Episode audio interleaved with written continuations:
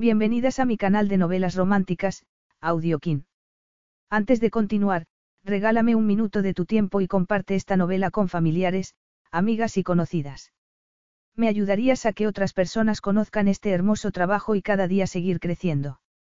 Estaré infinitamente agradecida por tu apoyo y deseando que una lluvia de bendiciones caigan sobre ti. Comencemos con la narración de la novela cuyo título es Matrimonio por un año. Argumento. Ella le debía la vida, y prometió llevar su alianza. Cautiva en el recinto de una propiedad privada desde la infancia, Rose no recordaba nada de su pasado. Por ello, cuando se enteró de que el millonario Ares Aristíades necesitaba una esposa, le propuso un acuerdo, su libertad a cambio de casarse con él. Antes de que Rose se comprometiera permanentemente con él, Ares otorgó a la inocente Rose un año para descubrir lo que representaba ser su esposa. Puso a su disposición las numerosas mansiones que tenía repartidas por el mundo, pero no su corazón, que mantenía guardado bajo llave. Aún así, los intensos encuentros con Rose despertaban demasiadas emociones en Ares, sentimientos indeseados que estaba decidido a ignorar. Capítulo 1. Primavera. La doncella estaba de nuevo limpiando su habitación. Ares había ido a arreglarse para cenar con su suegro y allí estaba la joven, limpiando la chimenea de rodillas, tarareando. Y en lugar de callarse cuando él cerró la puerta y se sentó en el sillón situado delante del hogar, continuó canturreando como si estuviera sola. La primera vez que la había oído, Ares había pensado que lo irritaría, pero descubrió que le gustaba. Su voz tenía una cualidad cristalina y al tiempo susurrante. Femenina. Apaciguadora. Pero lo que más le agradaba era que siguiera canturreando como si él no fuera Ares Aristiades, dueño de Hercules Security, una de las compañías de seguridad más importantes del planeta, al servicio de los gobiernos más poderosos del mundo. Ares Aristiades, es miembro de la Legión extranjera francesa, con más cicatrices, más erosionado y rocoso que sus montañas griegas natales. Ares Aristiades, que ya no cargaba con el peso de un corazón o un alma porque llevaban años exánimes. Pero le quedaba el sentido del deber. Por eso estaba allí, visitando a su familia política en su remota propiedad próxima al Mar Negro tal y como había hecho desde la muerte de Naya. Al menos los años que no había estado postrado en el hospital, o en la legión. Aquella misma sirvienta había limpiado su habitación los últimos cinco años, aunque él no recordaba haberla oído tararear hasta dos años atrás. Y el anterior, también se había dado cuenta de que era una mujer de sensuales curvas que el austero vestido negro que llevaba puesto impedía apreciar. Llevaba su largo y dorado cabello recogido en un moño apretado, su rostro tenía forma de corazón, los labios llenos, la nariz levemente respingona y unas pestañas largas que parecían haber sido bañadas en oro. El personal de la casa tenía prohibido dirigirse a los huéspedes, una regla que a Ares le resultaba absurda, aunque no se hubiera molestado en cuestionarla, y que la doncella nunca había roto. Solo en una ocasión, el año anterior, cuando salía del dormitorio con un cubo lleno de ceniza, había alzado la vista y lo había mirado con sus grandes ojos, lo que había permitido a Ares comprobar que también eran dorados. Aunque no había sido más que una mirada pasajera, no había reflejado el menor temor. Solo una asombrada curiosidad. Una reacción que por su excepcionalidad sorprendió a Ares, que estaba acostumbrado a que lo miraran entre la turbación y el horror. No había tardado en descubrir que ese era el efecto que causaban sus cicatrices en la gente. Después de aquel fugaz intercambio de miradas, Ares no había esperado volver a verla y, sin embargo, allí estaba un año más tarde, limpiando de rodillas el hogar de su habitación. Y Ares estaba desconcertado porque no sabía cómo interpretar el deseo que aquella mirada había prendido en él, un deseo que había creído enterrado junto con su esposa, pero que aquella mujer había despertado a la vida con una sola mirada y con la misma intensidad que en su juventud. Pero más aún le desconcertaba que, un año más tarde, ese deseo no se había mitigado. Sin embargo, ni entendía ni quería molestarse en pensar que tenía de especial aquella mujer, pero lo cierto era que le había hecho darse cuenta de lo rápido que pasaban los años, y que sus promesas seguían incumplidas. La promesa a su padre de que la sangre de los Aristíades continuaría fluyendo, la promesa a su mujer de que llenaría su casa de niños. Aquellas promesas eran como pesadas cadenas de hierro que no pudiera romper, y cumplirlas era la única manera de honrar la memoria de ambos. Su padre, Nico, estaba obsesionado con la continuidad de la dinastía que, según él, se remontaba al mismo Hércules. Y aunque a Ares le era indiferente tener o no descendencia, había hecho un juramento. Pero, por encima de todo, era el recuerdo de Naya lo que le impelía a tener hijos. A ella le encantaban los niños y habían planeado formar una familia numerosa. Solo si lo lograba podría mantener un hilo de unión, un vínculo con ella. Pero para lograrlo, tenía que encontrar una esposa, y cuanto antes, mejor. La habitación en la que se alojaba tenía las paredes de piedra y estaba decorada con lujosas alfombras de seda y cortinas de terciopelo que proporcionaban suavidad a un espacio por lo demás austero. Ares no necesitaba suavidad de ningún tipo, pero tenía que reconocer que esa era la palabra con la que asociaba a la joven doncella y que, para su sorpresa, la asociación le resultaba reconfortante. ¿Cómo se llama? Preguntó en ruso, asumiendo que tendría la nacionalidad del país en el que se encontraba. Su voz sonó áspera y cortante, tal y como sucedía desde que sus cuerdas vocales se habían visto afectadas por el fuego. Ella se sobresaltó. Rose, contestó con la voz susurrante con la que tarareaba. Entonces volvió la cabeza para mirarlo y preguntó, ¿y el suyo? Sus ojos eran tal y como Ares los recordaba, como oro fundido. Tampoco en aquella ocasión percibió ni horror ni lástima ni compasión por las cicatrices de las quemaduras que le tensaban la piel. De hecho, lo miraba como si no las viera. La llama del deseo ardió con fuerza, pero Ares la apagó. No era un joven a merced de sus pasiones, sino un hombre que ejercía un férreo control sobre sí mismo y sabía ser paciente cuando la situación lo exigía. Un hombre que no ocultaba las cicatrices que surcaban su rostro y que servían como recordatorio de lo peligrosa que era la arrogancia. Lo que los demás, incluida aquella mujer, pensaran de ellas, le era indiferente. La miró fijamente para permitir que lo observara. No lo sabe. No, no nos dicen los nombres de los huéspedes, dijo ella, sosteniéndole la mirada. No era un momento oportuno para entablar conversación con una sirvienta cuando su suegro, Iván, lo estaba esperando en el piso inferior. Iván era un oligarca ruso con demasiadas ramificaciones empresariales, que nunca había perdonado a Ares que su hija se enamorara del hijo de un pastor griego mientras pasaba sus vacaciones en Atenas. Iván se había opuesto al matrimonio, pero Naya siempre había tenido mucha personalidad y amaba a Ares. Nunca le había importado que viviera en una cabaña en las montañas o que fuera pobre. Con el paso del tiempo, Ares se había ganado el respeto de Iván al abandonar la montaña y convertirse en quien era, el dios de la guerra, como era conocido en algunos círculos. A Ares no le gustaba Iván y la única razón por la que estaba allí era porque así lo habría querido Naya. ¿Por qué quiere saberlo? Preguntó a la mujer en lugar de contestar. Al fin y al cabo, y aunque no actuara como tal, no era más que una sirvienta. Ella frunció el ceño y tras una leve vacilación, dejó en el suelo el cepillo y el cubo con la ceniza y se puso en pie. Su semblante adquirió un aire de determinación. Neón, necesito ayuda, dijo. Ares sintió que lo recorría un sentimiento que no le resultaba familiar y que tardó unos segundos en identificar como sorpresa. Dado que hacía tiempo que estaba insensibilizado y no sentía ni atisbo de la mínima emoción, era extraño que la provocara una simple doncella. Él tenía las piernas estiradas y cruzadas por los tobillos. La joven se había plantado a apenas unos centímetros de él sin que pareciera intimidarla encontrarse frente a un millonario que tenía numerosos gobiernos en el bolsillo. Un hombre marcado por las cicatrices, pero físicamente fuerte, que podía aplastarla sin hacer el menor esfuerzo. Un hombre que, según ella, podía ayudarla. Ares no estaba acostumbrado a que se le pidiera ayuda, y aún menos a darla. Así que crees que puedo ayudarte, dijo con lentitud. Sí. No tengo a nadie más a quien recurrir. Eso era evidente. Ares inclinó la cabeza hacia atrás para observarla más detenidamente. No era alta, más bien lo contrario, pero en su gesto altivo podía apreciarse una gran determinación y firmeza. Aunque sus ojos lo miraban sin parpadear, pudo percibir en ellos un atisbo de desesperación. El vestido negro no la favorecía, pero no conseguía ocultar sus voluptuosas curvas. Tenía una bonita figura, que era todo lo que él necesitaba en una esposa. Que esa idea se le pasara por la cabeza mientras miraba a una sirvienta, le resultó incomprensible. Aunque, por otro lado, ¿por qué no? Puesto que nunca sería Naya, que más daba quien fuera la mujer de su elección. Aquella tenía a su favor que no parecían preocuparle sus cicatrices. Que la opinión de los demás le resultara indiferente no significaba que quisiera encontrarse con una mirada de espanto en la mesa del desayuno, o cada noche, en su cama. ¿Y bien? Lo acució ella, apretando los puños a pesar de mantener el semblante inexpresivo.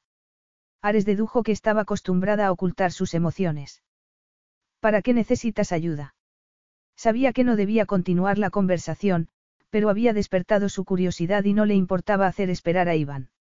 Rose lo miró fijamente y solo el cambio de peso de un pie a otro dejó entrever su nerviosismo. Miró hacia la puerta como si temiera que pudieran oírla. Van a venderme, dijo precipitadamente. Mañana o pasado, no sé a quién ni dónde me llevan. Necesito escaparme, pero no tengo dinero y nunca he salido del recinto de esta propiedad, aunque lo haya intentado en varias ocasiones. Alguien tiene que sacarme y no tengo a quién pedírselo, tomó aire, temblorosa. Por favor, señor, ayúdeme.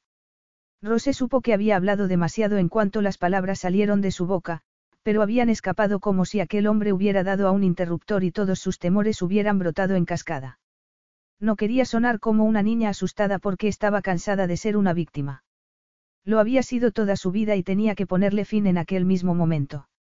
El hombre, sentado confortablemente como si no tuviera la más mínima preocupación, como era el caso, la miró en silencio.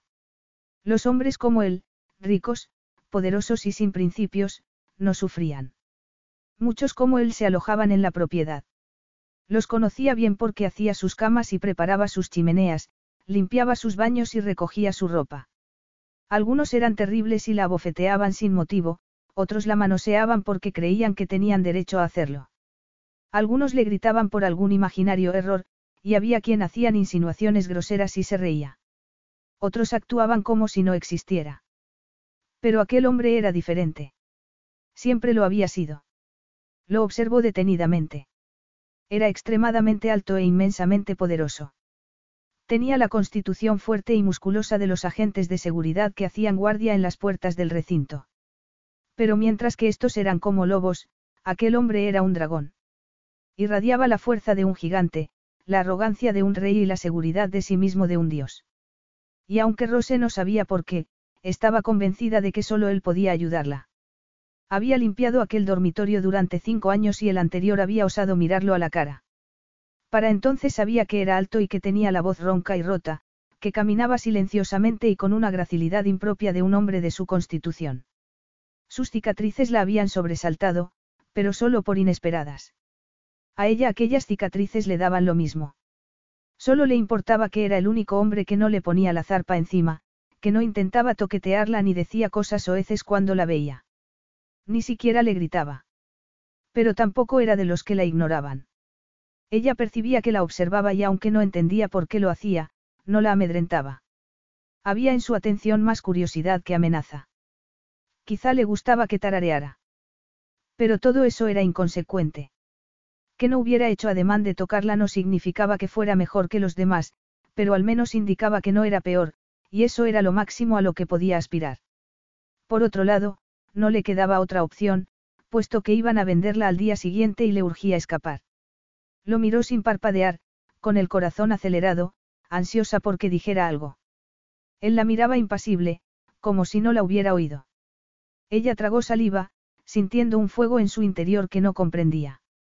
El hombre llevaba un traje gris oscuro excepcionalmente bien cortado. Su camisa era de un blanco níveo y llevaba suelto el primer botón porque había prescindido de corbata. Rose se quedó ridículamente fascinada con la visión de su cuello. Tenía la piel de color bronce y el cabello, negro azabache, cortado al uno. Sus ojos eran llamativos, de un extraño verde plateado, como el mar en un día nublado. Era un hombre forjado en hierro, todo en él era sólido. Sin embargo, en su rostro había grandes surcos, la piel cicatrizada le tensaba un lado, mientras que la otra mitad estaba prácticamente intacta y era hermosa, como lo eran sus labios sensuales y su nariz aguileña. Aterrador, misterioso, magnético. Rose no sabía cómo definirlo, pero no importaba. El caso era que lo necesitaba. ¿Quién va a venderla? preguntó él con una voz que sonó a gravilla. El jefe. Iván Vasiliev. El rostro del hombre, difícil de leer por las espantosas cicatrices, permaneció impasible ante la mención de Vasiliev. Tal vez sabía que Iván Vasiliev había comprado dos niñas en el mercado de tráfico de seres humanos, que había convertido a una en su hija y que la otra había acabado de sirvienta. Tal vez le era indiferente, o incluso había estado implicado en la transacción. Aunque la idea la aterró, disimuló tan bien como acostumbraba. Desde su llegada allí había adquirido la destreza de ocultar cualquier emoción. Lo único que importaba en aquel momento era que la ayudara a escapar. Atena le había dicho que iban a venderla, pero no había podido darle detalles de por qué o a quién. Rose había llegado a aquella propiedad de niña, le habían dado una educación básica y la habían puesto a trabajar. Nunca había podido salir del recinto ni se había relacionado con el mundo exterior. Todo lo que sabía lo había aprendido escuchando a hurtadillas o hablando con Atena. Había pensado en escapar a menudo, pero las dificultades le habían hecho desistir. ¿Y qué te hace pensar que vaya a ayudarte, Rose? Preguntó el hombre. No lo sé. Solo puedo confiar en ello. El hombre la observó en silencio, con una perturbadora intensidad en sus ojos verdes. ¿Por qué yo? Rose apretó los puños. No hay nadie más a quien pedírselo. No hay más huéspedes y usted es el único que no, ha intentado abusar de mí. Él rió con amargura. Eso es todo. Exiges poca cosa para confiar en alguien. Rose ignoró la tensión que se acumulaba en sus entrañas. Tenía que convencerlo como fuera. No necesito confiar en usted. Solo que me saque de aquí, tomó aire. Haré lo que quiera. Lo que sea. No había pensado ofrecerse a sí misma, pero estaba dispuesta a hacerlo. Haber logrado que ningún hombre se propasara, en parte gracias a la protección de Atena, no significaba que no supiera lo que querían de una mujer. Lo que quiera, repitió él en un tono que la hizo estremecer. Mantenía la mirada fija en su rostro, no como otros hombres, que la deslizaban por su cuerpo como si la evaluaran. Rose no estaba acostumbrada a que la miraran así, viéndola de verdad, como una persona y no como un instrumento, bien de limpieza o de posible placer. Un objeto. Tiene unos ojos preciosos. Rose apretó los dientes, preguntándose de dónde salía aquel pensamiento, pero no podía desviar la mirada porque él lo interpretaría como temor. Y ella sabía que el temor invitaba a la violencia. Tenía que mostrarse fuerte. Así que me entregarías tu cuerpo si te lo pidiera. Habló con naturalidad, como si fuera una pregunta habitual. Te quitarías el uniforme y te echarías en la cama. Me está poniendo a prueba. Rose lo sabía intuitivamente, como sabía que la superaría. Le habían hecho muchas y nunca había fallado. Sí, contestó. Y para invertir los papeles, añadió, aunque tendrá que ayudarme con la cremallera, y le dio la espalda. Se produjo un tenso silencio. Rose podía oír su propio pulso mientras aguzaba los oídos esperando a que el hombre se acercara. Tenía la piel de gallina. Rezó para que fuera delicado o, al menos, rápido. Por lo que había oído de las otras doncellas, era mejor así. La protección de Atena la había salvado. Las dos habían llegado a la propiedad juntas, dos niñitas aterradas, abrazadas la una a la otra durante el trayecto. También a Atena la habían robado en la calle, pero a ella la había elegido la esposa de Basiliev para sustituir a su hija recién fallecida. Tenía una vida lujosa, pero era tan prisionera como Rose y aunque la mujer de Basiliev lo censuraba, Atena insistía en que Rose pasara tiempo con ella.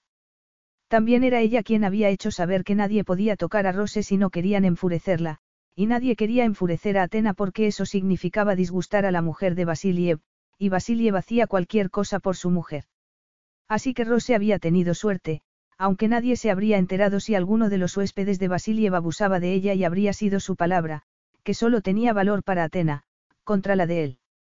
Rose contempló el hogar de la chimenea que acababa de limpiar de ceniza. Tenía todo el cuerpo en tensión, pero seguía sin oír el menor ruido a su espalda. La cremallera, dijo finalmente, queriendo dar aquello por terminado. No puedo bajarla yo sola. Tu cuerpo no me interesa, las palabras llegaron como piedras y a Rose le asombró sentirse levemente dolida. Era imposible que quisiera que aquel hombre la tocara. Se volvió bruscamente. Él seguía sentado, inmóvil. Le pagaré, dijo ella, desesperada. No tengo dinero, pero cuando sea libre conseguiré un trabajo y... Tampoco necesito tu dinero, él ladeó la cabeza como un ave rapaz, dirigiéndole una mirada especulativa que la hizo estremecer una vez más. Pero también es cierto que no hago nada sin recibir algo a cambio. Entonces, ¿qué quiere? Preguntó ella, con una brusquedad impropia de una sirvienta y que, en cualquier otra circunstancia, le habría acarreado un severo castigo. Tengo que pensarlo, el hombre miró su reloj de pulsera. Pero lo hablaremos más tarde. Voy a llegar tarde a mi cita. Rose tomó aire y apretó los puños. Tener esperanza era peligroso, pero era lo único con lo que contaba por el momento. Quiere decir que me va a ayudar. Él la miró con un brillo enigmático en sus verdes ojos. Sí, contestó. ¿Por qué no? Capítulo 2. Ares bajó la mirada al vaso con vodka que sostenía en la mano. Nada más servírselo, Iván había empezado a hablar de negocios y Ares había desconectado. En los últimos tiempos, su suegro intentaba impresionarlo con los detalles de sus nuevas contrataciones, en las que él no tenía el menor interés.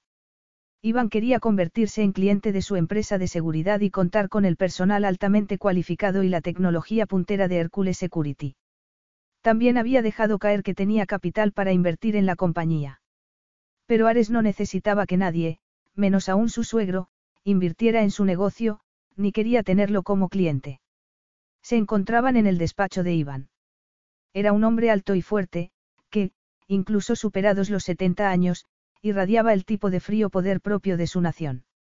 En aquel momento, en su despacho privado, seguía hablando de oportunidades de negocio con un codo apoyado en la repisa de la chimenea y un vaso con vodka en la otra. Sin embargo, Ares estaba pensando en la pequeña sirvienta que había pedido su auxilio. Sabía que algo se había roto en su interior la noche en que había fracasado al intentar salvar a su esposa. La viga que se había desprendido y lo había aplastado, dejándolo marcado de por vida, había también acabado con su capacidad de sentir. Su expresión facial había quedado paralizada en la misma medida que su corazón. Por eso le resultaba extraño sentirse furioso con la idea de que aquella mujer hubiera sido comprada y fuera a ser vendida. Y eso a pesar de que no le sorprendía que Iván fuera capaz de algo así, pues siempre había encontrado su moral cuestionable. Anaya le habría espantado saberlo y habría exigido que la situación fuera rectificada de inmediato. Por eso Ares había creado Hercules Security, una compañía de seguridad que llegaba allí donde los gobiernos fracasaban, para luchar por los desposeídos y por aquellos que no podían defenderse de los tiranos. También ayudaba a los países que sufrían catástrofes naturales o de cualquier otra índole. Hercules Security era, en cierta medida, un homenaje a Naya y por eso solo aceptaba contratos que ella hubiera aprobado. La pequeña sirvienta le recordaba levemente a Naya. Se había erguido ante él con determinación, como si luchara contra el mundo. No había tenido miedo de él, o al menos había sabido esconderlo. Y cuando se había ofrecido como pago y él la había puesto a prueba, se había dado la vuelta, dispuesta a cumplir. También le había sorprendido el golpe de deseo que había sentido, aunque podía deberse a los años de abstinencia. Pero, por otro lado, no habían faltado mujeres hermosas que se ofrecieran a ocupar su cama sin que ninguna de ellas hubiera despertado en él el más mínimo deseo. Esas mujeres no eran guerreras. La pequeña sirvienta, sí. Quizá por eso había accedido a ayudarla. Había algo admirable en quienes estaban dispuestos a arriesgarlo todo por conseguir lo que querían, aun cuando estuvieran tan desesperados como ella, tal y como había dejado traslucir su voz. Pero también había accedido porque Naya habría querido que lo hiciera. Especialmente cuando el responsable de todo era su propio padre. Pero a Naya no le habría gustado que pidiera algo a cambio. Ares mantuvo la vista fija en la copa mientras oía el murmullo de la voz de Iván. Hizo girar la bebida, frunciendo el ceño, consciente de que la inhabitual rabia que sentía en el estómago se estaba incrementando. Un enfado dirigido a Iván por la indecencia de manchar la memoria de su hija con la compraventa de una mujer joven. Y, precisamente, en honor de Naya, no le quedaba más remedio que implicarse en la situación. Por eso ayudaría a la sirvienta, y no por nada relacionado con la llama de deseo que había prendido en su interior. Pero sería una buena esposa. La mente de Ares vagó en esa dirección. No le cabía la menor duda. Era una mujer con carácter fuerte y valiente, además de sexy. No tenía miedo ni de sus cicatrices ni de él. Casarse con ella le evitaría el agotador proceso de tener que buscar a la mujer apropiada, algo a lo que no quería dedicarle ni tiempo ni energía. y aunque apenas habían intercambiado unas palabras, tenía la sensación de, conocerla. La había observado durante dos años realizando su tarea con la misma concentración de quien se enfrentaba a una batalla. Se enfrentará igual al placer. Ares ahuyentó aquel pensamiento tan inapropiado respecto a una mujer prisionera. Anaya le habría espantado. ¿Me estás escuchando, Ares? Preguntó Iván bruscamente. No, replicó Ares sin molestarse en mirarlo. ¿Cuánto quieres por la joven sirvienta? Se produjo un tenso silencio. Ares alzó la mirada. Iván lo observaba con suspicacia. ¿Qué joven sirvienta? La que limpia mi habitación. Rubia. Dice que se llama Rose. Una extraña sucesión de emociones cruzó el rostro arrugado de Iván. ¿Qué quieres decir con, cuánto quieres? Sé que la compraste, Iván, no lo niegues. Así que cuánto quieres por ella. Iván abrió movió los labios, pero no articuló palabra. Dio un prolongado sorbo a su copa y dijo. Ya tengo comprador. La pequeña sirvienta no mentía. Ares hizo girar la bebida en el vaso sin dejar traslucir lo que pensaba. Le inquietaba darse cuenta de que, por más que se decía que no había nada personal en el rescate de Rose, sentía una furia que indicaba lo contrario. Había creído que era incapaz de sentir y lo prefería así porque hacía que todo fuera más sencillo. Sin embargo, intuía que aquella situación no tenía nada de sencilla y que, en aquel mismo momento, iba a complicarse más. Si es así, te pago el doble de lo que te hayan ofrecido. Sospechaba que Naya no aprobaría que la comprara, pero era la manera más rápida de sacarla de allí. Iván entornó los ojos. ¿Por qué te interesa? Da lo mismo. ¿Quieres el dinero o no? Es muy, valiosa, dijo Iván con lentitud. Atena le tiene afecto, y ya sabes que siempre consigue lo que quiere. Atena era la segunda hija de Basiliev, mimada y consentida como una princesa. Ares no la conocía porque la habían adoptado después de que Naya muriera. Si es así, ¿por qué la vendes?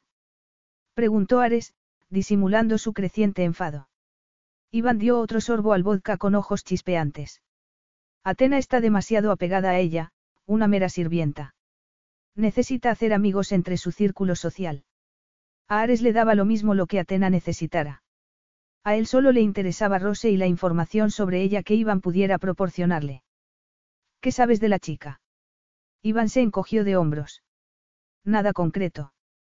No recuerda nada de su vida anterior a llegar aquí. No vino con ningún traumatismo, así que no puede ser nada físico.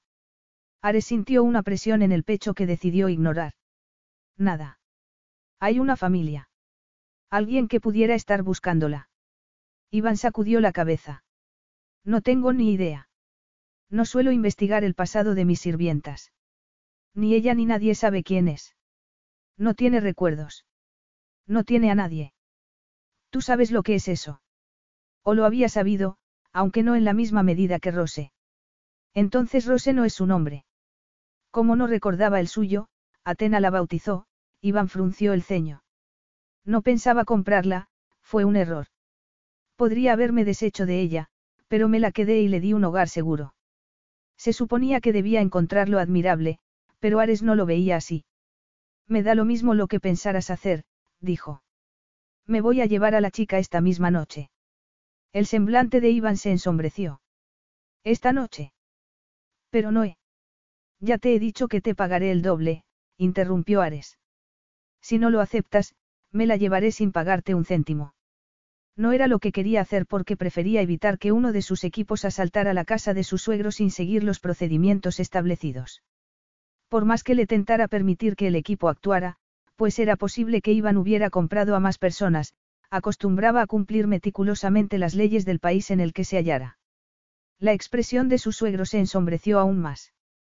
No estaba acostumbrado a ceder, pero nunca se había enfrentado a él. Ares sospechaba que porque sabía que saldría perdiendo. Desafortunadamente, Iván no iría tan lejos. Sabía que no ganaría la batalla y que solo con diplomacia podría conseguir algo de él. Era una pena. Ares no libraba una batalla real desde hacía años. Pero Iván cedería. De hecho, en aquel momento encogió un hombro con desdén. Muy bien. Llévatela. Pero si partes esta noche, quiero hablar contigo de algunos asuntos. Esta noche, no, dijo Ares con aspereza. Dejó el vaso y se puso en pie. Ya he prologado demasiado mi estancia. En cuanto tengas el dinero en tu cuenta, libérala. Y salió de la habitación sin atender a las protestas de Iván, cuya presencia se le había hecho insoportable. Ares ordenó la transferencia y dio instrucciones a uno de los miembros de su equipo para que investigara las finanzas de Iván, luego hizo la maleta. Aunque no tardó, ya era de noche cuando se dirigió al helipuerto de la propiedad, donde el helicóptero de Hercules Security lo esperaba con el motor en marcha y las hélices en movimiento, listo para despegar. Al entrar en la cabina, encontró a la pequeña sirvienta ocupando el asiento de al lado, con los cascos colocados. Seguía vistiendo el uniforme y no parecía tener con ella ningún equipaje. Mantenía la cabeza erguida, pero estaba pálida, y Ares creyó percibir miedo en el brillo de sus ojos dorados. En el pasado, había sido el tipo de hombre que abrazaba a su mujer para consolarla si tenía una pesadilla. Le acariciaba el cabello y prometía protegerla de todo mal. Pero ese hombre había muerto y jamás resucitaría. Por eso, se limitó a decir. No tienes ninguna pertenencia. Ella negó con la cabeza. No tiene nada ni a nadie. Ares sintió un peso en el pecho, pero lo ignoró. Documentación. Una nueva negación. ¿Algún lugar al que ir? Otra sacudida de cabeza. Nada ni a nadie. Puesto que Iván la había comprado de niña y no había abandonado el recinto de la propiedad, era lógico que no tuviera dónde ir. La observó, asida a los brazos del asiento, apretando los dientes con determinación para no mostrar un temor que era palpable. Sentada allí parecía aún más pequeña y sola. Ares se frotó el pecho distraídamente para aliviar la opresión que sentía. ¿Qué planes tenías para cuando escaparas? Preguntó, asumiendo que debía tener alguna idea de lo que iba a hacer. Pensaba, ir a París, balbuceó ella. Siempre he querido ir. ¿Y cómo ibas a conseguirlo? ¿Con qué dinero? Ella negó de nuevo y agachó la mirada. No tenía nada, ni dinero ni documentos ni pertenencias. ¿Tienes familia, alguien con quien puedas contactar? Preguntó Ares con brusquedad. Seguía enfadado y no comprendía por qué cuando aquella mujer no significaba nada para él. Ella mantuvo la mirada fija en su regazo, con los dedos entrelazados, en tensión. No tengo a nadie. Al menos, no que yo recuerde. Estaba completamente sola en el mundo. Ares volvió a masajearse el pecho, el dolor persistía. Lo siento, ella habló tan bajo que Ares apenas la oyó. ¿Cómo? ¿Es usted mi nuevo dueño? Aquella pregunta hizo estallar una granada en el pecho de Ares. Yo no poseo a nadie, dijo malhumorado. He pagado a Basilie porque era la manera más rápida de sacarte de aquí. Eres libre, Rose. Ella alzó la cabeza lentamente y sus ojos brillaron en la penumbra. Pero me ha tenido que comprar. Ha sido más fácil que liberarte por la fuerza. Ella apretó los dientes. No tengo dinero para poder devolver, cayó bruscamente y palideció, aferrándose a los brazos del asiento al sentir que el helicóptero se elevaba en aire. Tenía miedo, pero se esforzaba en ocultarlo. No tienes nada que temer, dijo Ares, para que supiera que no le engañaba. Mi piloto es excelente. Ella entornó los ojos. No tengo miedo. Es solo que, no he montado nunca en helicóptero. Eso podía ser verdad, pero no que no tuviera miedo. Y su miedo hizo que el calor que sentía Ares en el pecho ardiera con mayor intensidad provocándole una sensación extraña y que no era capaz de procesar cuando llevaba años completamente anestesiado. Tendrás que acostumbrarte a volar, dijo. Si quieres ir a París, te llevaré y... Ya le he dicho que no tengo dinero para pagarle, lo interrumpió ella. Pero en cuanto pueda, le juro que lo haré. Ares la miró fijamente. No tienes que pagarme, Rosé, su nombre le resultó extrañamente dulce en la boca. No me debes nada. Sí, insistió ella. La suma que haya pagado por liberarme. No representa nada para mí. Tengo mucho dinero. Sé cómo son las cosas, dijo ella con una peculiar determinación en su mirada. Nada se regala. Ha pagado por mí y ahora tengo una deuda con usted. El calor que sentía Ares quemó un agujero en su pecho. No quería sentir aquello, sus emociones habían quedado convertidas en ceniza cuando su casa había quedado calcinada por el fuego, No quería que renacieran como un ave fénix para atormentarlo. No tienes dinero, dijo cortante. ¿Cómo pretendes pagarme? Ella le sostuvo la mirada. ¿Qué quiere a cambio? Impulsivamente y sin pensárselo, Ares dijo. ¿Qué qué quiero? Lo que quiero es una esposa, Rose. Rose había esperado cualquier cosa menos lo que acababa de oír, y se quedó mirando al hombre perpleja. El movimiento del helicóptero y el ruido, que los cascos amortiguaban solo parcialmente, se sumaban al aturdimiento en el que estaba sumida. Primero, uno de los matones de la casa la había sacado a empujones al exterior. Ella había asumido que la azotarían, que el hombre de las cicatrices la había denunciado a Vasiliev. Pero en lugar de ser castigada, había sido conducida a un helicóptero donde la habían acomodado sin darle ninguna explicación. Había permanecido inmóvil, combatiendo el miedo, sospechando que la iban a entregar a su nuevo dueño y preguntándose si valía la pena intentar huir. Pero ella misma se contestó negativamente. ¿Para qué hacerlo si no tenía dónde ir? Justo cuando la angustia empezaba a dominarla, una figura gigante, de anchos hombros, había salido de la casa y se había dirigido al helicóptero.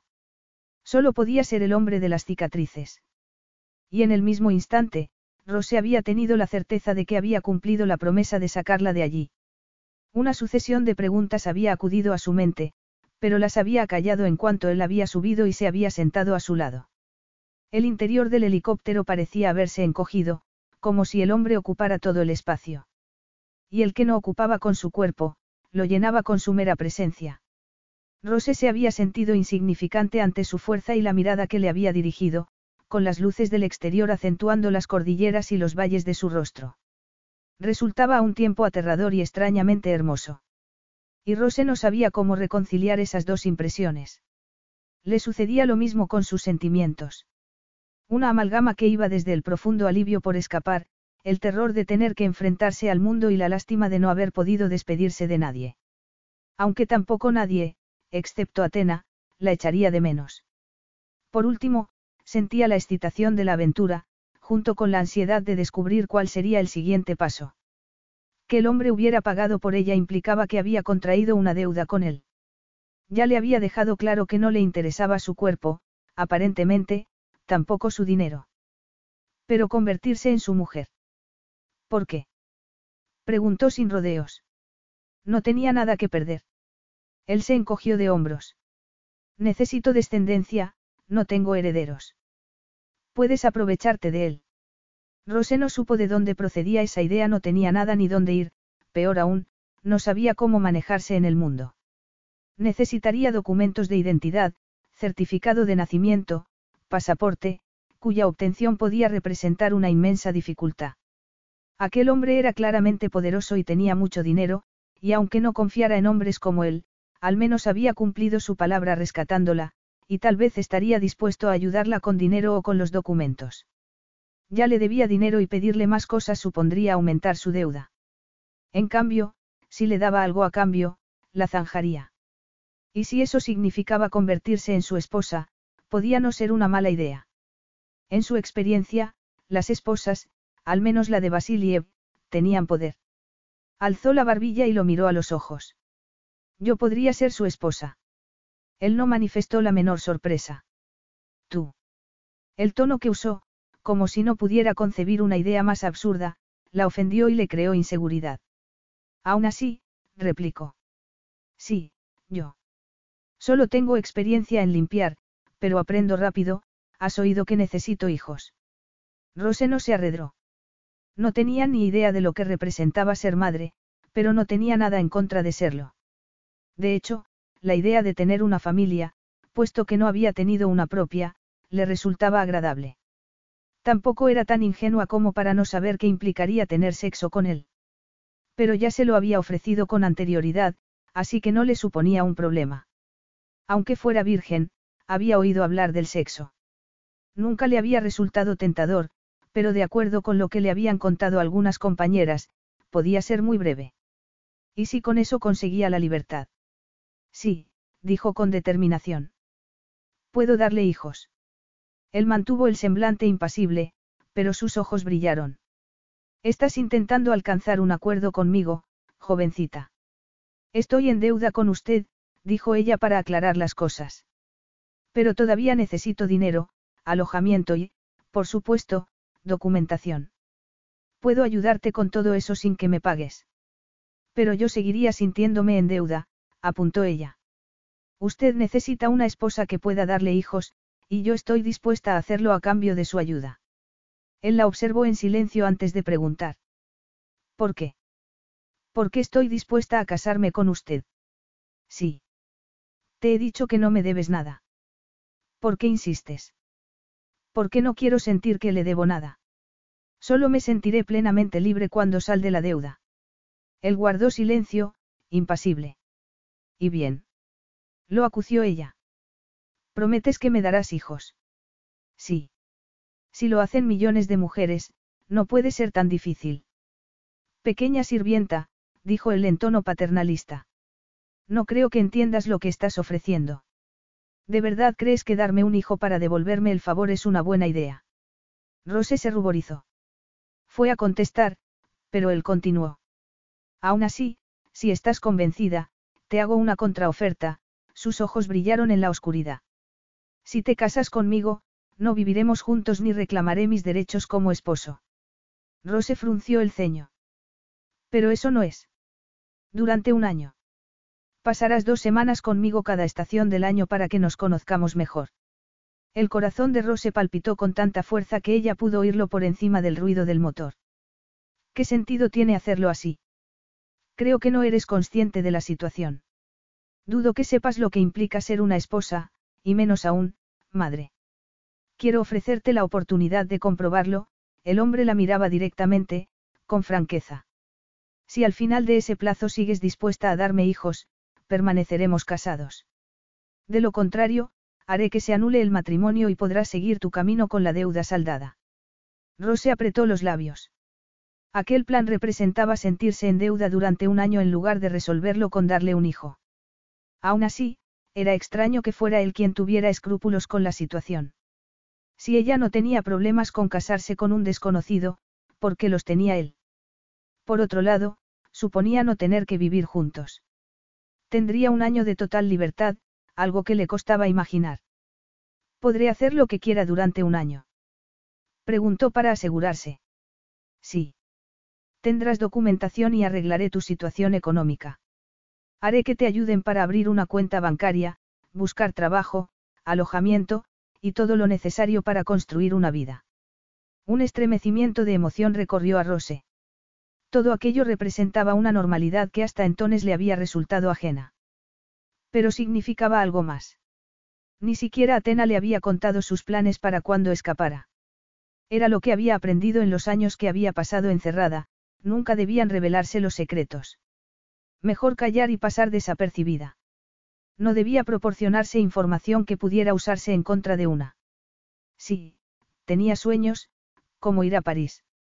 Pero su más profundo deseo era conocer sus orígenes, incluso encontrar a su familia, si es que la tenía. No recordaba nada previo a la llegada a la propiedad, excepto una vaga imagen de estar mirando un escaparte con gatitos y alguien que le decía, espera aquí. Vuelvo enseguida. Eso quería decir que alguien estaba cuidando de ella. Y que podía tratarse de un familiar, o al menos, un amigo. También era posible, sin embargo, que no fuera más que una niña de la calle a la que nadie había echado de menos, pero esa posibilidad era tan deprimente que prefería no planteársela. La cuestión era que, si quería hacer averiguaciones, necesitaría toda la ayuda que el hombre le ofrecía. Era una oferta imposible de rechazar.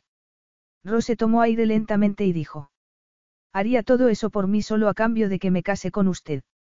Preguntó con cautela, temiendo albergar demasiadas esperanzas.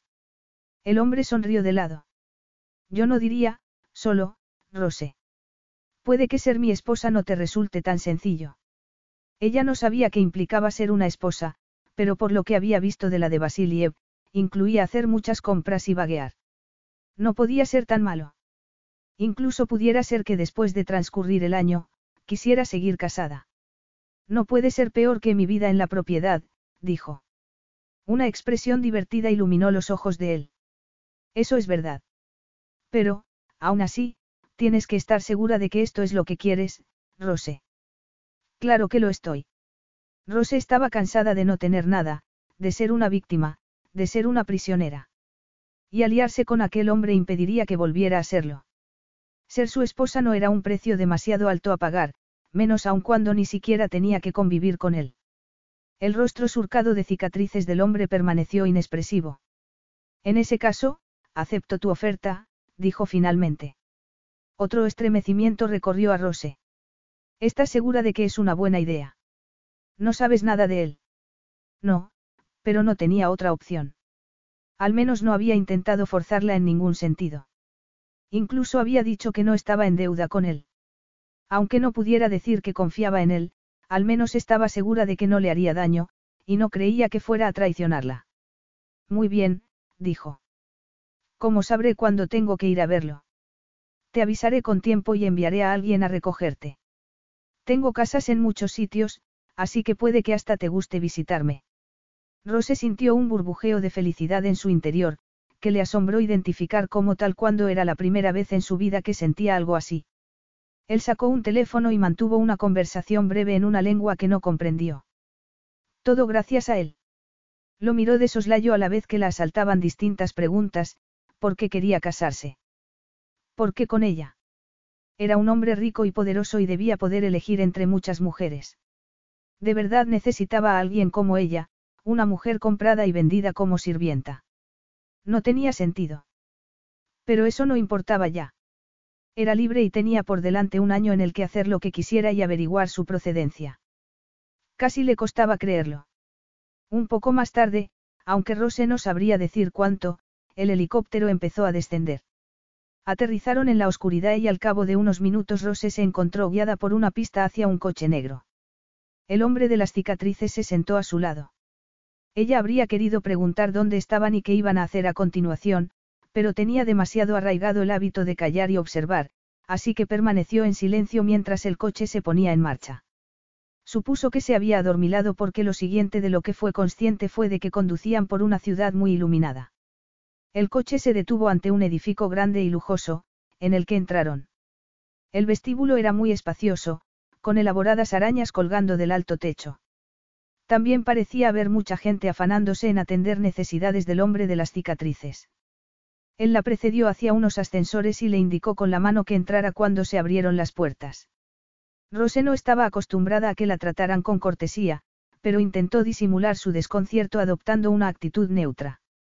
Cuando el ascensor llegó al piso correspondiente, la condujeron por un silencioso pasillo hasta una puerta. Al entrar, Rose supuso que debía tratarse de la habitación de un hotel. Por unos amplios ventanales se veían las luces de una gran ciudad. En la habitación esperaban varias personas, incluido un hombre con una túnica, que le sonrió amablemente. El hombre de las cicatrices le dijo. Ha llegado la hora de que cumplas tu palabra, Rose. Ella lo miró desconcertada. ¿Qué quiere decir? Él indicó al hombre de la túnica con la barbilla. El padre nos va a casar. Rose abrió los ojos de sorpresa. Ahora. El hombre se encogió de hombros. Será más fácil conseguir tu documentación si estamos legalmente casados, dijo con un brillo enigmático en sus ojos verde plateados. No tienes nada que temer. Yo cumpliré con mi parte del trato. Rose sabía que intentaba tranquilizarla, pero le irritó que la tratara como si fuera una víctima desamparada. Estaba segura de que podía creer en su palabra. No tengo miedo, dijo con firmeza. Y he dicho que me casaría con usted, así que lo haré. Él le dedicó otra de sus largas y especulativas miradas antes de señalar con la cabeza en dirección al cura. Sin prestar atención al temblor que la recorría, Rose se colocó junto al hombre y percibió su poderosa presencia a su lado. Mientras el cura iniciaba la ceremonia, sintió que el corazón le latía en la cabeza, aturdiéndola, pero cuando llegó el momento de pronunciar los votos, los repitió sin titubear. Y luego oyó la áspera voz del hombre decir los suyos, yo, Ares Aristiades. Ares Aristiades. Así se llamaba. Él habló sin mirarla, como si no estuviera en la habitación, pero a Rose no le importó. No era un matrimonio de verdad, lo sería más adelante y lo cierto era que no le causaba la menor preocupación. Tenía muchas otras más acuciantes, como saber qué pasaría a continuación. Al final de la ceremonia, tuvo que firmar unos documentos. No tienes apellido. Preguntó Ares, dirigiéndose a ella por primera vez desde que habían llegado. No, puede que lo tuviera y no lo recuerde. Solo soy Rose. Él guardó silencio y unos minutos más tarde le dieron una copia del documento.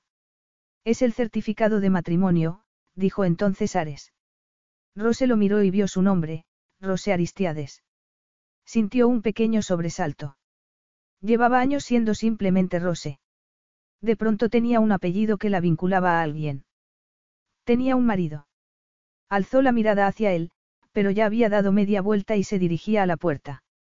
Al llegar, se volvió y, mirándola enigmáticamente, dijo. Nos vemos en tres meses, Rose. Y se marchó. Capítulo 3.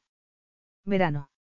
Ares estaba en medio del salón de la villa mirando por las grandes ventanas por las que se divisaba la zona de la piscina y, en la distancia, el vívido verde del mar.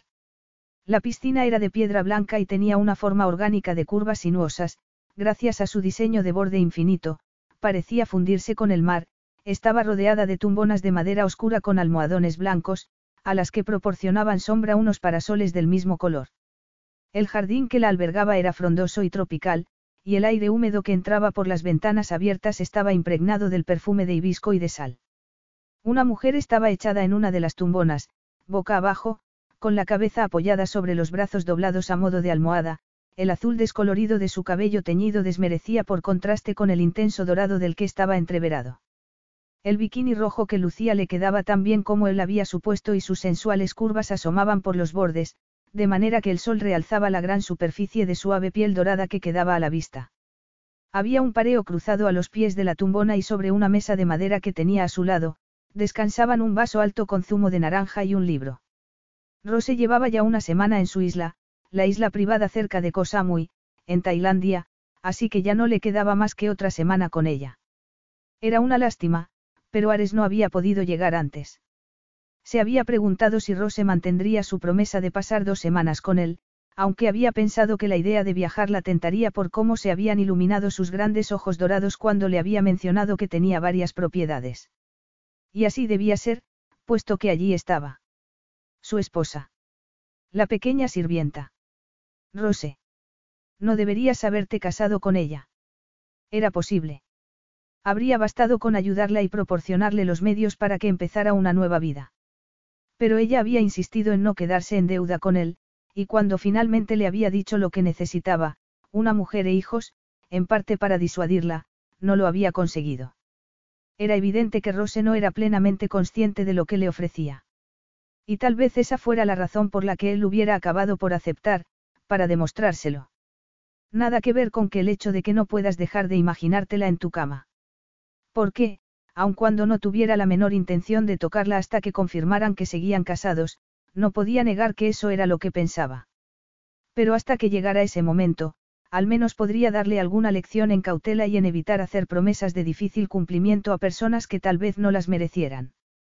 Además, podía disfrutar de su compañía y no pensaba que Naya lo hubiera censurado.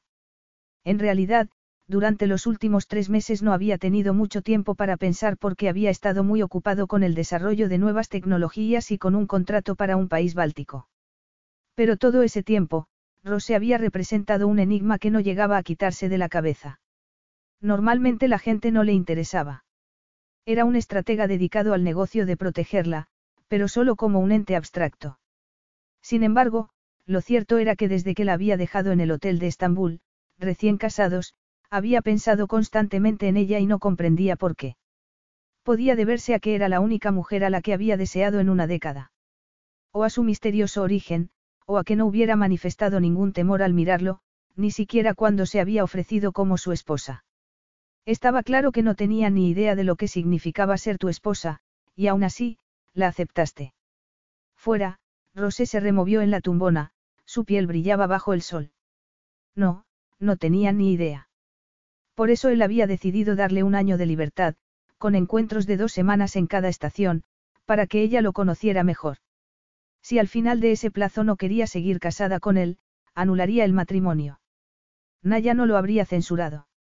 Are sacó el teléfono y, desplazando la pantalla, revisó los correos en los que sus ayudantes le proporcionaban información sobre los movimientos de su mujer en los tres meses precedentes. Se había instalado en París, en un apartamento que había encontrado ella misma en lugar de aceptar el que él le había proporcionado. Además, había conseguido un trabajo de camarera en un café local a pesar de que también le había proporcionado los medios necesarios para vivir. De acuerdo con el miembro del personal que le había asignado para ayudarla, parecía decidida a hacer las cosas a su manera y no le gustaba que le dieran órdenes, lo que parecía lógico teniendo en cuenta los años que había pasado cautiva. Esa experiencia habría doblegado a cualquier otra persona, pero no a Rose. Se había adaptado rápidamente a la vida en el exterior, había adquirido nociones básicas de francés y había abierto su propia cuenta bancaria. Aparte de para organizarse inicialmente, no había tocado los fondos que él le había asignado y había optado por vivir frugalmente de sus magros ingresos. Todo ello despertaba el interés de Ares y el deseo de conocerla mejor. Había hecho algunas averiguaciones infructuosas sobre sus orígenes y empezaba a plantearse la posibilidad de que no fuera rusa, tal y como había asumido inicialmente. Guardó el teléfono y la miró a través de la ventana. La brisa removía el cabello que caía sobre sus hombros. No comprendía por qué se lo había teñido de azul, pero el sol vespertino atrapaba destellos luminosos entre los mechones azules, como vetas de oro que yacieran en el fondo del mar. Una preciosidad. Como la propia Rose. Su propósito durante la siguiente semana era solo que Rose se acostumbrara a él. Nada más. Aunque su cuerpo quisiera otra cosa, el sexo solo sucedería cuando y si ella accedía a permanecer casada con él. Él, que había sido un legionario ejemplar, capaz de dominar sus impulsos físicos, y que nunca había creído que la impaciencia fuera uno de sus defectos, no podía negar que sentía algo, anhelante. Un peculiar estremecimiento lo recorrió y se dio cuenta de que se debía a la expectativa del deseo satisfecho. Ni siquiera recordaba la última vez que lo había sentido. ¿O sí? Al volver a casa junto a Naya, después de un día en la montaña. Pero de eso hacía tantos años como Naya llevaba muerta. Desde el mismo día que había aprendido una lección fundamental sobre los peligros de dejarse dominar por los sentimientos. El amor era una debilidad, había intensificado los defectos propios de su orgullo y su arrogancia, haciéndole creer que, como descendiente de Hércules, nada podía tocarlo. Pero se había equivocado. No era más que un hombre, y ni siquiera particularmente brillante. Yendo hasta las puertas de cristal abiertas para dejar entrar la brisa, salió a la piscina y caminó lentamente hasta detenerse junto a la tumbona de Rose. Ella no se movió. Are solo la había visto con un vestido negro y el cabello recogido en un moño. En aquel momento solo llevaba el bikini y sus curvas se mostraban en todo su esplendor. Y sí, eran tan espectaculares como él había intuido. Senos firmes y redondos, unas generosas caderas, una espalda elegante, una cintura delgada, un trasero bien formado. Su piel dorada refulgía y Ares sintió un golpe de deseo y contuvo el aliento porque no había sentido nada tan poderoso, y menos por una mujer, en varios años. Incluso tuvo la tentación de recorrer con un dedo su espalda y sentir el calor de su piel, su sedosa suavidad. Sentiste lo mismo con Naya, ¿recuerdas? ¿Cómo iba a olvidarlo? La había visto una noche en un bar de Atenas, mientras un tipejo la importunaba. Ojos y cabellos negros y un precioso rostro. Aunque ella intentó quitárselo de encima con cortesía, el tipo no la dejaba en paz y Ares había tenido que darle una lección de buenos modales. Luego, la había invitado a una copa y al instante se había sentido cautivado, igual que ella por él. La atracción física que había entre ellos había sido tan fuerte que apenas una hora más tarde estaban en la habitación de un hotel. Él ya no era un joven a merced de las necesidades de su cuerpo. Había sacado provecho de sus años en la Legión, mejorando su forma física y obedeciendo órdenes. Ya ningún capricho ni emoción pasajera lo apartaban de su camino. Así que pasó por alto el calor que sentía en su interior y el anhelo de tocar a Rose. Su voluntad era más fuerte que su deseo físico. Tenía claro cómo iba a transcurrir aquella semana, y no incluía ninguna forma de proximidad física. Por el momento, le dejaría saber que había llegado y que cenarían juntos. Eso era todo. Buenas tardes, Rosé, dijo, su voz sonando como papel de lija en el apacible silencio. Ella alzó la cabeza con brusquedad y lo miró a los ojos. Ares recordaba aquellos grandes ojos dorados, su rostro en forma de corazón, sus delicadas facciones, el ángulo felino de sus cejas y sus voluptuosos labios. El deseo lo golpeó de nuevo con más fuerza y tuvo que clavarse las uñas en las palmas de las manos para contener el impulso de tocarla. Ella lo miró con una sorpresa inicial que disimuló al instante tras la expresión inescrutable que Ares ya conocía. Se incorporó lentamente, proporcionando una vista completa de sus senos, que el bikini apenas cubría, y a Ares lo irritó que la parte más desobediente de su cuerpo se endureciera. Teos, ¿qué le estaba pasando? No tenía 15 años. Dándose cuenta de la dirección de su mirada, Rosé se ruborizó, tomó el pareo y se envolvió en él. Buenas tardes, dijo titubeante. Señor Aristiades. Me llamo Ares, dijo él, con más aspereza de la que había pretendido. Soy tu marido, ¿te acuerdas? El tono rosado de las mejillas de Rose se intensificó y un destello de indignación brilló en sus ojos. Si lo hubiera olvidado no habría venido. De hecho, llevo aquí una semana. A Ares le resultó curioso que pareciera enfadada. Había asumido que le daría lo mismo cuando llegara. Incluso había supuesto que disfrutaría de estar sola. He estado ocupado. Supongo que mi personal te lo habrá dicho. Sí, pero había imaginado, Rosé cayó. ¿El qué? Preguntó él, enarcando una ceja. Da lo mismo, Rosé se ató el pareo entre los senos con un nudo.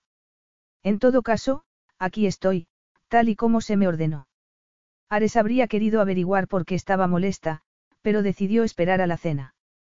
Ya lo veo, dijo y bajó la mirada involuntariamente al punto en el que Rose se estaba anudando el pareo, en el valle entre sus senos. Al instante se vio soltándolo, retirando la copa del bikini y cubriendo su firme seno con. Esto tiene que parar. Ares volvió la mirada al rostro de Rose, pero sospechó que ella la había percibido, puesto que volvió a ruborizarse y retiró las manos del nudo. La irritación que Ares sintió hacia sí mismo y su obstinado cuerpo se enroscó en su vientre como una serpiente, aunque, por otro lado, a una parte remota de su mente, le resultó interesante que se ruborizara en lugar de asustarse.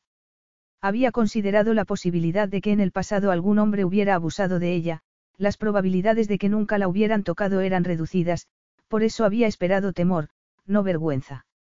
Sin embargo, su rubor no parecía enraizado en el miedo. Tendrás que acostumbrarte a que te mire así, pequeña sirvienta, dijo, puesto que no tenía sentido negar la evidencia y aquel era un momento tan bueno como cualquier otro para enseñarle a lo que se enfrentaba. Es lo que hace un marido con su esposa. De hecho, hace más que mirarla, sobre todo si quiere hijos. Una vez más, esperó ver temor, incluso angustia, en su rostro. Pero solo encontró un nuevo centelleo de indignación en su mirada.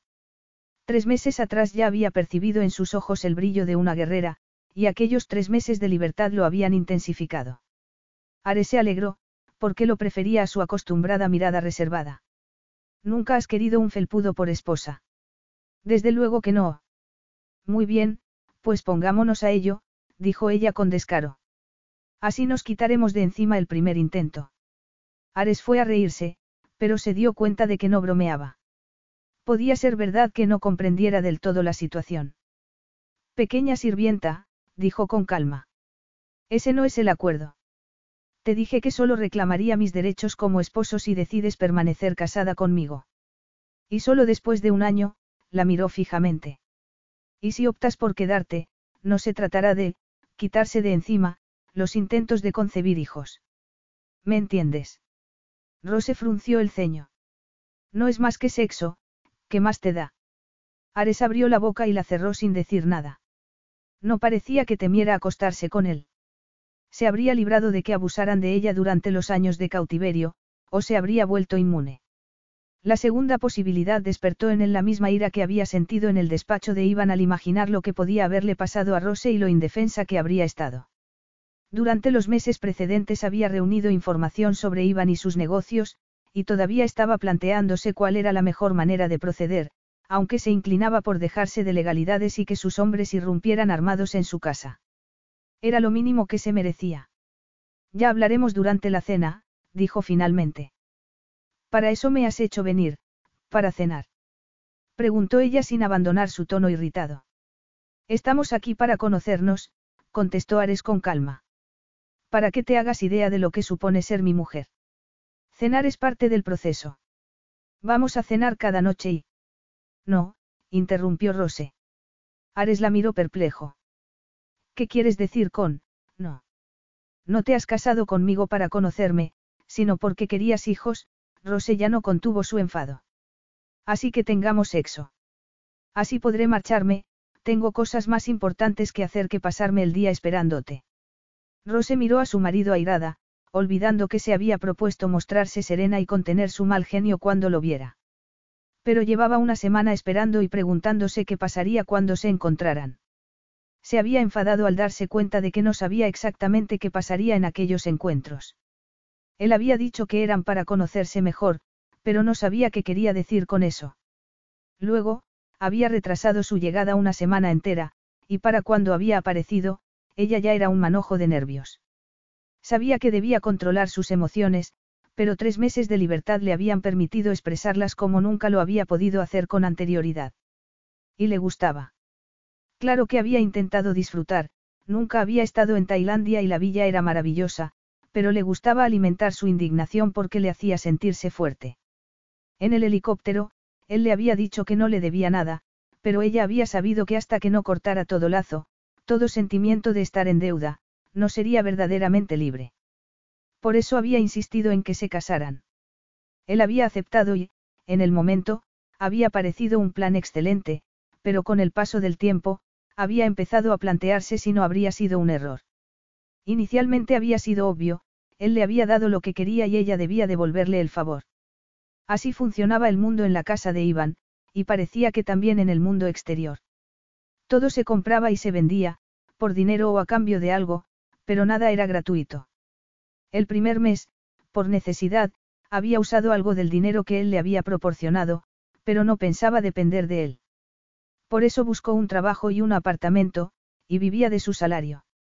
Le gustaba ser autosuficiente y no tenía ninguna prisa por vivir con él ni ser una esposa como las que veía en las películas, que parecían estar siempre pendientes del bienestar de sus maridos, tener problemas con sus hijos, discutir por dinero o cansarse del sexo.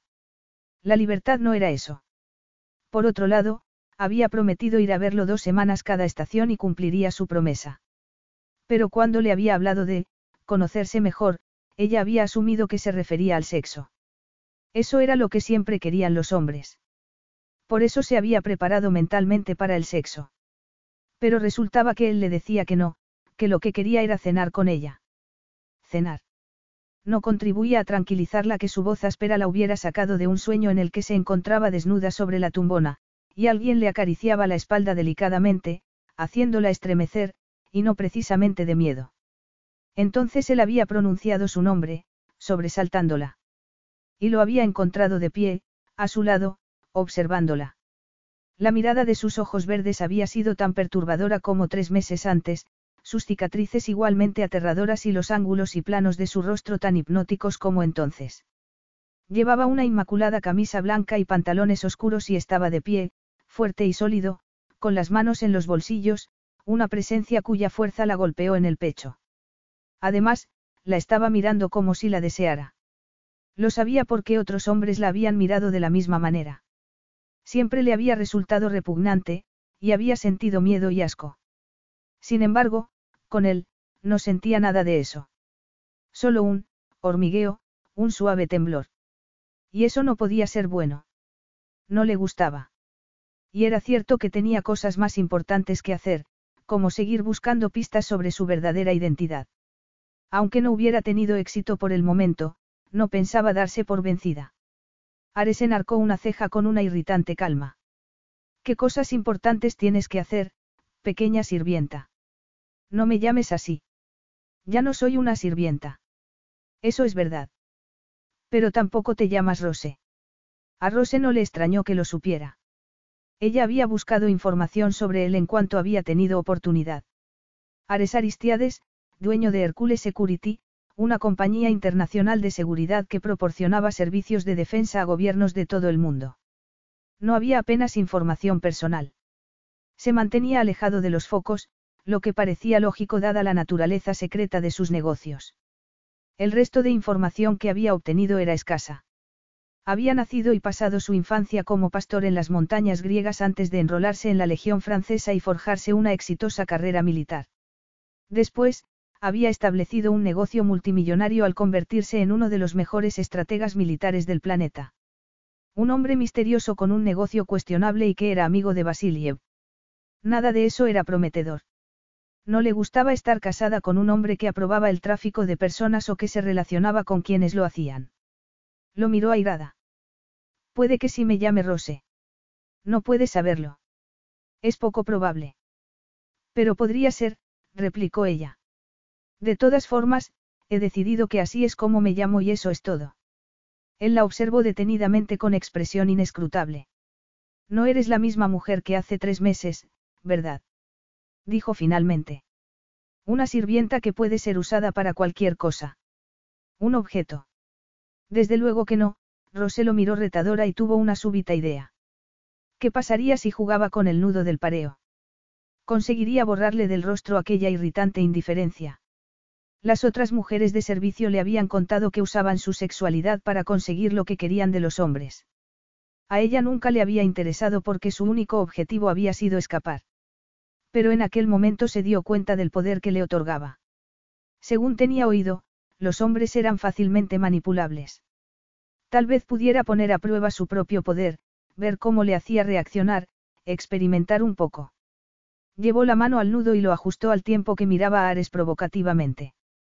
Él le dedicó una sonrisa torcida mientras el resto de su rostro permanecía inmóvil. No voy a hacer lo que esperas, Rosé, dijo. Así que puedes seguir jugueteando con el nudo cuanto quieras. Mala suerte. O no era manipulable o no la deseaba tanto como había creído. Dejó caer la mano haciendo una mueca de hartazgo. ¿Para qué conocernos si lo único que quieres de una mujer es hijos? Él la miró fijamente. Eres virgen, Rose. Aunque su impulso inicial fue no contestarle y guardarse para sí toda información personal, se dio cuenta de que no tenía sentido. Sí, dijo, alzando la barbilla, retadora. Nadie te ha tocado. Nadie te ha, hecho daño. La hija de Basiliev, Atena, era mi amiga y mi protectora, dijo en tono airado. Aunque eso no evitara que los hombres lo intentaran. Ares se mantuvo impasible. Entiendo. ¿Te da lo mismo haberme comprado? Preguntó entonces Rose con el súbito deseo de saberlo. ¿Te parece bien que las personas se compren y se vendan? Él siguió sin dejar entrever la menor emoción en su rostro. No, no me parece bien ni una cosa ni otra. Ah, no. Pues no lo demuestras. Puede que no lo hayas notado, pero no tengo demasiada movilidad en la cara, dijo él en tensión. Eso no quiere decir que nada de eso me parezca bien. Rose intentó ignorar una leve punzada de culpabilidad. ¿Por qué no iba a seguir presionándolo cuando no le había contado nada de sí mismo? ¿Y por qué estabas en la propiedad de Basiliev? Por fin asomó a su rostro una emoción, aunque Rose no supiera interpretarla. Vasiliev era mi suegro. Suelo visitarlo una vez al año. Rose lo miró desconcertada ante una respuesta tan inesperada. ¿Quieres decir que estás casado? Ares la miró enigmáticamente. Lo estuve. Hace años. ¿Qué pasó para? Hablaremos esta noche, interrumpió Ares en tono tranquilo, pero firme. Te avisarán cuando la cena esté lista. Y antes de que Rose pudiera reaccionar, Ares entró en la villa y la dejó sola y sin saber qué pensar. Jamás habría imaginado que un hombre tan duro e indiferente, que parecía forjado en hierro, hiciera algo tan ordinario como ir a visitar a su suegro. No podía negar que le resultaba, interesante y que despertaba en ella la curiosidad de conocerlo mejor, tal y como él le proponía. Aún así, aquella no era su mayor preocupación. No cesaba de pensar en Atena, encerrada en su casa, rodeada de lujos y caprichos, pero prisionera. Vasiliev debía ser castigado. Tú puedes ayudar a Atena. ¿Pero cómo? No tenía dinero ni poder. Y no conocía a nadie que, Ares tenía ambas cosas. Y ella era su esposa. Podía pedírselo y si no accedía, quizá habría un margen de negociación. Rose se llevó la mano al nudo del pareo y recordó la mirada de Ares. Había un calor en ella que tal vez pudiera usar a su favor. Tendría tanto control sobre sí mismo como aparentaba. La había rechazado ya dos veces, lo que significaba que las ofertas directas de sexo no le interesaban. Tendría que pensar en otra vía. Sin dejar de reflexionar, entró en la villa.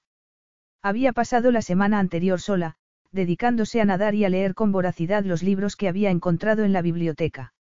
En la propiedad de Basiliev apenas le habían enseñado a leer y a escribir, y durante los tres meses precedentes había querido aprender por medio de la lectura todo lo que desconocía.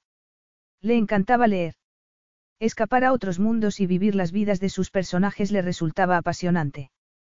Pero no solo había leído ficción, sino todo tipo de géneros, desde ciencia a tecnología o filosofía. La mayoría de los libros de la biblioteca estaban escritos en inglés, pero había otros en griego cuyo alfabeto, por algún extraño motivo, le resultaba familiar. Fue hacia su dormitorio, que estaba situado en un ala de la casa que daba a los escarpados acantilados en cuya base se arremolinaba el mar traslúcido. Las grandes ventanas, abiertas, dejaban pasar la húmeda brisa, mientras que una contraventana de lamas finas impedía la entrada de insectos. Una cama de dosel con una profusión de almohadas ocupaba una de las paredes, la cortina mosquitera de gasa estaba abierta. El personal había hecho la cama y Rose no había podido evitar revisarla con ojos de profesional. Inicialmente, había albergado sospechas y había interrogado al servicio sobre su horario laboral y su salario. Pero el ama de llaves le había asegurado que todos estaban contratados y que el señor Aristiades les pagaba generosamente. Eso había tranquilizado a Rose, aunque no lo bastante como para que decidiera confiar en Ares. Fue hasta una gran cómoda de madera tallada y abrió un par de cajones. Al llegar a la isla con sus escasas prendas de ropa, había encontrado en su dormitorio un vestuario completo. Evidentemente, Ares pensaba en todo. Toda la ropa era preciosa, elaborada en magníficas telas, y Rose no podía negar que le había encantado. Se había ocupado de aclarar con el ama de llaves, que tenía la paciencia de una santa, que eran para ella, y una vez se había tranquilizado, había pasado horas admirándola y probándosela. Nunca había tenido nada tan bonito, y también había contribuido a que se redujera la suspicacia con la que veía a Ares, aunque solo parcialmente. Rebuscó hasta encontrar un pareo en llamativos azules y dorados. Había vestidos largos en el armario, pero quería estar guapa sin que pareciera que se esforzaba demasiado. Era lo que necesitaba si quería tener algo que ofrecer en la negociación, a sí misma. Pero para que Ares dejara de rechazarla, tendría que averiguar qué lo provocaba, seducirlo. Alzó el pareo y lo estudió a contraluz. Era un poco transparente, pero no demasiado. Justo lo que necesitaba para dejar entrever a Ares lo que había debajo sin que fuera demasiado obvio. Lo extendió sobre la cama. Estaba dispuesta a seguir adelante. Llevaba años evitando a los hombres y sus miradas lascivas y, sin embargo, iba a lanzarse activamente a conseguir la atención de uno en el que no llegaba a confiar, que la había comprado y que se había convertido en su marido, al tiempo que en su libertador. Rose seguía sin entender su comportamiento. Cuando un hombre quería algo, le bastaba con tomarlo. Podía comprender que la comprara y accediera a casarse con ella, pero que luego la dejara marchar le resultaba incomprensible. O porque quería conocerla, o cenar con ella. En el helicóptero le había dicho que le enseñaría lo que representaba ser una esposa, y ella lo había encontrado paternalista, pero tal vez los pasos que estaba dando eran parte de la lección. En cualquier caso, ella no tenía por qué entenderlo. Estaba allí porque se había comprometido a hacerlo y ella cumplía su palabra. Y porque, ya que estaba allí, había decidido intentar utilizarlo en su beneficio. Acarició el suave y delicado pareo de seda. Ares había dicho que era distinta a la mujer de tres meses atrás y tenía razón. Y ser libre implicaba tener la libertad de elegir el tipo de mujer que quería ser en el futuro. Pero ¿cómo vas a saber quién eres mientras no sepas quién eras? Ese momento llegaría. Lo averiguaría. Sin duda. Entretanto, había elegido no ser ni una sirvienta ni una víctima. Sería fuerte, poderosa, segura de sí misma. Una tentadora sirena. Y vería cómo reaccionaba Ares. Capítulo 4. Ares estaba sentado a la mesa, leyendo su correo en el portátil. Como sucedía en el trópico, la noche había caído abruptamente, y el aire denso y húmedo portaba el perfume de las flores. Una discreta iluminación en la terraza exterior mitigaba la oscuridad, los árboles y arbustos resaltaban gracias a algunos focos de luz estratégicamente situados. Sobre la mesa puesta con vajilla de porcelana, cubertería de plata, altas copas de cristal, servilletas níveas y una cubitera de hielo para champán, había dispuestas velas y quinques. A Ares le agradaba que el servicio se hubiera esmerado. Pero Rose llegaba tarde. Aunque no estaba acostumbrado a que le hicieran esperar, la Legión le había enseñado a tener paciencia.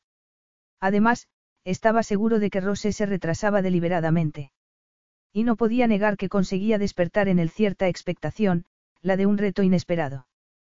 Por ejemplo, había sido inesperado que, durante el encuentro en la piscina, Rose estuviera enfadada y sugiriera tener sexo para, quitárselo de en medio, como si no significara nada. Había estado en guardia y no se había molestado en ocultar su enfado porque él hubiera retrasado una semana su llegada. Y Ares era lo bastante humano, y hombre, como para sentir satisfacción porque hubiera estado pensando en él. Eres un idiota. ¿Qué te importa en quién piense? Que no le importara no era óbice para que le gustara que una mujer pensara en él. Igual que le había divertido que jugara con el nudo del pareo. Hacía años que no participaba en un juego de seducción y no podía negar que le atraía hacerlo con Rose. En cambio, no le había agradado que mencionara a Iván y su conexión con él, o la posibilidad de que lo creyera capaz de traficar con personas. Frunció el ceño al recordar que en el helicóptero le había dicho que nunca se sentiría libre hasta zanjar su deuda con él. Imaginar lo que había supuesto vivir en la propiedad de Iván, crecer como un objeto, sin libertad de movimientos, lo sacaba de sus casillas y su rabia se manifestaba como un fuego que le ardiera en el pecho. Aún así, y por muy espantoso que fuera lo que le había sucedido a Rose no podía permitirse el lujo de implicarse en ello personalmente. Si algo había aprendido a lo largo de los años, desde la muerte de su esposa, era que no podía dejar que sus sentimientos dominaran su mente. Por ejemplo, si hubiera sabido con anterioridad que Stravros y sus secuaces se vengarían tan violentamente, no habría permitido que el orgullo lo cegara, y habría pagado el dinero que le exigían. Pero no lo había hecho porque no quería que Naya lo considerara un cobarde. Aristiades era el apellido de un hombre fuerte que no se inclinaba ante hombres más débiles. Pero esos mismos hombres habían prendido fuego a su casa y Naya había fallecido en el incendio. Su orgullo se había cobrado la vida de su mujer. Unas suaves pisadas procedentes del comedor que daba acceso a la terraza hicieron que alzara la vista del ordenador. Rose estaba en la puerta. El cabello le caía sobre los hombros, la luz de las velas hacía brillar los mechones rubios entreverados con los azules. Un pareo azul y dorado atado a la nuca envolvía su sensual figura. En los pies llevaba unas sandalias planas doradas, con cintas que se cruzaban en la pantorrilla. La brisa removió suavemente la seda y Ares se dio cuenta de que la tela era lo bastante transparente como para dejar intuir las curvas que ocultaba y el hecho de que no llevaba nada debajo. El deseo lo sacudió y tuvo que concentrarse al máximo para no moverse ni un milímetro y no perder el control. Rose descendió lentamente los peldaños que separaban el comedor de la terraza, la seda flotó alrededor de sus piernas y se abrió, dejando atisbar un dorado muslo. Era absolutamente preciosa. Y también era evidente que lo sabía y que estaba usando su belleza en un juego de poder, como indicaba la mirada especulativa, retadora, con la que lo observaba. Su pequeña sirvienta se había armado para la batalla y estaba midiendo a su oponente. Qué interesante. Ares no sabía a qué batalla en concreto quería arrastrarlo, o porque creía estar luchando, pero entraría en el juego. Incluso se plantearía otorgarle la victoria si así le placía, puesto que, de otra manera, nunca le ganaría. Pasando por alto el deseo que lo atenazaba, se puso en pie, rodeó la mesa y separó una silla, invitando a Rose a sentarse. Ella pareció sorprenderse, pero se sentó con elegancia. Olía dulce, a lirios. Ares empujó la silla hacia la mesa. La expectación se acumulaba en sus entrañas ante la inminente confrontación, más aún con tan magnífica oponente. Recuerda que solo iba a ser una cena. Y eso iba a ser, por más que Rose intentara convertirlo en otra cosa. Tras ayudarla a acomodarse, tomó la botella de champán y preguntó relajadamente. Una copa para celebrar. Un destello de irritación cruzó el rostro de Rose. Luego estiró la servilleta cuidadosamente sobre su regazo. ¿Celebrar qué? Ares no pudo evitar que le divirtiera que se enfadara y más aún que intentara ocultarlo. Nuestro matrimonio, dijo, descorchando la botella. Aunque no estás aquí para una celebración, sino para una pelea, ¿verdad? Más emociones pasaron por el rostro de Rose, pero tan seguidas unas de otras, que Ares no tuvo tiempo a identificarlas. Era mucho más expresiva que hacía tres meses. Habría sido su contención una consecuencia de la vida en la casa de Iván. Había tenido que estar continuamente alerta, asegurándose de que no dejaba entrever ningún sentimiento. ¿Cuál será su experiencia? Sentirse siempre amenaza, esperando el siguiente ataque. Una prisionera de guerra viviendo con el enemigo. La ira tiró de la correa a la que la había atado, pero Ares la aplacó. Podía permitirse curiosidad y deseo, pero nada más. ¿Qué te hace pensar que quiera pelearme? Preguntó ella mientras él le llenaba la copa. Que llevas un pareo transparente y no te has puesto ropa interior, Ares se sirvió champán, dejó la botella y sentándose, alzó su copa y dijo, por mi hermosa mujer. En lugar de responder al brindis, Rosé lo observó con la mandíbula en tensión. No quiero pelearme contigo. Ares encogió de hombros y bebió. ¿Pero quieres algo? Ella apretó los labios, molesta porque la hubiera descubierto. ¿Cómo has rechazado lo que te he ofrecido en la piscina? He querido dejarte vislumbrar lo que te has perdido. Ares se reclinó en el respaldo de la silla y sintió una culpabilidad cuyo origen desconocía. Rechazarla había sido lo correcto, así que debía deberse a que Rose creyera que tenía que ofrecer su cuerpo para conseguir que le hiciera caso. Habría sido así la vida con Basiliev. Creía de verdad Rose que él era un hombre con el que podía llegar a ese tipo de negociación. Si después de dos negativas insistía, estaba claro que sí. Y no le gustó. Si quieres algo, ¿por qué no me lo dices directamente? Ella se mordió el labio y lo observó mientras pensaba. Entonces dijo a bocajarro. Quiero ayudar a Atena a escapar de la propiedad de Basiliev. Ares frunció el ceño. Atena. Es la hija de Iván. Rose negó con la cabeza. No, la compraron al mismo tiempo que a mí. Ares no pudo disimular su perplejidad. Su suegra se había quedado destrozada con la muerte de Naya, y él había ido a visitarla tras recibir el alta en el hospital y antes de alistarse en la legión. Pero ella se había negado a hablar con él y había salido huyendo de la habitación porque sus quemaduras le recordaban lo sucedido a su hija y no había podido soportar verlo.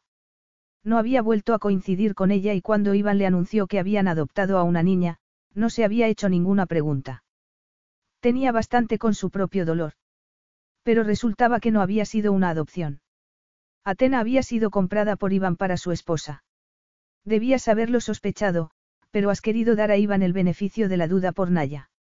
Ares miró la copa que sostenía en la mano.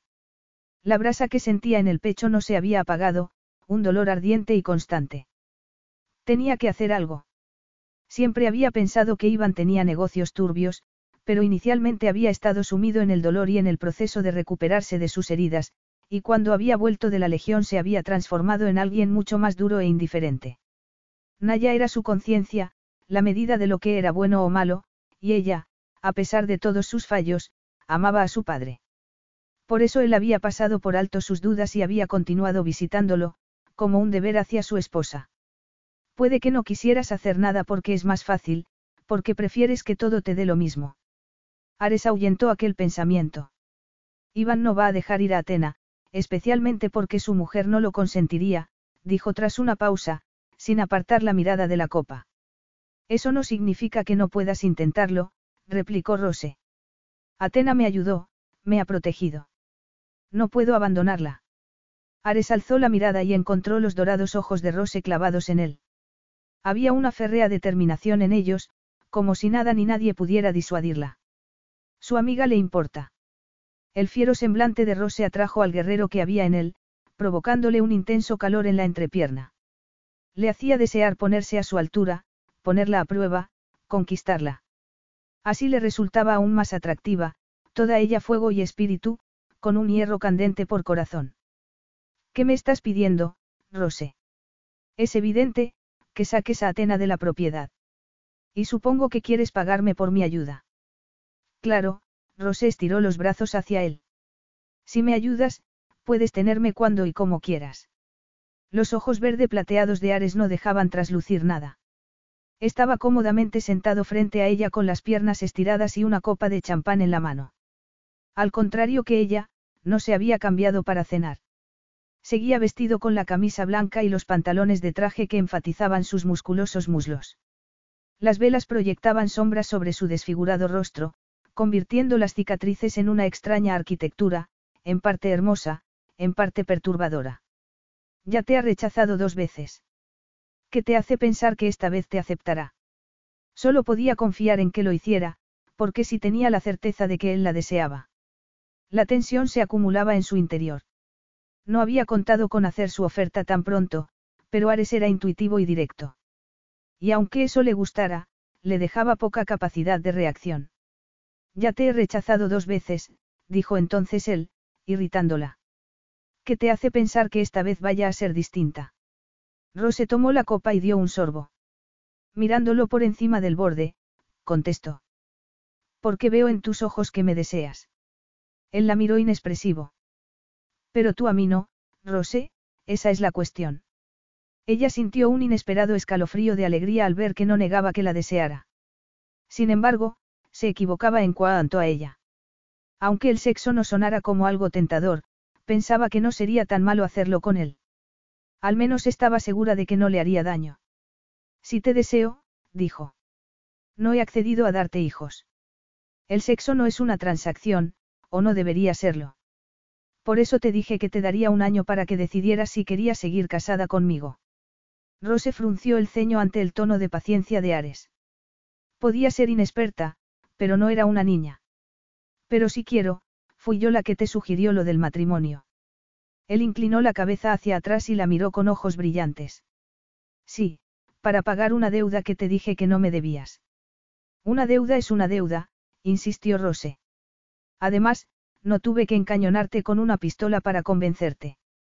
Es verdad, Ares sonrió como si sus respuestas le divirtieran y Rose sintió un pájaro revolotear en su estómago. Cuando sonreía sinceramente, su rostro se iluminaba. Ares nunca resultaría fácil, su presencia era demasiado intensa y abrumadora, pero cuando se mostraba así, resultaba menos claustrofóbico, y despertaba en ella las ganas de sonreír. ¿Qué te hace tanta gracia? preguntó, enfadándose por el calor que sentía en las mejillas. Eres una mujer sorprendente, Rosé, Ares la observó desde debajo de sus pestañas increíblemente densas. Me has tomado por sorpresa. Rose sintió un calor interno, como si le agradara la idea de desconcertarlo. Y eso, a su vez, le resultó perturbador. Como todo lo relativo a Ares. Se acomodó en la silla. ¿Qué esperabas? Un felpudo. No, me gustan las mujeres que dicen lo que piensan y que no temen contradecirme.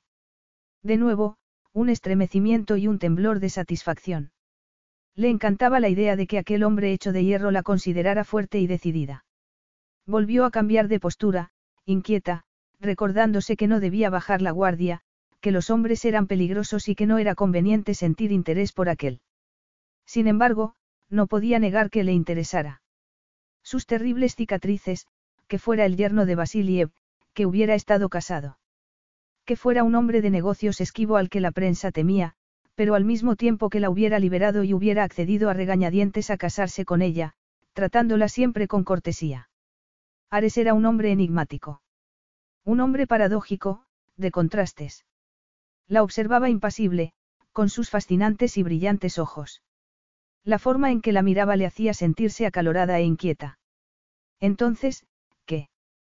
Consiguió no sonar demasiado impaciente. ¿Me ayudarás?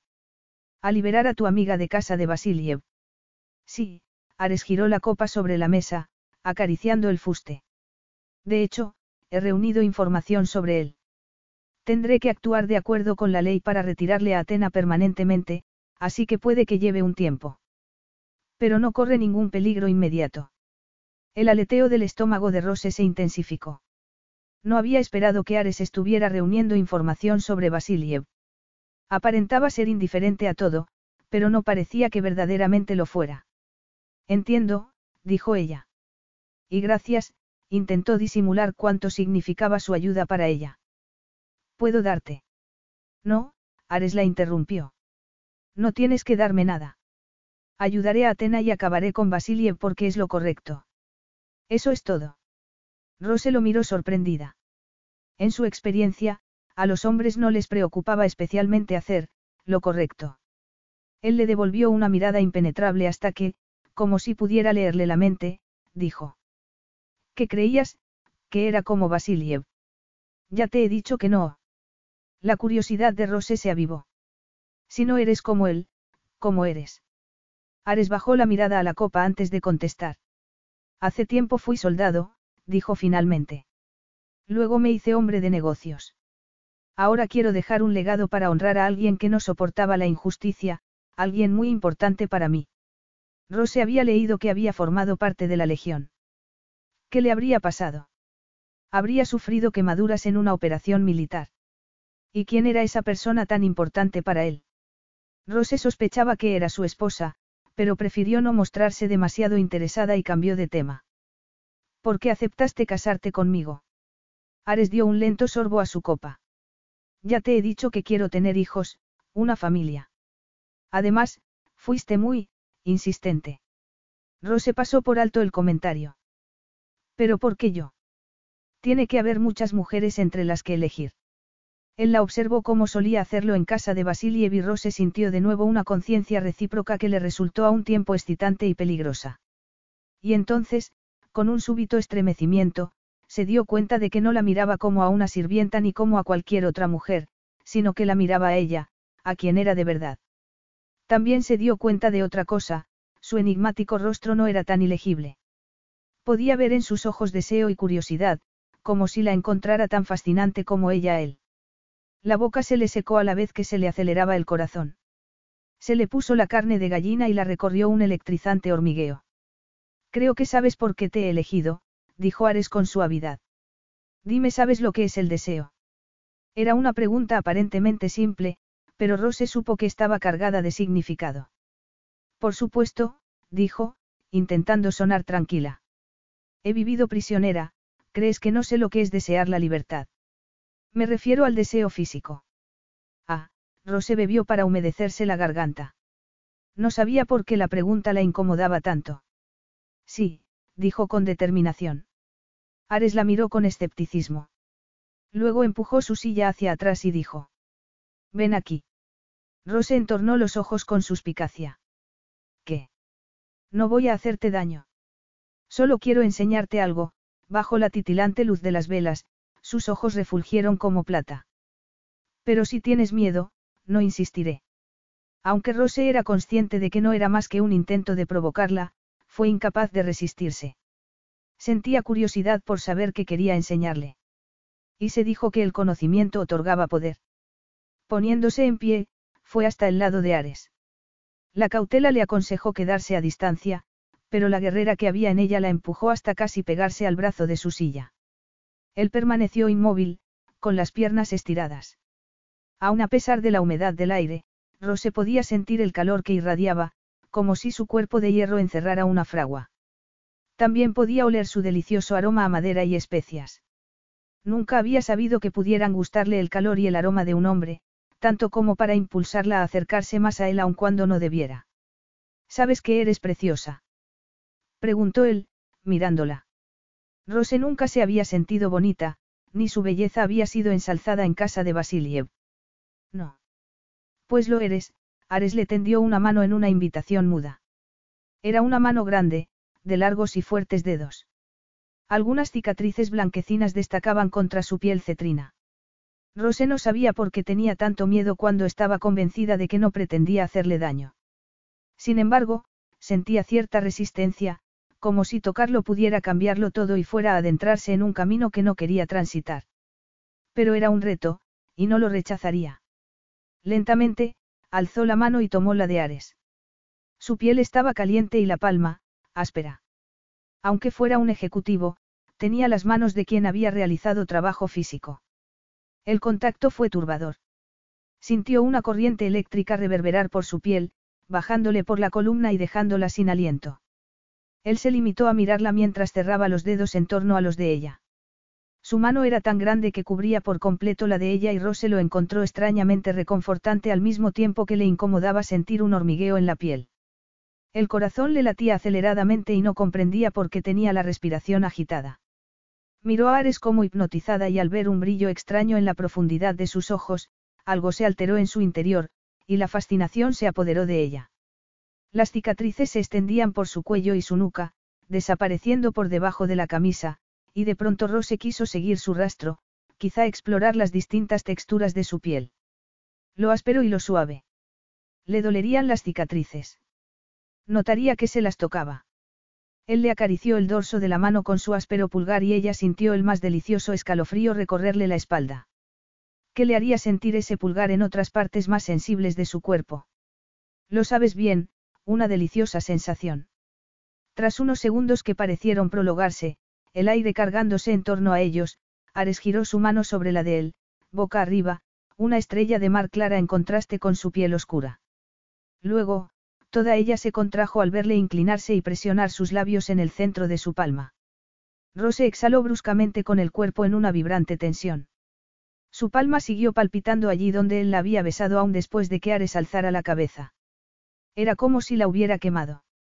Mientras, él seguía manteniendo una expresión impasible, pero lo delataban las llamas que ardían en sus ojos, que, por otro lado, no hacía ningún esfuerzo por ocultar.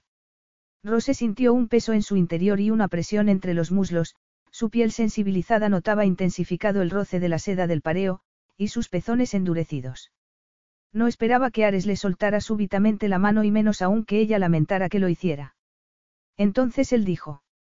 Eso es el deseo físico. Ella guardó silencio, con el cuerpo más vivo y despierto que en toda su vida. Como si fuera la bella durmiente recién despertada, el mundo a su alrededor había cambiado y no sabía qué decir. Porque si aquello era el deseo, había subestimado todas las decisiones que había tomado desde su llegada. Acostarte con él te cambiaría irrevocablemente. No sabía cómo ni por qué, pero estaba segura de ello. Y convertía todo lo que había imaginado y planeado para aquella velada en las ingenuas ensoñaciones de una cría. Había creído que podía usar el deseo de Ares a su favor, pero solo porque no sabía lo que significaba desearlo a él. Averiguarlo la había hecho vulnerable. No puede seguir sentada con él. No, de pronto le pareció lo más peligroso que podía hacer. Sin mediar palabra, dio media vuelta y se fue. Capítulo 5. Otoño. Me da lo mismo, gruñó Ares. Encuéntrenla inmediatamente.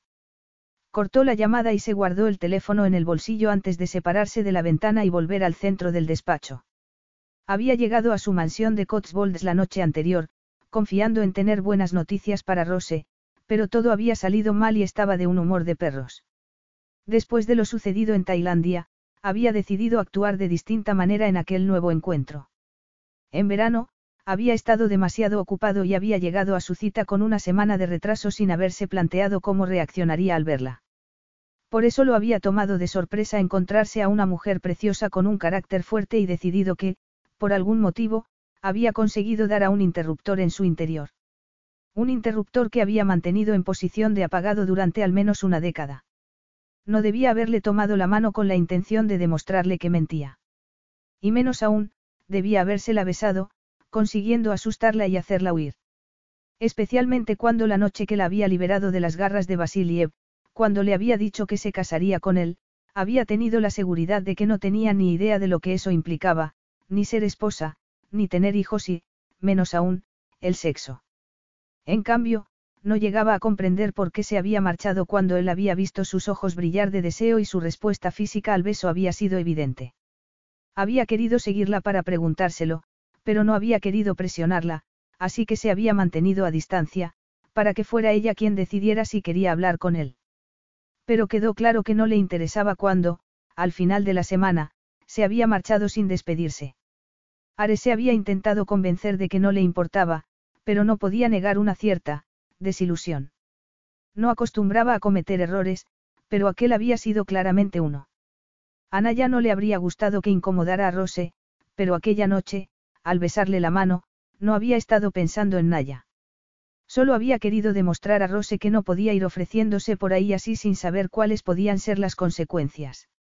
Era tan inexperta que alguien tenía que explicárselo. Sin embargo, solo había conseguido asustarla, y estaba decidido a averiguar la causa. También había confiado en haber sido portador de buenas noticias sobre Atena, pero no había sido posible. Atena había escapado de la propiedad de Iván varios meses atrás y nadie sabía dónde estaba.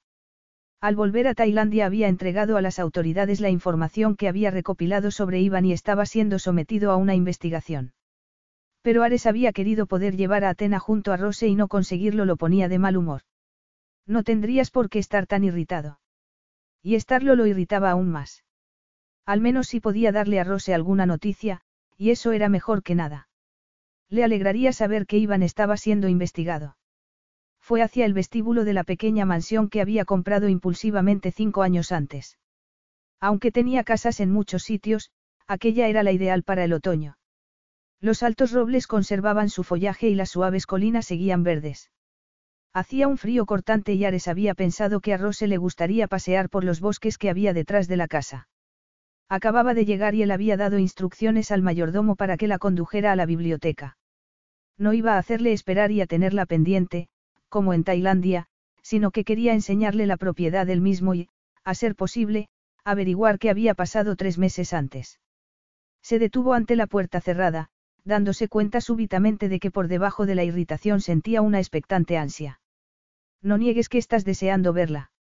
Era verdad, aunque admitirlo fuera arriesgado. No solo deseaba volver a sentirse retado por una voluntad tan férrea como la suya, sino que le gustaba la densa tensión sexual que cargaba el aire siempre que se encontraban, por más que estuviera decidido a dominarse y evitar cualquier contacto físico. Cumpliría su palabra de esperar un año. Posó la mano en el picaporte y entró. Se trataba de una habitación cálida y acogedora, y su mayordomo se había ocupado de que el fuego estuviera encendido. Las paredes estaban cubiertas de suelo a techo por estanterías llenas de libros, delante de la chimenea había un par de cómodos sillones y un sofá. Rose estaba de pie, de espaldas a Ares, alargando las manos hacia las llamas. El tinte azul prácticamente se había desvanecido, dejando su color natural dorado, que reflejaba el brillo del fuego. Lo tenía más largo que en Tailandia y se lo había recogido en una coleta. Vestía informalmente, vaqueros, un jersey negro y deportivas. Del respaldo del sofá colgaba un abrigo barato. Ares permaneció un instante en el umbral de la puerta porque, aun habiéndose preparado para verla, el golpe de deseo que sintió lo dejó sin aliento. Era absurdo. No iba en bikini y estaba completamente tapada. Sin embargo, habría querido echarla sobre la alfombra que había frente al fuego y quitarle toda la ropa para ver su cuerpo desnudo a la luz del fuego y comprobar si toda ella era dorada y tan suave y sedosa como su mano. Rose se volvió bruscamente y Ares le oyó contener el aliento cuando sus miradas se encontraron. Fue como si no hubiera transcurrido el tiempo desde la escena de la terraza en Tailandia, con la mano de Rose en la suya, sus ojos centelleando con un deseo que no podía ocultar. Como no podía ocultarlo en aquel instante. Ares cerró la puerta y dio varios pasaos hacia Rose antes de darse cuenta de lo que hacía. No se suponía que ibas a ser cauto. Se paró en seco y por cómo abrió los ojos Rose, supo que había intuido lo que había estado a punto de hacer. No parecía asustada, pero había cierta inquietud en su semblante, como si él fuera un depredador y ella su presa. Y no le falta razón. Has estado a punto de saltar sobre ella. El mejor que nadie debía conocer el peligro de dejarse dominar por el deseo, o de permitir que el corazón reinara sobre la razón. Tenía que dominarse. Metió las manos en los bolsillos y vio que una vena palpitaba en la base del cuello de Rose. Hola, Ares, saludó ella. Hasta ese momento él no había sido consciente de que echara de menos su voz susurrante y femenina. Siempre le había gustado oírla tararear mientras hacía sus tareas en casa de Iván, aunque no reconociera las melodías, le resultaban relajantes. Apretó los dientes para contener su voracidad. Hola, Rose. Bienvenida a Cotswolds. Es la primera vez que vienes a Inglaterra, no. Las suaves curvas de su seno se elevaron cuando ella respiró profundamente y Ares no pudo evitar fijar sus ojos en ellas. No, lo sabes perfectamente. Así era. Ares sabía todo lo que hacía. Por eso sabía que había permanecido en París, trabajando en el café y que, después de pasar un rato con sus compañeros de trabajo, volvía sola a su apartamento. No tenía sentido negarlo, así que dijo. Sí. Ya me parecía, dijo ella, alzando la barbilla en un gesto altivo. Suele haber un coche al otro lado del café. El conductor entra a tomar algo de vez en cuando, pero en general se queda al volante en el coche. Luego suele seguirme a casa. ¿Acaso creías que no se iba a dar cuenta? Es para protegerte. ¿No quieres que tu inversión corra peligro? Preguntó Rose con sarcasmo. Así que seguía enfadada. Pero era por saberse vigilada o por algún otro motivo. Eres mi esposa, contestó Ares retándola con la mirada. Quiero que estés a salvo. Y también saber qué estoy haciendo, ¿verdad? En lugar de contestar, Ares preguntó a su vez. ¿Qué te molesta, que te haga seguir o lo que pasó en Tailandia? Rose lo observó un instante antes de girarse bruscamente hacia el fuego y alargar de nuevo las manos a las llamas. En Tailandia no pasó nada. Ares dio un par de pasos hacia ella. Rose estaba muy rígida, pero era difícil saber si se debía a rabia o a miedo. En cualquier caso, no podía dejarlo pasar, necesitaba averiguar cuál era el problema. Te marchaste súbitamente, musito. Luego no volví a verte en toda la semana. Quise dejarte espacio y pensé que, vendrías a aclarar las cosas. Pero no lo hiciste. Rose permaneció callada y Ares de pronto sintió la urgencia de saber qué estaba pensando. Necesitaba tener claro si la había incomodado. Dio otros dos pasos, hasta quedarse a unos centímetros de ella. Podía ver la curva de su mejilla, el resplandor de las llamas sobre su piel, el delicado arco de su cuello y el frágil perfil de sus clavículas, el lóbulo de su pequeña oreja, en el que llevaba un aro de oro. Muy, muy bonita. Percibió cómo los hombros de Rose se tensaban y se preguntó si le molestaba tenerlo tan cerca. Se habría aproximado demasiado. Debería retroceder y, sin embargo, no lo hizo. Rose, dijo en voz baja. Tenemos que hablarlo. Ella siguió contemplando el fuego mientras la tensión en su cuerpo era palpable. Rose, insistió Ares, adoptando un tono severo. Mírame. Rose no quería mirarlo ni tenerlo tan cerca.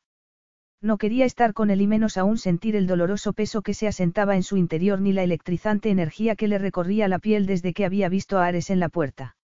Durante tres meses, se había dicho que el modo en que había reaccionado a Ares en Tailandia era una anomalía, una ilusión producto de estar en un lugar nuevo y desconocido, y que en cuanto se alejara de él, el efecto pasaría.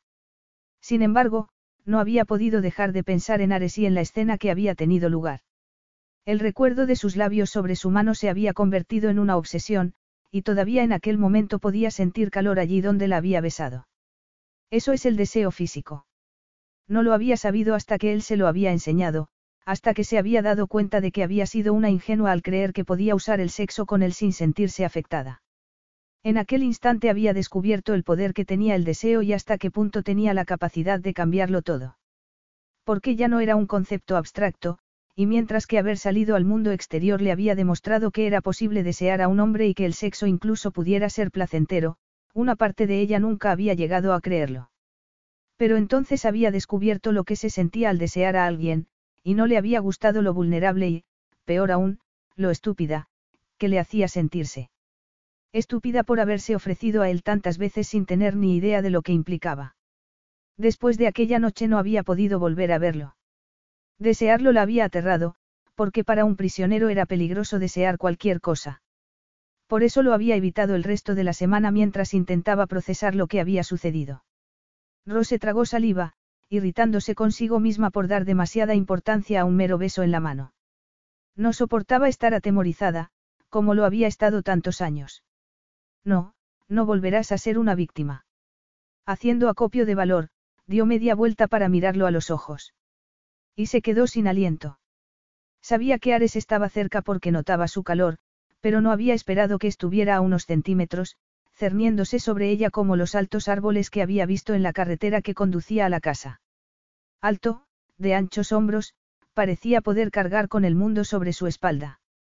Tan cerca, tan masculino en presencia y aroma, hizo que su cuerpo ardiera con más intensidad que el fuego de la chimenea.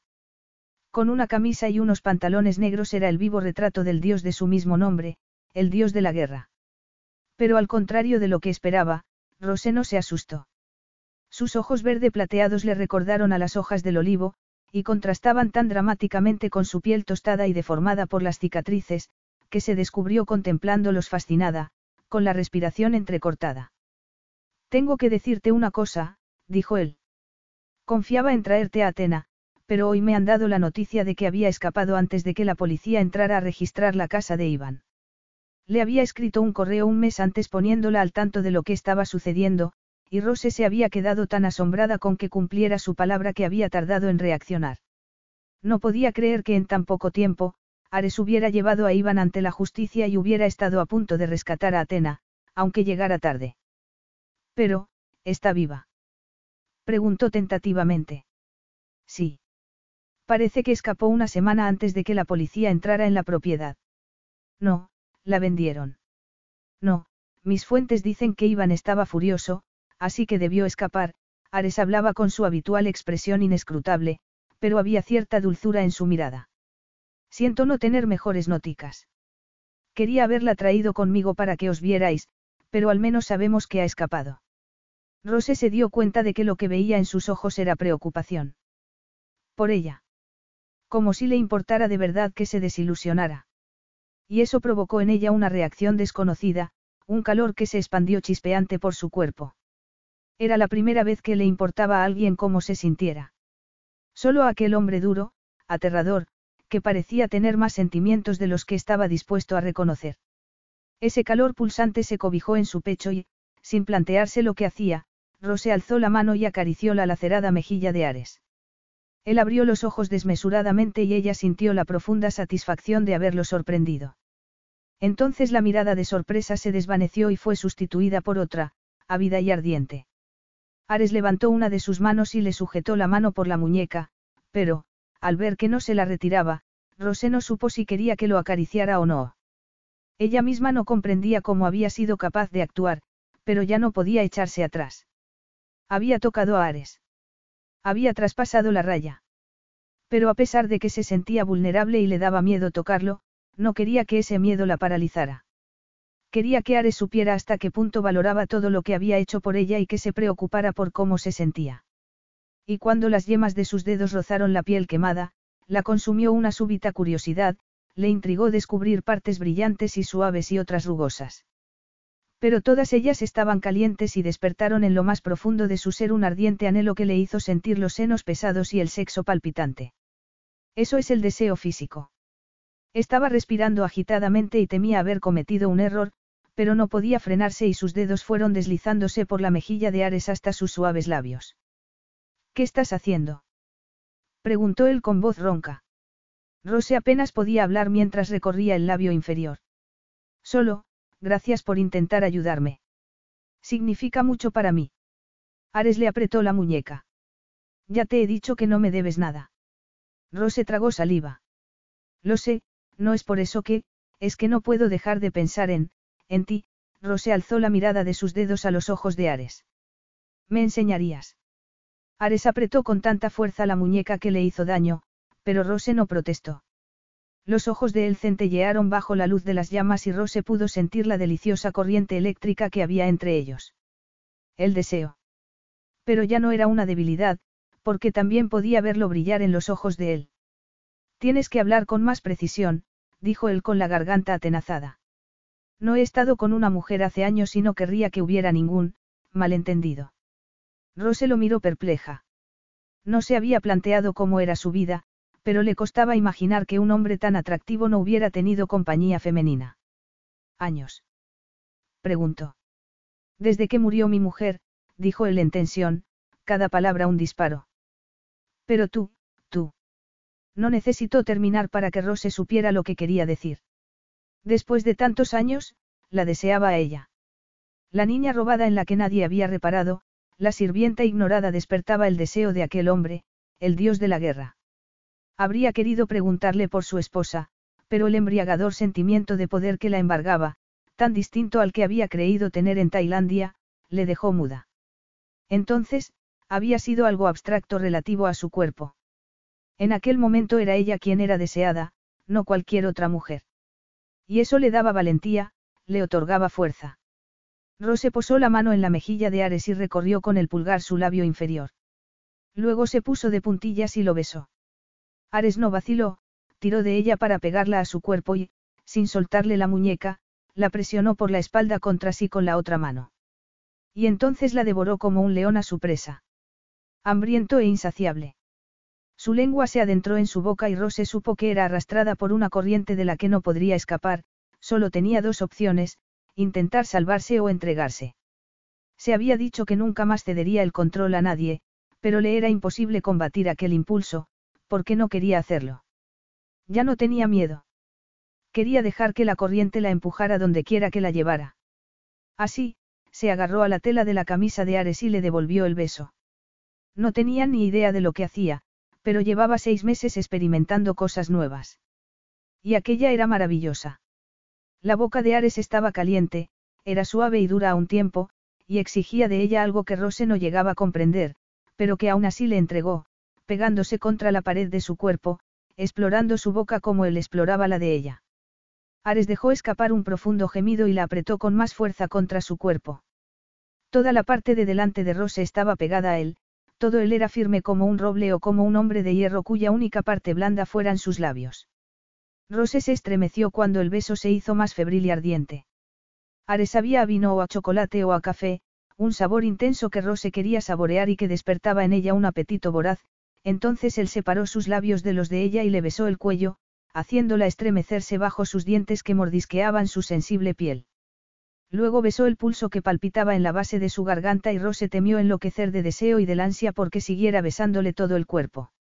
Ares, musitó con voz ronca, sin saber qué quería, solo que quería más. Ares. Él deslizó la mano por debajo de su jersey y sus dedos callosos le acariciaron la piel desnuda, trazando cada vértebra de la columna y provocándole un delicioso estremecimiento. Pero Rose no quería que se limitara a tocarle la espalda, quería que le acariciara en partes más sensibles del cuerpo, los senos y, especialmente, entre los muslos. Rose, dijo él contra sus labios. Quiero que sepas que no he planeado esto. No quería que hubiera nada físico entre nosotros hasta que tú decidieras si seguir o no casada conmigo. Así que, si quieres que siga, debes estar segura de lo que está pasando, porque no creo que pueda frenarme. Por primera vez Rose notó en su voz un leve acento que le resultó familiar, como si lo hubiera oído con anterioridad. Sabía que era griego, pero en casa de Basiliev no había habido griegos, así que, ¿dónde podía haberlo oído? Pero ese pensamiento se nubló cuando él le llevó la mano que le asía por la muñeca a su pecho, junto a la otra. Entonces se la soltó y, tomándola por las caderas, la ajustó aún más contra sí, de manera que la sensible y palpitante zona de su entrepierna quedó en pleno contacto con el largo y duro abultamiento bajo la bragueta de Ares. Rose, musitó él, más implorante. Necesito que me des permiso antes de seguir adelante. Hace mucho tiempo y no creo que pueda ser muy delicado. Ella sentía curiosidad por saber exactamente cuánto tiempo, pero no quería romper la magia del momento haciendo preguntas, y menos aún cuando sabía lo que quería y lo ansiaba desesperadamente. Sí, musitó temblorosa. Ares, sí, por favor. No hubo transición. De un instante al siguiente, Rosé se encontró echada sobre la alfombra, con Ares de rodillas a horcajas sobre ella, mirándola fijamente. La luz de las llamas iluminaba los surcos de su rostro, pero ella apenas las veía. Solo veía el brillo ardiente de sus ojos, que la miraban con un ávido apetito. Tal y como le había advertido, no fue delicado. Le quitó el jersey y el sujetador, dejando sus pechos desnudos. Luego se inclinó y, atrapando uno de sus pezones en la boca, succionó con fuerza. Rose exhaló con fuerza ante una sensación de una intensidad que apenas podía soportar. Jamás había imaginado que pudiera ser tan maravilloso. Ares continuó succionado y ella arqueó la espalda, saliendo a su encuentro, buscando más placer, mientras la presión entre sus muslos se intensificaba. Levantó las manos, pero Ares se las sujetó, presionándolas contra el suelo a ambos lados de su cabeza a la vez que tomaba el otro pezón entre los dientes y lo mordisqueaba, provocándole una nueva cascada de sensaciones. Estar sujeta incrementaba en cierta medida el placer, pero, por otro lado, despertaba en ella la frustración de no poder tocarlo. Serpenteó para soltarse. Por favor, Ares. Él emitió un gruñido, soltó su pezón y alzó la cabeza. Sus ojos refulgían. ¿Qué pasa? Su voz sonó como piedras entrechocando. Te estoy haciendo daño. No, dijo ella, jadeante. Es solo que, quiero tocarte. Quiero verte. Ares la miró un instante antes de sentarse bruscamente sobre los talones y, sin apartar la mirada de ella, empezar a desabrocharse la camisa. Rose miró su pecho conteniendo la respiración. Todo el lado izquierdo estaba marcado por las cicatrices, la piel retorcida como si la hubiera recorrido una llama. Igual que en su cara, algunas partes eran brillantes y otras rugosas. Pero aún a pesar de las cicatrices podía apreciarse la línea de sus músculos, que parecían tallados en piedra. Todos los contrastes que descubría en él le resultaban inesperadamente hermosos. Rose se incorporó y alargó la mano hacia su torso, recorriéndolo lentamente y sintiendo cómo su calor se transmitía a sus dedos. Parecía haber sido creado en una forja de un calor tan intenso que había dañado su piel, mientras que sus huesos y sus músculos habían quedado ilesos, porque la parte fundamental de su ser estaba hecha de granito. Ares dejó que lo explorara en silencio mientras él se llevaba las manos al cinturón. Se desabrochó el pantalón y se bajó la cremallera. Rose le oía respirar y bajo la palma de la mano, podía sentir su acelerado corazón. Todavía en silencio, él la echó hacia atrás y, desabrochándole los vaqueros, se los bajó junto con las bragas hasta la mitad de los muslos, y, en cierta forma, que ni se desnudara ni la desnudara enteramente, fue excitante para Rose porque era su manera de demostrar que no podía esperar un segundo más. Una exclamación escapó de los labios de Ares al contemplarla. Luego le separó los muslos lo bastante para arrodillarse entre ellos. Se colocó sobre ella y Rose sintió su miembro presionar su entrada antes de deslizarse hacia adentro con lentitud, más y más profundamente. Ella gimió. El sexo de Ares, grande y duro, le hacía daño, pero se trataba de un dolor placentero. No quería que parara. Unas lágrimas inesperadas le inundaron los ojos y, de pronto, dejó de dolerle y solo sintió a Ares llenando un vacío del que nunca había sido consciente, pero que hubiera estado esperando a que él lo ocupara. Él se detuvo un segundo, mirándola con una ardiente intensidad y Rose sintió su cuerpo ajustarse a él, como si hubiera sido diseñado para acogerlo. Entonces él empezó a moverse y todo se revolucionó, el dolor que sentía en su interior se incrementó hasta hacerse prácticamente insoportable. Y, sin embargo, Rose quería más, porque, aunque la fricción le estaba haciendo enloquecer, le resultaba insuficiente.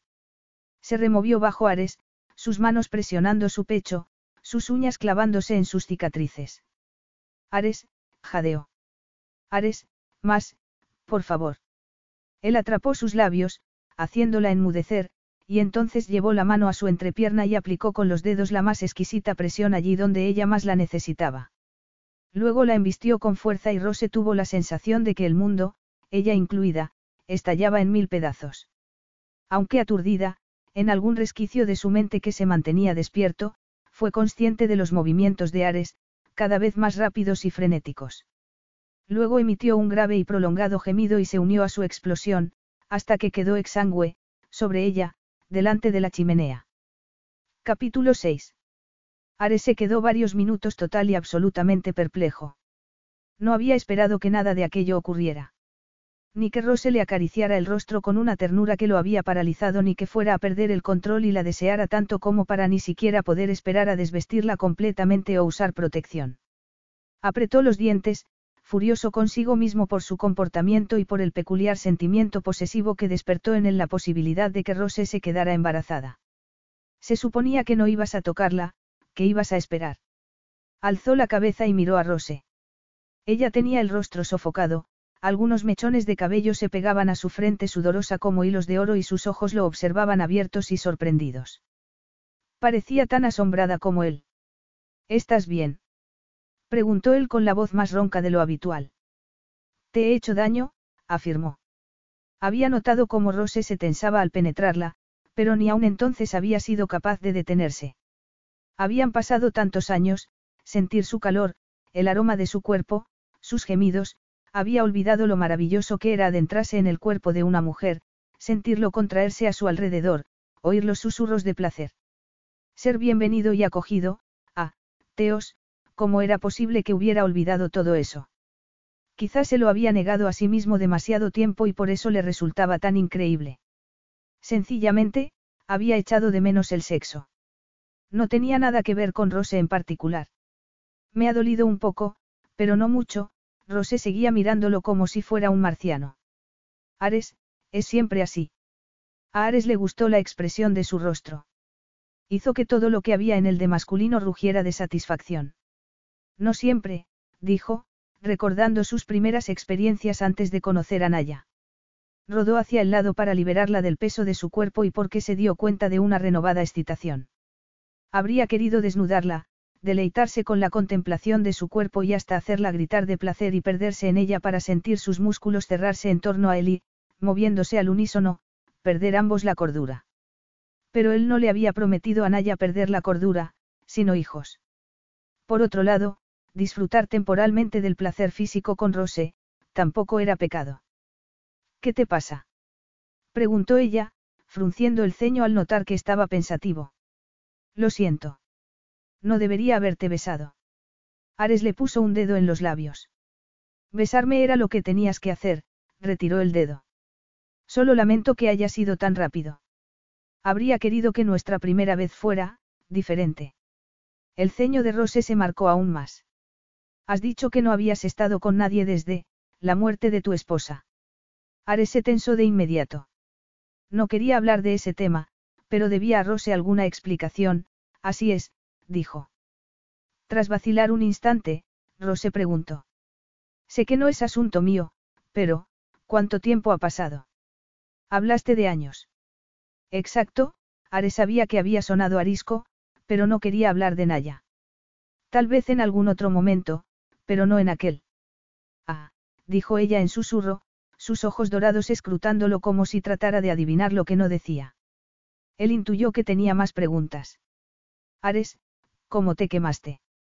Tampoco quería contestar esa pregunta y menos, estando ligada a Naya. Solo lo pregunto, se apresuró a continuar ella, porque no estaba segura de si podía tocarlas o si te hacía daño. Si va a ser tu esposa, tiene sentido que lo sepa. No, no tenía por qué saberlo. Ni siquiera estaba seguro de que fuera a seguir casada con él. Para darle herederos no necesitaba estar informada sobre su esposa o las circunstancias que habían conducido a su muerte. Sobre su orgullo y la lección que había tenido que aprender. Sobre su fracaso. El pasado de Rose estaba rodeado de misterio, lo desconocían. ¿Por qué tenían que hablar del de él? Puedes tocar las quemaduras, dijo con brusquedad. En algunas zonas he perdido la sensibilidad porque se quemaron las terminaciones nerviosas. Pero no me duelen. Rose permaneció callada, como si esperara una explicación más detallada. Luego dijo. Lo siento. No debería haberte preguntado. Rose, empezó Ares. Pero ella le tocó de nuevo la mejilla y algo aleteó en su pecho. Ella añadió. Gracias por enseñarme lo que es el deseo. Pero, podríamos explorar el tema un poco más. A Ares le alivió el cambio de tema. Más sexo podría ser un error, pero su apetito se incrementaba por momentos al sentir el cuerpo acogedor y suave de Rose y el dulce aroma femenino del deseo.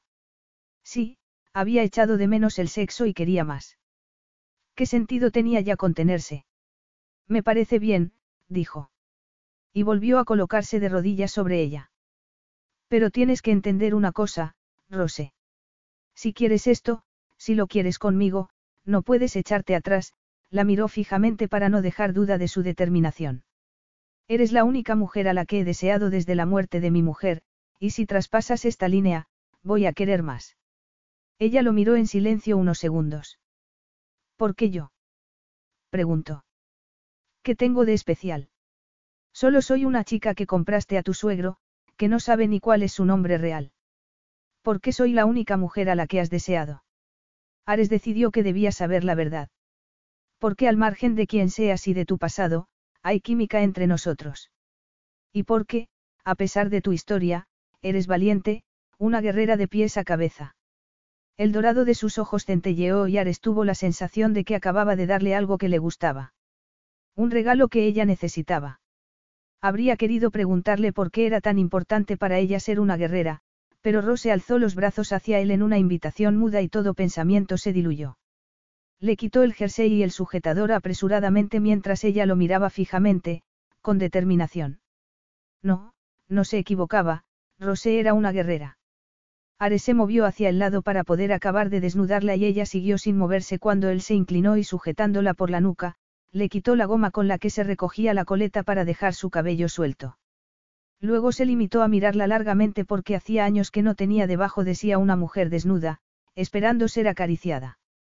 Una mujer refulgente, dorada, bañada por el fuego en oro, piel caliente, cabello de seda, ojos anhelantes, y toda ella para él. Estaba sonrojada, con los pezones duros, y no desviaba la mirada. Poca gente podía mirarlo sin estremecerse o sin verlo como un hombre destrozado. Un hombre sin corazón porque había perdido el suyo en un incendio, tiempo atrás. Pero Rose no lo temía. Y no necesitaba ni delicadeza ni ternura. No necesitaba que fuera cuidadoso, porque ella era lo bastante fuerte como para soportar lo que fuera. Y como si quisiera demostrarlo, Rose alzó las manos a su cabeza y la atrajo hacia sí para besarlo. El beso fue más ardiente que el anterior, más sofocante que las llamas que bailaban en el hogar. Primario y salvaje como una tormenta de fuego. Él se lo devolvió sin ningún freno, con el mismo apetito, devorando su boca, deleitándose con su sabor a menta y fresa.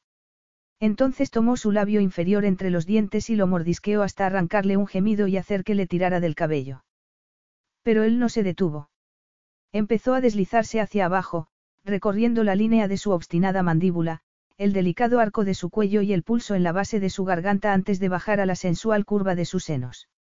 Los mordisqueó y succionó mientras sus manos seguían acariciando su cálida piel de seda. Ella se removió y retorció, cada caricia arrancaba suaves gemidos y ahogadas súplicas de sus labios.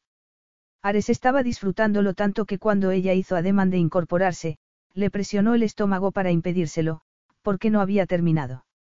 Ni de lejos. Finalmente, se colocó entre los muslos de ella y le acarició el lugar entre sus muslos antes de sustituir sus dedos con sus labios, ansiando saborearla. Hacía demasiado tiempo que no hacía aquello, tocar y saborear a una mujer, tomarse su tiempo para despertar su placer.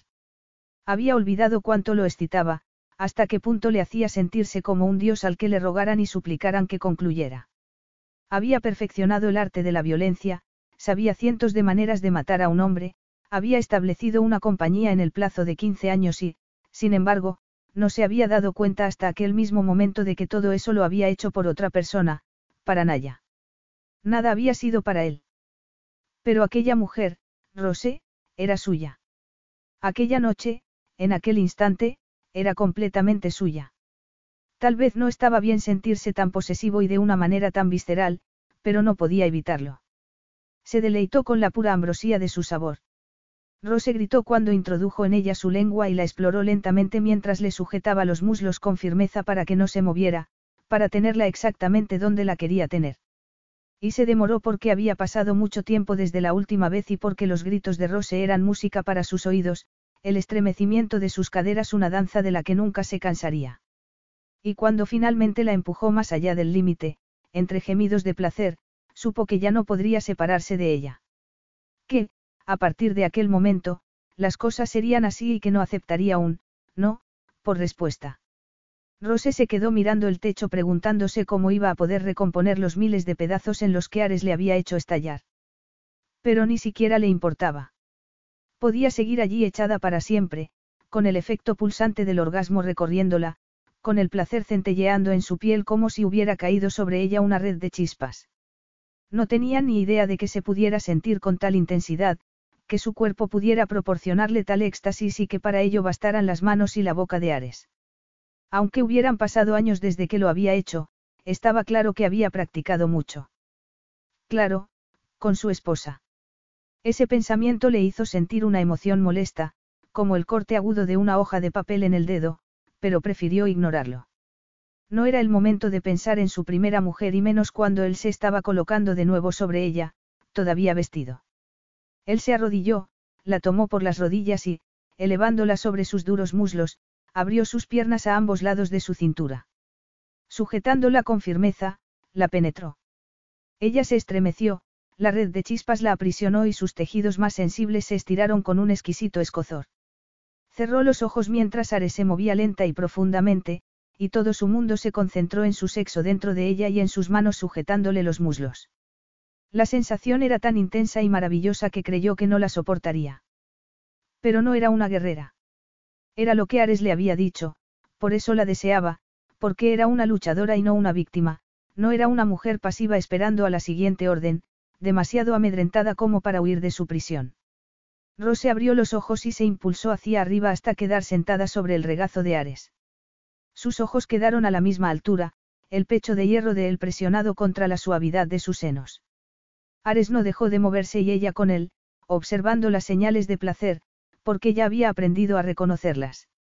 Vio las líneas alrededor de sus ojos tensarse, las venas de su cuello hincharse, sus labios endurecerse y el fuego ardiendo en sus ojos. Se aferró a sus hombros y le clavó las uñas, moviéndose con él, aumentando un placer cada vez más intenso. Entonces él metió la mano entre ellos para conseguir una fricción mayor y Rose estalló de nuevo, gimiendo su nombre. Pero los labios de él absorbieron el grito al tiempo que su cuerpo la embestía con furia, profundamente. Luego, sus brazos la rodearon, aplastándola contra él, sujetándola al tiempo que rugía al alcanzar el orgasmo. Durante un largo rato la sostuvo así, y Rose no quiso moverse. Su cabeza descansaba en el hombro de Ares mientras él mantenía una mano en su cabello. Su brazo era una barra de hierro alrededor de su cintura y Rose podía oír el latido fuerte y constante de su corazón. La mente de ella vagó a la conversación previa.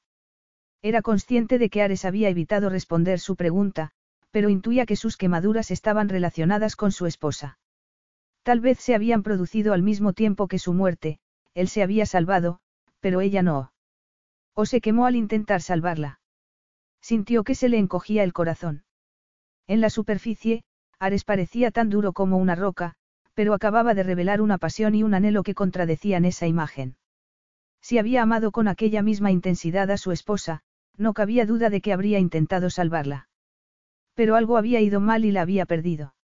Eso debe de haberle causado un dolor insoportable.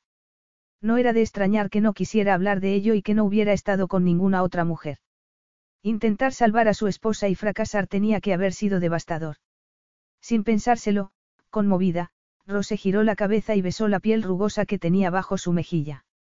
No le presionaría con preguntas. Ella no sabía qué se sentía al perder a una persona querida, porque no tenía a nadie a quien perder. No podía ofrecerle ningún consejo, solo el consuelo de su cuerpo, si él lo quería. Él le presionó la cabeza para alzársela suavemente. Mirándola con detenimiento, preguntó. ¿Todo bien? Sí, ella sonrió, emborrachada de sexo y de Ares. Todo perfecto. Los labios de Ares se suavizaron y sus ojos adquirieron un brillo risueño. Pero al instante adoptó su habitual expresión implacable. Número uno, jovencita, no me he puesto un preservativo. Rose se estremeció. Ni siquiera se lo había planteado. Podrías estar ya embarazada. Sus músculos se tensaron y sintió miedo ante la idea de ser madre y no saber cómo cuidar a su hijo. En segundo, continuó él, quiero que sepas que no lo había planeado. Habría querido que lo habláramos. Sin embargo, sus ojos centellearon, parece que contigo soy incapaz de dominarme. Rose tragó saliva, recorrida por un escalofrío. No recordaba a su madre ni tenía ni idea de lo que implicaba serlo, en la misma medida que no sabía lo que significaba ser esposa. Cada minuto constataba que no era más que una chica ignorante, una asustadiza sirvienta a la que él había rescatado. ¿Y si estoy embarazada, ya no tengo elección? Preguntó con la voz quebrada. Tendremos que seguir casados. Él la miró con un brillo acerado en los ojos. Si estás embarazada, tendrás el bebé, entendido. Su tono se tiñó de una furia soterrada que la desconcertó. Hasta entonces, Ares se había referido a tener hijos como una cuestión práctica más que algo que deseara desesperadamente. Sí, replicó ella airada. Pero no es eso lo que te he preguntado. La mirada de Ares perdió parte de su fiereza. Disculpa, también su voz sonó suavizada. No pretendía ser tan, vehemente, tras una breve pausa, concluyó, en cualquier caso, no tiene sentido discutirlo cuando ni siquiera sabemos si estás embarazada. Rose se planteó brevemente si presionarlo para que explicara mejor su plan, pero cambió de idea. No quería estropear el momento con discusiones. Le gustaba estar abrazada a él, le hacía sentirse segura, como si en sus brazos nada pudiera hacerle daño. Tienes razón, musitó, acariciándole el pecho. No debería haber sonado enfadada. Es solo que, solo he tenido seis meses de libertad y, supongo que me crea dudas. Una vez más, la mirada de Ares se dulcificó.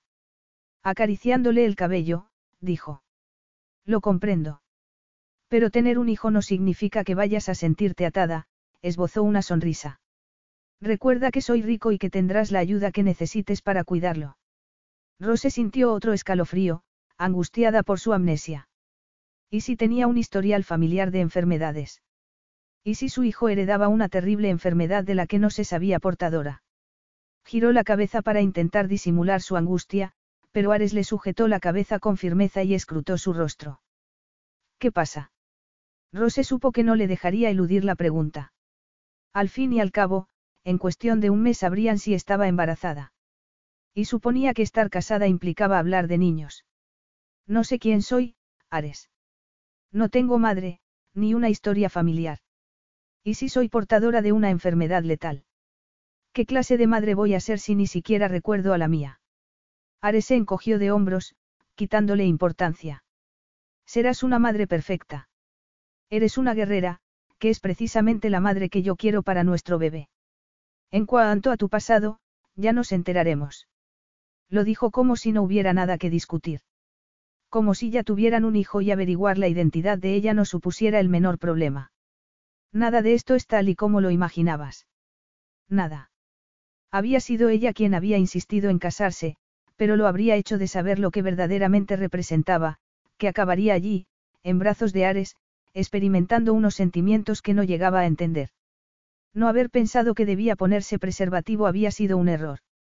Aunque Ares asumiera toda la responsabilidad, también la tenía ella. Podía haberle exigido que lo usara. Pero no lo había hecho porque estaba tan cegada por el deseo como él. Una cosa más que no habías previsto, que desconocías. Pero torturarse en aquel momento tampoco servía de nada. Estaba en brazos de Ares y se sentía bien. Quería explorarlo tan detenidamente como él la había explorado a ella, comprobar si podía hacerle estremecer, que gritara su nombre. Ejercer su poder femenino sobre él, ponerlo de rodillas. Sí, eso era lo que quería.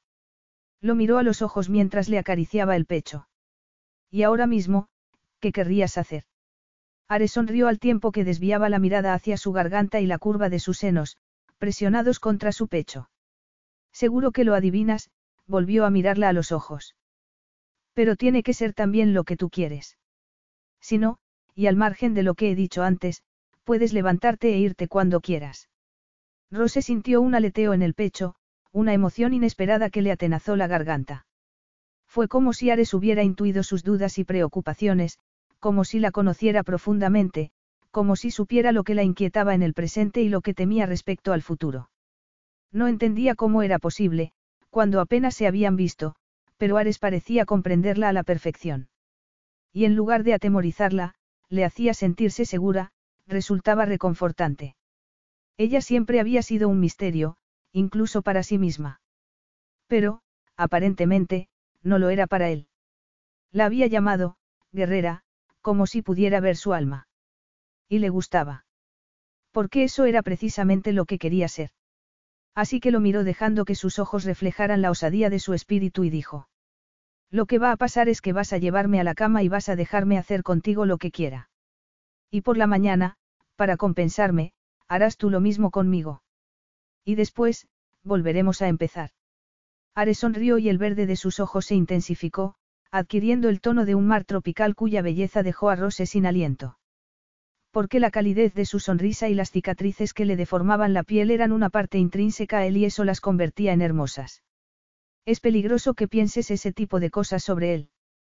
Pero Rose no sabía por qué tenía que ser peligroso admirarlo, y no quería pensar en ello. Quería disfrutar de su sonrisa, su belleza y su pasión. Quería que la guerrera que había en ella se enfrentara en una batalla sensual y llena de placer al guerrero que había en él. Si eso es lo que quieres, dijo él con dulzura, creo que puedo concedértelo. Y tomándola en brazos, se levantó y la llevó al dormitorio. Cuando la tarde se transformó en una noche de febril y desenfrenada pasión, Rose supo por qué había elegido pasar aquellas horas con él. Y no se arrepintió. Capítulo 7. No, dijo Ares. Tienes que poner la mano así. Tomó el pequeño puño de Rose en su mano, le sacó el pulgar y se lo dobló sobre los dedos flexionados. Luego, lo giró para que los nudillos quedaran hacia arriba. Para dar el golpe, giras el brazo así, lo demostró alargando el brazo y rotándolo. Rose lo observaba con una total concentración, como si se tratara de lo más importante en su vida, tal y como Ares había descubierto que lo abordaba todo. Estaban en el gimnasio de la casa y le estaba enseñando autodefensa. Aunque le hubiera puesto un servicio de seguridad en París, había creído prudente que aprendiera a defenderse. Ella había estado ansiosa por aprender. Ansiaba aprenderlo todo. Además, aprendía muy rápido, bastaba decirle las cosas una sola vez y su obstinación era tal que cuando no lo hacía bien a la primera, repetía y repetía hasta conseguirlo.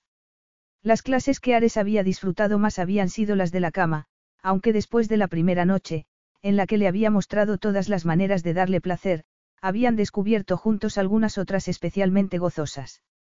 Tenía que admitir que esas clases nunca le eran suficiente, como si los años carentes de pasión hubieran despertado en él una sed que unas cuantas noches no podían saciar. Ni aun dos semanas. Empezaba a preguntarse qué haría cuando Rose volviera a París. La idea de tres meses de abstinencia despertaba un rugido de frustración en su interior.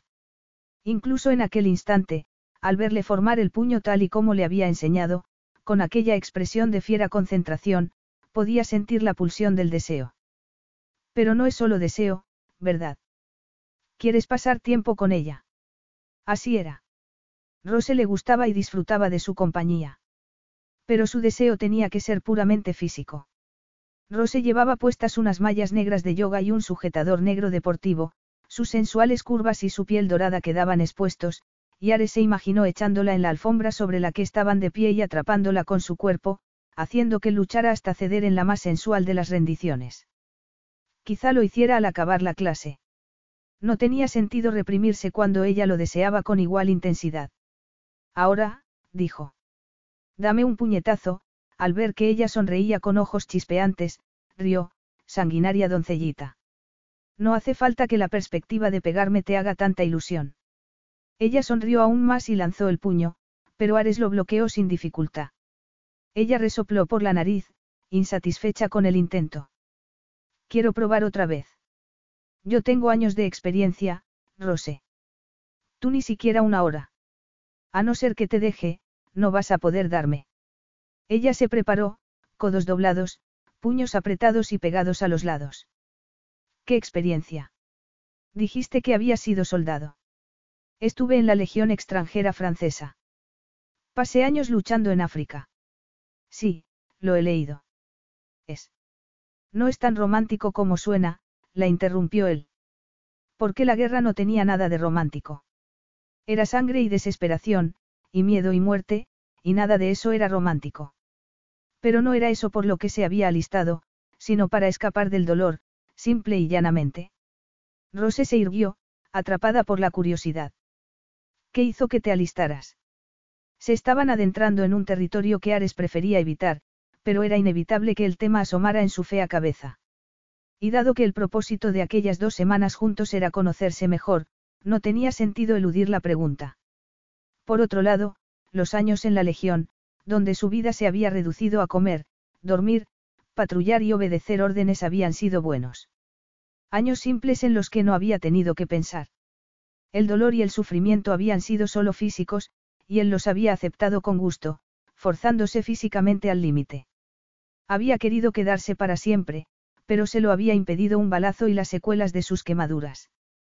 Me alisté porque quería ponerme a prueba, tomó de nuevo el puño de Rose y ajustó su posición. Mis cicatrices habían sanado, pero quería estar más fuerte mental y físicamente, y la Legión parecía el sitio adecuado. Aunque no fuera toda la verdad, no era una mentira. ¿Y por qué no te alistaste en el ejército de Grecia? Preguntó ella mientras él le ajustaba la posición del pulgar. Porque quería irme del país y la Legión admite miembros de todo el mundo. ¿Por qué la abandonaste? Preguntó Rose, frunciendo el ceño. Me hirieron en una acción en la Guayana francesa y tuve algunos problemas con las cicatrices de las quemaduras. Fue el fin de mi carrera militar. El hospital había tenido medios precarios y personal escaso. Había sufrido una infección tras la operación y le habían tenido que dar morfina, que a su vez le había causado unas pesadillas espantosas en las que Naya pedía auxilio mientras él intentaba infructuosamente derribar una puerta. La fallaste. Fue culpa tuya. Ahuyentó ese pensamiento y, retrocediendo un paso, dijo. Prueba otra vez. Rose lanzó el puño a mayor velocidad, pero él lo bloqueó. Ella gruñó. Fue entonces cuando montaste tu compañía. Otro tema peliagudo, pero podía seguir contestando con verdades parciales. Me gustaba la legión, así que cuando salí del hospital y supe que mi carrera había terminado, decidí recrear en cierta forma mi propio ejército. Rose estaba colocándose de nuevo en posición, pero no apartaba su mirada fascinada de él. Hercules Security es eso. Apenas encontré información en Internet. Ares sonrió. ¿Me has investigado? Rose se ruborizó. Tenía que saber algo sobre mi marido. No habrás encontrado casi nada. Solo que te apodan el dios de la guerra. Ares resopló. Un apodo estúpido. Y si no hay información en la red es porque mis clientes no comparten datos sobre asuntos militares. ¿Qué haces exactamente? Proporcionamos servicios a aquellos gobiernos que por algún motivo no pueden utilizar sus propios ejércitos. También ayudamos en casos de desastres naturales. Hubo un terremoto en China hace un mes, por ejemplo, y enviamos un equipo para rescatar a supervivientes de entre los escombros de los edificios derruidos. Rose frunció el ceño. ¿Pero qué significa, servicios a gobiernos? ¿Matáis a los opositores o algo así? Ares se irritó al percibir una nota de censura en su tono y en su mirada. Había creado la compañía en honor a Naya, y ella habría estado orgullosa de sus logros, de toda la gente a la que había ayudado. Rose no tenía derecho a juzgarlo. No, dijo con más crispación de la que pretendía. Hay ocasiones en las que los gobiernos no pueden intervenir en los problemas de su país directamente, pero han de hacerlo para proteger a su población. Nosotros ayudamos a rescatar a ciudadanos, proteger a civiles y parar los pies a los dictadores. Nuestro objetivo es proteger a los inocentes, así que no juzgues tan frívolamente. Rose lo miró contrariada. ¿Cómo iba a saberlo si no cuentas nada de ti mismo? Ares se dio cuenta de que se había puesto a la defensiva y de que Rose tenía razón respecto a lo poco que había hablado de sí mismo. No pensaba que pudiera interesarte. Además, ¿qué más da porque decidiera montar la compañía? Pero Rose no cedió, no era su estilo. ¿Cómo no voy a estar interesada? Eres mi marido y quiero conocerte. No era ese el objetivo de vernos dos semanas cada tres meses. Aun sabiendo que no estaba justificado, Ares sintió aumentar su enfado. Rose hacía preguntas que conducían al tema de Naya y le incomodaba, pero qué importancia podía tener. Bastaba ignorarla. Mi pasado es irrelevante, dijo con aspereza. En lo que a ti respecta, lo único que importa es que mi empresa gana mucho dinero. Un dinero del que estás disfrutando en este mismo momento. Rose lo miró indignada. Yo no quiero tu dinero, Ares. Nunca te he pedido nada. Ares no estaba dispuesto a ceder. Ah, no. Te recuerdo que me pediste ayuda, que insististe en que nos casáramos y que aceptaste mis condiciones. En ningún momento te he impuesto nada. En parte era consciente de que la conversación había ido demasiado lejos, que los dos estaban enfadados y que ninguno estaba dispuesto a dar su brazo a torcer. También sospechaba que había algo de fondo mucho más profundo que los dos evitaban abordar. Rose está logrando que vuelvas a sentir. Te recuerda lo que es tener un corazón, y no te gusta.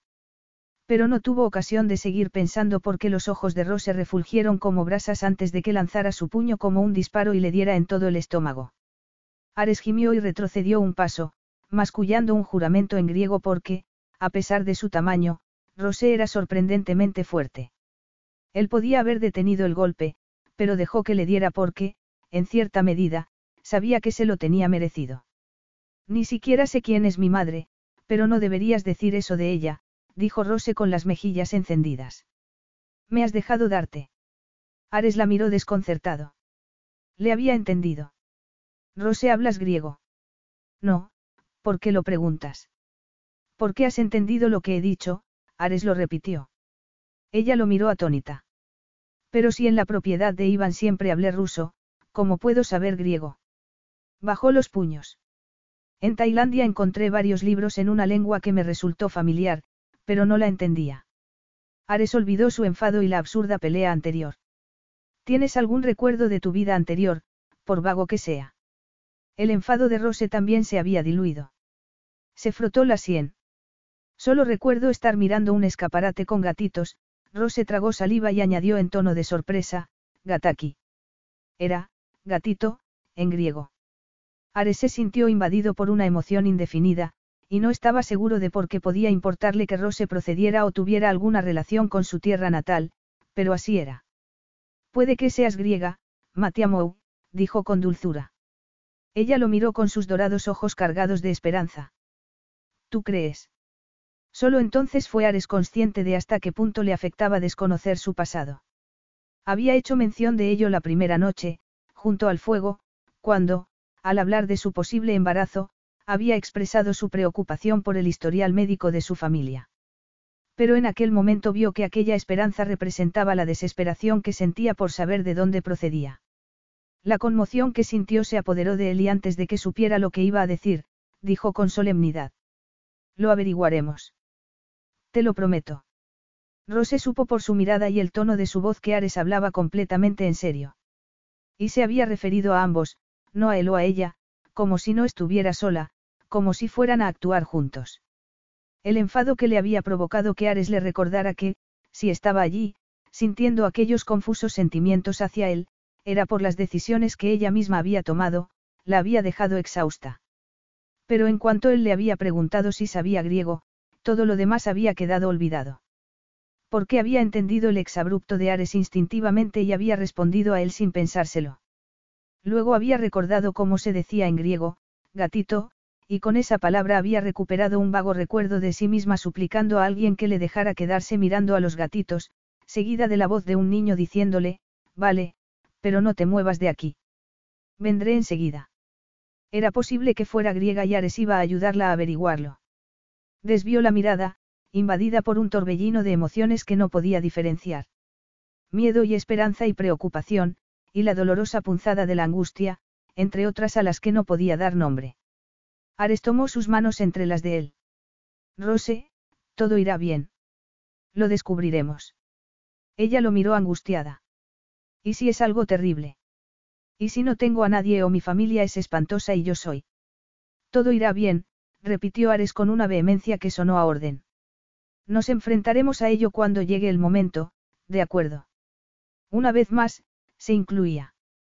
¿Quieres que participe en tu búsqueda? Rose no había contado en ningún momento con que Ares se implicara en sus pesquisas, pero no solo se incluía él mismo, sino que le ofrecía su apoyo en cualquier circunstancia. Y Rose se dio cuenta de que confiaba en él ciegamente. No tienes por qué ayudarme, dijo, abriéndole la puerta por si se arrepentía. Estoy segura de que tienes muchas otras cosas que hacer. Así es, él le estrechó la mano afectuosamente. Siempre tengo cosas que hacer. Pero tú eres mi mujer y esto es importante, así que claro que quiero ayudarte, inesperadamente, un brillo risueño bailó en sus ojos. Quiero saber con qué clase de mujer me he casado. Rose exhaló un tembloroso suspiro. Era peligroso que Ares viera hasta qué punto estaba asustada y esperanzada. No debía mostrarse frágil. No debía ser una víctima. Lo sabrá. No puedes ocultarle nada. Ares era demasiado intuitivo, pero, además, ella ya no quería ocultarle nada. Quería que supiera cómo se sentía, porque por primera vez en su vida no estaba sola, tenía a alguien en quien confiar. Ares entornó los ojos. ¿Qué pasa? ¿Te preocupa algo más? Lo veo en tu mirada. Rose tragó saliva y lo miró a los ojos desazonada. Y sí, y si localizo a mi familia, pero ellos no quieren saber nada de mí. Preguntó, revelando su temor más íntimo. ¿Por qué piensas eso? Rose no pudo seguir mirándolo. No quería que viera el miedo que la atenazaba y que la había torturado muchas noches en vela, cuando el futuro solo era una eternidad de órdenes, limpieza y maltrato, años sin esperanza ni sueños, solo una infinita soledad. El miedo de que nadie la rescataba porque nadie la quería, de que su familia la hubiera dejado ir, de que nunca la hubieran buscado. Por eso no estaba segura de que querer llegar a averiguar la verdad. Miró las manos grandes y marcadas de Ares, que envolvían las suyas. Su tacto era cálido y su fuerza, tranquilizadora. Eran lo bastante fuertes como para mantenerla a salvo, lo bastante calientes como para ahuyentar la fría soledad que no llegaba a abandonarla. Nadie vino en mi busca, Ares, dijo entonces con un hilo de voz. Puede que no dieran conmigo. Los traficantes ocultan bien sus huellas. Pero el caso es que nadie vino por mí, tragó saliva para deshacer el nudo que tenía en la garganta. Y a veces me preguntaba si habría hecho algo malo por lo que me hubieran castigado, si es que no merecía ser rescatada. Se produjo un silencio en el que oyó el eco de sus palabras llenas de miedo y dolor. Ares debía pensar que era patética. Él era un guerrero y valoraba la fuerza, no la debilidad. Tiró de sus manos para liberarlas y dio media vuelta para marcharse porque no podía soportar seguir en la habitación sintiéndose tan pequeña y frágil. Pero no había dado ni dos pasos cuando unos dedos como garras de hierro le sujetaron del brazo y Rose se encontró pegada al cuerpo de Ares. Su espalda tocaba su pecho, su calor atravesaba la ropa y le quemaba la piel. Ella se removió para soltarse, pero él le tomó el otro brazo y la sujetó con fuerza. Su corazón latió aceleradamente y los ojos se le anegaron en lágrimas. No quería que Ares la soltara, pero no quería que la viera tan vulnerable. Él le apretó los brazos y la mantuvo inmóvil. Acercó su boca a su oreja, su cálido aliento sobre su piel, haciendo que todo su cuerpo ardiera en deseo, listo para convulsionar en cualquier momento. Escúchame. Eras una niña. No merecía ser secuestrada y vendida al mejor postor. Ningún niño merece algo así. Nada de lo que te ha pasado es culpa tuya. Rose cerró los ojos y notó que lloraba, aunque no comprendiera por qué. Como no entendía por qué las palabras de Ares le dolían. Entonces, ¿por qué tuvo que pasarme algo así? Preguntó, sonando a su pesar como un pájaro herido. ¿Por qué sí? dijo él con rabia. Porque a veces le pasan cosas espantosas a gente que no lo merece. Así es la vida. Pero esto no acaba aquí. Lo que importa es cómo actúas a continuación. Tú resististe y sobreviviste, y te has liberado. Y todo por ti misma. No, tú me. Pero tuviste que pedírmelo. Tuviste que reunir el valor de pedir ayuda a un hombre con unas espantosas cicatrices, sabiendo que hasta eso podía haber acarreado un terrible castigo. Pero te atreviste. Por eso digo que eres una guerrera. Porque aquel día yo no vi ni a una sirvienta ni a una niña abandonado a la que nadie quería, sino a una mujer que no estaba dispuesta a aceptar las cartas que la vida le había repartido, una mujer que iba a tomar las riendas de su futuro, a imponer sus propias reglas. No hubo el menor titubeo en su voz, solo certeza, como si se limitara a enumerar hechos. Y Rose sintió las lágrimas correr por sus mejillas. No quiero que creas que soy débil. Tú eres tan fuerte y yo. Tú también, inesperadamente, Ares le clavó suavemente los dientes en el cuello. ¿Por qué no me lo demuestras, aquí y ahora? Y volvió a morderla. Rose se estremeció. Cada una de las palabras de Ares se habían grabado en su alma, porque si él la veía así, tenía que ser verdad. Era una guerrera y había llegado el momento de demostrarlo. Pero de pronto, dejó de sentir el calor de Ares a su espalda y se giró sorprendida. Él había retrocedido un par de pasos y la miraba con expresión retadora. Luego arqueó una ceja y ella se aproximó, lanzando un puño.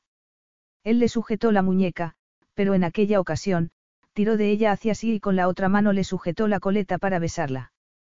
Rose supo al instante que Ares no iba a reprimirse y que esperaba que ella tampoco, así que le devolvió el beso como si lo poseyera, como si le perteneciera. Le mordió con fuerza el labio inferior. Él gimió y se echaron en la alfombra, ella boca arriba, él, presionándola contra el suelo. Rose adoraba la sensación de que la anclaba, le hacía sentir protegida y a salvo. Pero en aquella ocasión quería estar a la altura de él y, con un gruñido, le hizo rodar hasta colocarse sobre él. Ares se incorporó y le retiró el sujetador mientras ella le quitaba la camiseta negra. Luego lo empujó para tumbarlo y poder tirar de sus pantalones cortos. Ares masculló un exabrupto y volvieron a rodar, ya encima de ella, le quitó las mallas y las bragas. Rose jadeó y se retorció, desnuda, debajo de él. Ares la acarició y la pellizcó mientras ella le mordía el hombro y le bajaba los boxer. Volvieron a rodar. Ella sobre él, terminó de desnudarlo. Luego tomó entre las manos su miembro, y cuando lo acarició, él volvió a vociferar. Rose quería hacerle enloquecer como él hacía con ella, pero estaba demasiado impaciente y, haciéndolo con fuerza, ajustó las caderas y lo ayudó a empujar hacia su interior, estremeciéndose cuando su miembro se deslizó dentro de ella. Entonces él la sujetó por las caderas, enseñándole a cabalgarlo para obtener ambos el máximo placer. Resultaba embriagador y excitante estar encima de aquel hombre poderoso, asirse a su ancho pecho surcado de cicatrices, ver moverse todos aquellos músculos. También era erótico saber que los mismos músculos entrenados para la violencia eran los mismos que le proporcionaban un placer tan intenso. Los ojos de él brillaban como plata mientras la observaba, su rostro tenso por la excitación. El roce de él en su interior era exquisito y al mismo tiempo insuficiente. Ares, gimió. Más. Rodaron una vez más y de nuevo se encontró aplastada contra el suelo, con las piernas alrededor de la cintura de Ares que la embistió una y otra vez, hasta que el mundo estalló en fuegos artificiales y Rose sucumbió, derritiéndose, descomponiéndose, hasta no ser más que chispas suspendidas en el aire. Permanecieron unos segundos inmóviles mientras recuperaban el resuello, entonces Ares los hizo girar de nuevo hasta quedar de costado, estrechamente abrazados. Luego besó el cabello de Rose. Podemos empezar a buscar tus orígenes hoy mismo, dijo. Pero Rose sintió un peso en el pecho. Quería seguir como estaban, abrazados. Solo les quedaba una semana y no quería pensar en nada más. ¿Podemos esperar? Preguntó. Quiero disfrutar esta semana contigo. Ares no dijo nada, y cuando ella lo miró, vio un brillo en sus ojos que no supo interpretar. No tienes nada que temer, Rose. Te he dicho que todo irá bien, y así será. Lo sé, pero no quiero pensar en eso ahora mismo. Prefiero pasar la próxima semana haciendo esto, dijo ella, acompañando sus palabras con un movimiento de las caderas. Él sonrió. Está bien. Soy todo tuyo. Y durante la siguiente semana, lo fue. Capítulo 8. Invierno. Ares estaba al borde del lago congelado que servía de helipuerto a la cabaña de Islandia donde solía retirarse a descansar en invierno. Hacía una noche despejada y las estrellas brillaban como diamantes en el negro cielo, hacía una temperatura por debajo de cero. A su espalda quedaba la cabaña, con las luces y el fuego encendido, acogedora. En cuanto condujera a Rose al interior, le diría lo que había averiguado. Su identidad. Había reunido la información hacía escasamente una hora, cuando volaba desde Estados Unidos tras completar un acuerdo, y estaba deseando darle las buenas noticias. Desde que se había marchado de Costuold se había puesto a todo un departamento a trabajar en el caso de Rose. Apenas tenía con qué empezar, excepto su edad aproximada y la posibilidad de que fuera griega, pero contaban con abundantes medios. El equipo había revisado los informes policiales de la época sobre niñas desaparecidas en Grecia y había ido descartándolas hasta quedarse con dos. Pero Ares estaba seguro de cuál de ellas tenía que ser, Ismena Senakis, secuestrada en las calles de Atenas 20 años antes. La denuncia de su desaparición había sido registrada por su hermano mayor, Castor Senakis, pero la investigación había sido infructuosa. Ares sabía quién era Castor Senakis. Durante años había sido conocido como un playboy con negocios turbios, que súbitamente había cambiado de vida, limpiando su imagen, casándose y convirtiéndose en un respetable padre de familia. Tenía que tratarse del castor Senakis que había perdido a su hermana, ya que el apellido era muy particular. Las averiguaciones posteriores habían revelado que Castor Senakis había sido en realidad un agente infiltrado en las redes de tráfico de personas, lo que prácticamente garantizaba que se trataba del mismo hombre. Ares se había planteado llamarlo, pero había decidido que esa decisión le correspondía a Rose. A él le quedaba la satisfacción de comunicarle que, al contrario de lo que ella temía y que le había transmitido con una angustia que él no había podido olvidar, no solo que no estaba sola, sino que tenía un hermano que no había dejado de buscarla en todos aquellos años. La hélice fue ralentizándose y Ares, agachándose, se acercó a la puerta del helicóptero y la abrió. En cuanto vio la mirada brillante de Rose, sintió una descarga eléctrica. Bastaba ver aquel bonito rostro iluminarse al verlo para volver a sentir la presión en el pecho que había surgido como respuesta a su dolor, pero que en aquel momento lo provocaba su sonrisa. Está empezando a importarte demasiado. No, solo se alegraba de verla, eso era todo. Rose estaba envuelta en la parca azul claro a juego con bufanda, gorro y guantes que él le había mandado. Estaba tan preciosa que tuvo que contenerse para no abrazarla. Pero entonces ella se quitó los cascos, se echó en sus brazos y lo besó, demostrando cuánto lo había echado de menos. ¿Y tú a ella? Ares la estrechó con fuerza y le devolvió el beso con igual pasión. Sí, la había echado de menos. En su cama.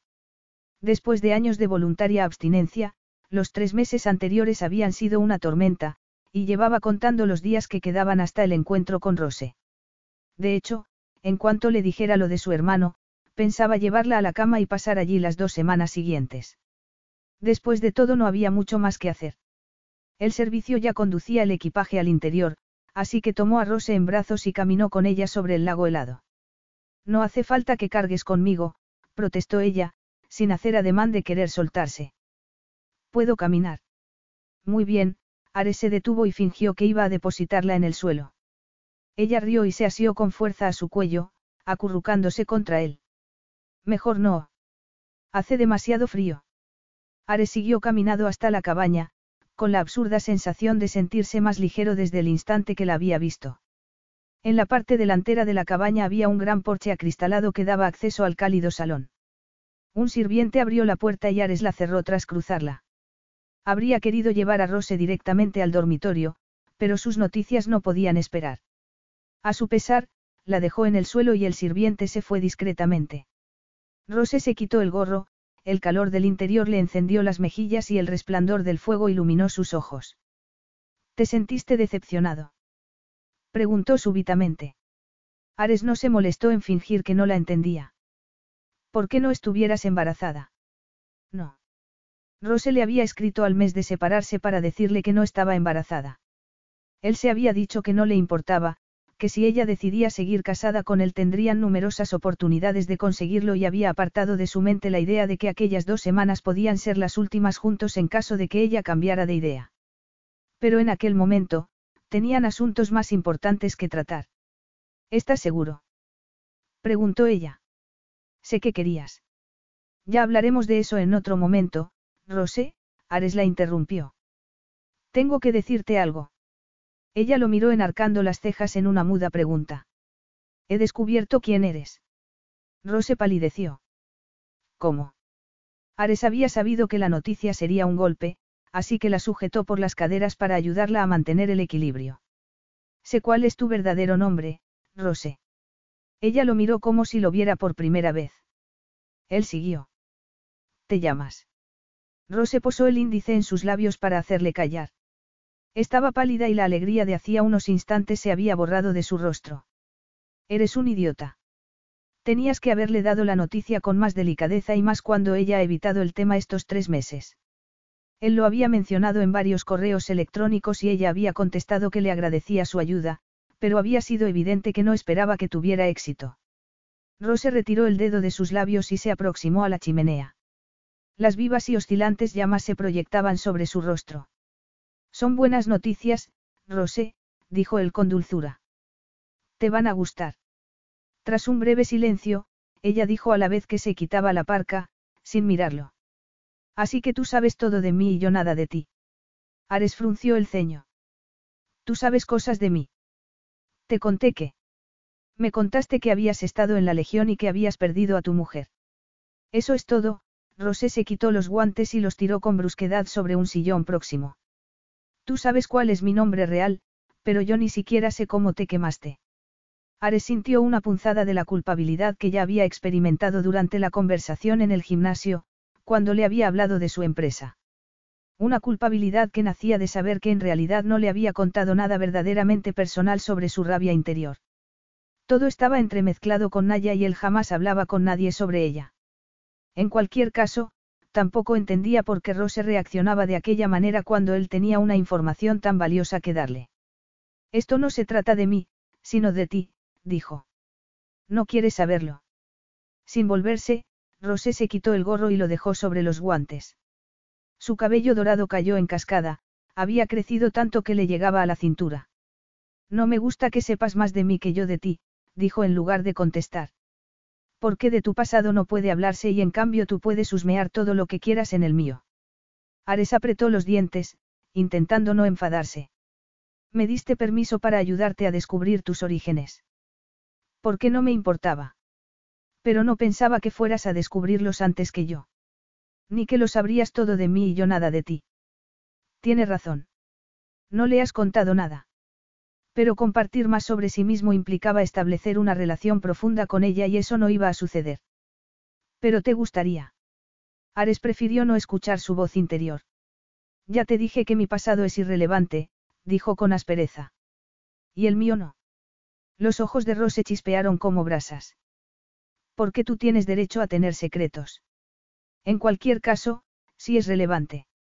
Lo es que estuvieras casado y que la mitad de tu cuerpo esté cubierto de cicatrices. ¿Qué clase de matrimonio vamos a tener si no puedes hablarme de ti mismo? Lo dijo como si no cupiera duda de que fueran a permanecer casados y Ares sintió que el corazón se le paraba por un segundo. Había creído que le daría lo mismo lo que Rose decidiera, pero evidentemente sí le importaba. Y mucho. Aunque no debiera. Pero eso no está decidido, Rose. Puede que cuando se cumpla el año decidas romper el matrimonio. Ares notó que ella se ruborizaba, como si el comentario se le hubiera escapado. Es posible, dijo. Pero podrías contribuir a que quisiera seguir casada contigo. No pensaba que te importara tanto, dijo el enfurruñado. ¿El qué? Llegar a conocerte. Rose arqueó una ceja en un gesto altivo. Al principio, no. Pero fuiste tú quien insistió en que debíamos llegar a estar cómodos el uno con el otro, que yo debía aprender a ser una esposa y bla bla bla. Así que sí me importa. Tú mismo has logrado que me importe. Rose estaba enfadada. Ares la observó, intentando averiguar cuál era el motivo real. Rose. Ares, dime qué te pasó, le cortó ella, taxativa. Ese es el motivo, no hay otro. Tú sabes todo de ella y ella nada de ti. Y no es justo. Después de todo, tampoco era un secreto. Si se resistía tanto tal vez fuera porque asumía que lo culparía como él se culpaba a sí mismo. Pero, en teoría, su opinión, como la de los demás, le daba lo mismo. Además, una vez se lo dijera, el tema quedaría zanjado. Rose no volvería a hacer preguntas. Muy bien, dijo con aspereza. ¿Qué me pasó? El pueblo en el que crecí estaba repleto de facciones y disputas entre grupos enfrentados. Uno de los más poderosos empezó a exigir dinero a la gente a cambio de protección, pero yo me negué a pagar. Naya y yo llevábamos poco tiempo casados y yo era, muy orgulloso. El apellido Aristiade significa fortaleza y no quería que Naya creyera que era frágil o cobarde. Pensaba que podría protegerla, pero, se presentaron por la noche con cócteles Molotov. La casa se incendió, apenas podía recordar nada del fuego, era lo único en lo que había sido afortunado. Yo había salido con mi padre a recoger el ganado, y cuando llegué, la casa ardía en llamas. Entré para rescatar a Naya, pero las llamas lo devoraban todo. Una viga me cayó encima y mi padre tuvo que rescatarme, tirando de mí. Tardé dos años en recuperarme de las quemaduras. La fallaste. Fue culpa tuya. Esa era la conclusión. El dolor por las quemaduras había pasado, el sentimiento de culpabilidad, no. Era su castigo eterno. Rose lo miraba con los ojos muy abiertos, cargados de compasión. Ares añadió. Naya murió por mi culpa. Rose sentía el calor del fuego a su espalda, pero tenía la impresión de haberse sumergido en el lago helado del exterior. Un escalofrío la recorrió sin que el calor de las llamas pudiera contrarrestarlo. Ares había perdido a su esposa de una manera trágica y se culpaba a sí mismo. Estaba a unos pasos de ella, con una gruesa parca negra, y su rostro tenía la expresión de una escultura tallada en granito. En sus ojos no había ningún brillo verde ni chispas plateadas. Parecían oscuros como la noche. Y ella sintió una desgarradora pena por él y por su pérdida, que luchó por dominar. No se trataba de su dolor, sino del que sentía Ares. No deberías haber insistido en que te lo contara. Tragó saliva para deshacer el nudo que se le había formado. Había sabido que insistir en que le contara sus secretos era injusto, que podían ser desagradables, pero jamás hubiera soñado que fueran tan terribles. Parpadeó para contener las lágrimas que le picaban en los ojos. Estaba muda. Cualquier comentario parecía inapropiado, incluso una disculpa. Aún así, se la dio. Lo siento, dijo con la voz quebrada. No lo sabía. Por supuesto que no, contestó él con la voz aún más ronca que de costumbre. No te lo había contado. Lo siento, repitió ella. Solo quería. Naya se fue a dormir y nunca despertó, la interrumpió Ares. O eso me dijeron. Murió por inhalación de humo, añadió, sonando tan frío como el aire del exterior, como si los espantosos hechos no lo afectaran. Fue hace muchos años. Ya he pasado página. Rose tomó aire, temblorosa. Un dolor le presionaba el costado y no sabía cómo aliviarlo. Parpadeó con fuerza para contener las lágrimas y se obligó a mirarlo a los ojos porque le parecía cobarde no ser capaz de ver el dolor en su rostro. Porque por más que él dijera haberlo superado, el dolor era palpable. Podía hablar con frialdad, pero ella intuía la agonía bajo su aparente brusquedad y en la leve vibración en su voz. Era patente en la sombra que oscurecía sus ojos. Las heridas físicas podían haber sanado, pero el dolor le llegaba al alma. Las cicatrices internas eran aún más profundas que las externas. Habría querido abrazarlo y consolarlo, pero irradiaba tensión y Rose intuyó que no se lo agradecería. Así que metió las manos en los bolsillos y dijo. No deberías culparte a ti mismo, Ares. ¿Tú crees que no? Cada palabra sonó como un disparo. Debería haber pagado, pero era demasiado orgulloso. No quería que me tomaran por cobarde. Pero no fuiste tú quien prendió. No, dijo Ares con firmeza. No vamos a seguir hablando de esto. Quiero contarte lo que he averiguado sobre ti. Rose sintió el miedo recorrerla. No quería que sus dos últimas semanas con Ares transcurrieran así.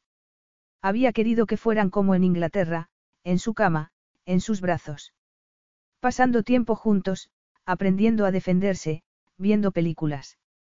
Habían sido unos días maravillosos. Ares era muy inteligente y agudo, y en ocasiones ella le había llevado la contraria solo porque le encantaba oírle argumentar. Estaba tan ansiosa por ver lo que los últimos tres meses se le habían hecho eternos. No había podido dejar de pensar en él. Incluso le había sorprendido la desilusión que había sentido al descubrir que no estaba embarazada, cuando ni siquiera estaba segura de querer estarlo. También había querido hablar de eso en lugar de pensar en cómo se le había acelerado el corazón nada más verlo, o la felicidad que la había embargado cuando la había tomado en brazos y la había llevado hacia la casa, con el gélido aire azotándole la nariz. Todo eso había decidido examinarlo más tarde, lo había aplazado porque primero quiso llenarse de su presencia, emborracharse de él. Hasta que Ares le había dicho que sabía quién era y todas aquellas emociones habían sido reemplazadas por un frío temor, seguido de una rabia irracional. Saber que su rabia era defensiva no mejoraba las cosas, porque sabía que era la manifestación externa del miedo. Había llegado el momento de la verdad y ella se había acobardado. Por eso le había devuelto a Ares su miedo, atacándolo. Había sido injusto. Lo había estropeado todo. Cerró los puños dentro de los bolsillos y dijo. Está bien. Cuéntamelo. Te llamas Ismena Senakis y naciste en Atenas. Tu madre falleció y no se sabe quién es tu padre. Pero tienes un hermano mayor. Se llama Castor Senakis. Es el director ejecutivo de CX Enterprises, una compañía multimillonaria con empresas variadas. Está casado y tiene un hijo. Vale, Izzi. Puedes quedarte mirando los gatitos. Pero no te muevas mientras voy por los helados. No tardaré. Los gatitos eran tan monos, ella había obedecido a Cas. Pero entonces había visto un gatito perdido al otro lado de la calle y había cruzado. El corazón de Rose se aceleró, le dolía la cabeza. Sentía bilis en la garganta. Se agachó para recoger el gatito y alguien la sujetó por detrás. La había tomado tan desprevenida que no había reaccionado. Pusieron una bolsa sobre su cabeza y, levantándola en brazos, la habían tirado sobre algo duro. Luego, el sonido de una puerta cerrándose y movimiento. Solo entonces había empezado a gritar. Para entonces ya era demasiado tarde. Rose respiró profundamente un par de veces. Ares la ayudó a sentarse en un largo sofá de cuero negro. Su hermano Castor. Rose no podía recordar su rostro ni ningún otro detalle, excepto que se sentía segura a su lado. ¿Y su voz? Cerró los ojos para contener las lágrimas. Ha pasado los últimos 20 años buscándote, continuó Ares. En el proceso, se infiltró en grupos mafiosos y proporcionó información valiosa a las autoridades. También sé que ahora usa sus numerosas propiedades como refugios seguros para mujeres sin hogar. Rose tragó, pero no pudo contener el sollozo que subía por su garganta. Habría querido que Ares la abrazara, apoyar la cabeza en su pecho, presionar su rostro contra él. Pero Ares no la tocó y Rose sabía que era por lo que le había dicho, por haberle obligado a confesarse y con ello haber hecho que reviviera su profundo dolor. ¿Qué derecho tenía a llorar por descubrir su verdadero nombre y la existencia de un hermano olvidado y que no había cesado de buscarla en todos aquellos años? ¿Qué derecho tenía a estar apenada cuando acababa de descubrir que tenía una familia mientras que Ares había perdido a su esposa de una manera tan trágica? Conteniendo el llanto por pura fuerza de voluntad, alzó la cabeza. Ares estaba al lado de ella, de pie, con las manos en los bolsillos. A pesar de su inexpresividad, había un brillo de enfado en sus ojos. Y tenía motivos para estar enfadado. No merecía que la consolara. Gra, gracias, musito. Te agradezco que lo hayas averiguado. Él siguió mirándola con severidad. Seguro. Hace un momento no parecías especialmente agradecida. Lo sé, solo estaba, asustada, a Rose le dolía la mandíbula por el esfuerzo de contener el llanto. Pero ahora estoy mejor y te lo agradezco de corazón. Pero es, abrumador, se puso en pie. Necesitaba estar sola. No quería cargar a Ares con su angustia. Necesito, ir a refrescarme. Mi habitación está arriba. No hace falta que me acompañes. La encontraré. Solo hay un dormitorio, dijo Ares con frialdad. Vamos a compartirlo. Rose sintió que se le formaba un nudo en el estómago. Así que Ares había asumido que dormirían juntos. Diez minutos antes habría estado eufórica. En aquel instante solo quería poder estar sola. Muy bien, dijo con la voz densa por las lágrimas contenidas. Está arriba. Ares asintió e indicó la escalera con un gesto de la mano. Rose subió y descubrió un gran dormitorio y un cuarto de baño igualmente amplio. Encontró su equipaje al pie de la cama, que quedaba de frente a las ventanas desde las que se divisaba el lago. Se sentó en el borde del colchón y estalló en llanto. Se llamaba Ismena Senakis y tenía un hermano que quería encontrarla. No la habían olvidado. No estaba sola en el mundo. Ares ha averiguado todo eso por ti, para ti. El pecho le dolía con una mezcla de pesar, miedo, esperanza y culpabilidad. Pesar por los años perdidos, miedo porque su hermano no quisiera verla, esperanza de un reencuentro. Culpabilidad por no haberle obedecido tantos años atrás. Y por debajo de todo ello, sentía un profundo dolor por Ares, por lo que le había contado y por las consecuencias que eso tenía en su relación. ¿Por qué te importa tanto? Estás casada con él, pero no eres una esposa de verdad. Le obligaste a casarse contigo. Él jamás te habría elegido. Todo eso era verdad, pero no llegaba a comprender por qué le importaba tanto. Solo podía ser porque Ares había sido amable con ella. No solo amable. Le había hecho sentirse valorada en lugar de como una víctima desvalida, anónima. Le había dado libertad y la había ayudado a empezar una vida propia. Y durante los meses precedentes, ella no había podido evitar soñar con formar una familia con él. No se había dado cuenta de ello hasta sentirse decepcionada por no estar embarazada. Nueve meses antes, en Tailandia, había pensado que no querría seguir casada con Ares. Pero, todo había cambiado. ¿Por qué te estás enamorando de él? No, eso sería una estupidez.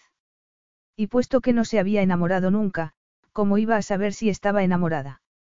Por otro lado, sería un error, ya que Ares no había superado la muerte de su primera esposa. Aunque dijera lo contrario, una pasión como la que transmitía al hablar de ella no se apagaba con tanta facilidad. Rose se secó las mejillas. No tenía sentido pensar en sentimientos cuando ni siquiera sabía si querría seguir casada con Ares, o él con ella. Porque también él tendría que decidir. Debía concentrarse en los pasos inmediatos, el primero, contactar con su hermano para que supiera que estaba viva. Aunque antes, si quería disfrutar de las dos semanas que había planeado tener, tendría que reconciliarse con Ares. Le había pedido perdón por presionarlo y le había dado las gracias por localizar a Castor. No podía repetirse una y otra vez, así que quizá lo mejor sería actuar como si no hubiera habido ninguna tensión entre ellos. No volvería a mencionar a su mujer, dejaría que fuera él quien decidiera sacar el tema. Y con suerte, volverían al punto en el que lo habían dejado en Cotswolds, a la cálida y apasionada intimidad que habían alcanzado. De hecho, se iba a dar una ducha y a ponerse el vestido en el que se había gastado sus ahorros y que, según la dependienta, iba a volver loco a su marido. Luego bajaría y le demostraría a Ares cuánto lo había echado de menos. Poniéndose en pie, se secó las últimas lágrimas y se dirigió al cuarto de baño con paso firme. Capítulo 9. De pie delante de la chimenea, Ares acabó de un trago el vodka que se había servido confiando en que la helada quemazón del alcohol diluyera parte de la ira que se enroscaba en su interior como un dragón. Había sido mezquino con Rose al dejar que su enfado lo dominara. No se explicaba cómo era posible, pero Rose había conseguido traspasar sus defensas y no podía permitirlo. ¿Qué más daba que la compasión y el brillo de piedad en sus ojos hubieran tocado un doloroso rincón dentro de él? ¿Qué importancia tenía que le hubiera dicho que no debía culparse a sí mismo? Rose estaba equivocada. Completamente. Nada de eso debía afectarlo. Pero, aún así, se había enfadado por tener que hablarle de Naya, y eso le había hecho comportarse cruelmente con ella, hasta el punto de no haber sido capaz de consolarla cuando la noticia de su hermano la había abrumado. Ni siquiera había sido capaz de pasarle un brazo por los hombros. No tenías por qué haberle hablado de Naya. Si lo has hecho es porque has querido. No puedes culparla. Ares dejó el vaso en la repisa de la chimenea y se quedó mirando las llamas. Luego resopló y se pasó la mano por la frente. Debería disculparse con Rose, especialmente si quería que las siguientes dos semanas fueran tan maravillosas como las de Cotswolds. Dio media vuelta para ir en su busca, pero se quedó paralizado. Rose estaba en la puerta, con un vestido rojo con un escote pronunciado y tirantes finos, cortado al bies de manera que abrazaba cada una de sus generosas curvas. El color hacía que su piel dorada resplandeciera y arrancaba chispas a sus ojos. Su cabello rubio parecía un halo alrededor de su cabeza. Estaba espectacular. El cuerpo de Ares reaccionó al instante, tensándose. Solo podía pensar en acercarse a ella, empujarla contra la pared y dejar que su rabia fuera arrastrada por el éxtasis. Pero permaneció donde estaba porque primero tenía que disculparse. Ella sonrió tímidamente. ¿Te gusta mi vestido? Yo no estaba segura, pero la dependienta me dijo que a mi marido iba a encantarle. Su marido. Él. Súbitamente Ares se dio cuenta de que, así como pensar en Rose como su esposa le resultaba natural, en ningún momento se había visto a sí mismo como su marido. Pero lo era. Ibas a fallarle como a Naya. Un escalofrío le heló el corazón, pero prefirió no pensar en ello. Es un vestido precioso, musitó, mirándola apreciativamente. Como tú. Rose se ruborizó, halagada. Gracias. Ares la miró fijamente y añadió. Quiero pedirte perdón, Rose. Ella abrió los ojos. ¿Por qué? Ares se planteó si no se habría dado cuenta de la frialdad con la que había actuado al hablarle de su hermano, pero aún así, quería disculparse. Estabas afectada y no te he ayudado. Rose bajó la mirada. No importa. Sí importa. Porque si no he sido más considerado ha sido porque estaba enfadado. He sido cruel e injusto, dijo Ares. Y se sorprendió de lo fácil que le resultó reconocerlo. No ha sido injusto, Rosé se estiró el vestido. Yo no debería haberte presionado sobre, dejó la frase en suspenso y siguió deslizando las manos por la tela en un gesto nervioso. Ares pudo percibir angustia en su voz y, sin pensárselo, fue hasta ella y, tomándola por las caderas, la atrajo hacia sí. Ella no se resistió, sino que posó las manos en su pecho y lo miró a los ojos con un sentimiento que Ares interpretó como culpabilidad. Perdóname, dijo, adelantándose a él. No debería haberte preguntado por tu esposa. No quería hacerte daño. ¿Cómo podía saber que me dolería? Ares la estrechó aún más contra sí y el calor de su piel traspasó la ropa, caldeándole los dedos. Y tienes derecho a presionarme. No es un secreto y no es justo que te lo oculte. Además, no me has obligado, yo he decidido contártelo. Los grandes ojos de Rose rebosaban una compasión que conmovió a Ares, aunque hubiera sido incapaz de explicar por qué, cuando no era el sentimiento que buscaba. ¿Por qué no te lo mereces? No tienes que contarme nada más, dijo ella con dulce determinación. No volveré a mencionar el tema. Eso era lo que quería Ares, que Naya solo existiera en su mente, en la empresa que había erigido en su honor. Que sus cicatrices fueran la única manifestación externa de su fracaso. Porque nunca volvería a cometer los mismos errores. Su orgullo y su rabia le habían hecho creer que era lo bastante fuerte como para proteger a la mujer que amaba, y ni siquiera había tenido en cuenta las posibles consecuencias. Su arrogancia lo había cegado. No podía confiar en que sus sentimientos le sirvieran de guía, solo el recuerdo de su esposa podía guiarlo. Por otro lado, el sexo era solo algo físico que sí podía permitirse. Se inclinó y besó a Rose, dejando que su dulce sabor permeara sus sentidos. Ella se estremeció, fundiéndose con él, su complaciente cuerpo adaptándose al suyo por voluntad propia. Ares ajustó la posición de sus caderas para hacerle sentir su sexo endurecido entre los muslos y la oyó gemir. Deslizó una mano hasta el bajo del vestido y la metió por debajo para sentir directamente la sedosa piel de su muslo. Estaba tan suave, su boca tan caliente. Pero ¿qué hay de lo que ella se merece?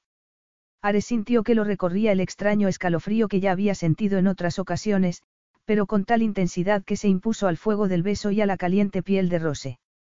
Ella se merecía todo lo que le había sido negado mientras estaba cautiva, y si elegía quedarse, él se lo daría.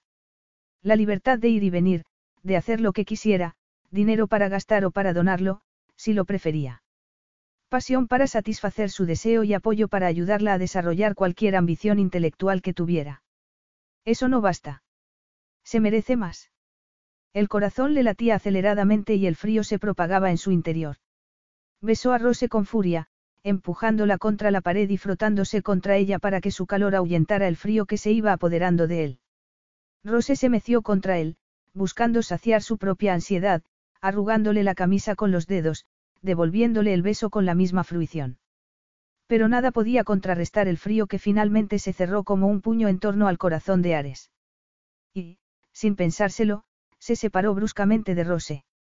Ella lo miró con los ojos muy abiertos, aturdida. Ares. ¿Qué pasa?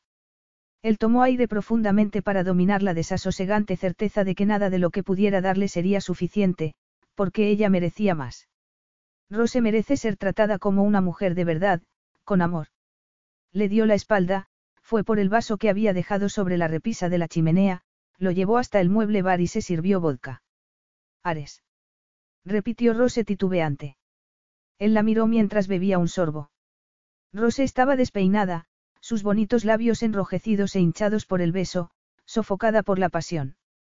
Cuánto la deseaba. Ni siquiera recordaba haber deseado tanto a Naya.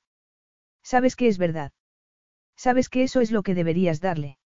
No quería reconocerlo, pero no podía negar la evidencia. A lo largo de aquel año, el corazón que creía muerto había vuelto a palpitar, y Rose era quien lo había puesto en marcha. Por eso sentía algo por ella, le importaba, y eso no había entrado en sus planes. Su corazón debía permanecer enterrado junto con su esposa. Pero el impulso de volver junto a Rose, de acariciarla, de sentir su sexo abrazando el de él, su aliento en la oreja, no cedía. Y no se trataba solo de deseo. Porque solo sentía aquella fuerza magnética con ella. Y la había sentido desde el primer instante. ¿Qué te hace pensar que puedes tenerla?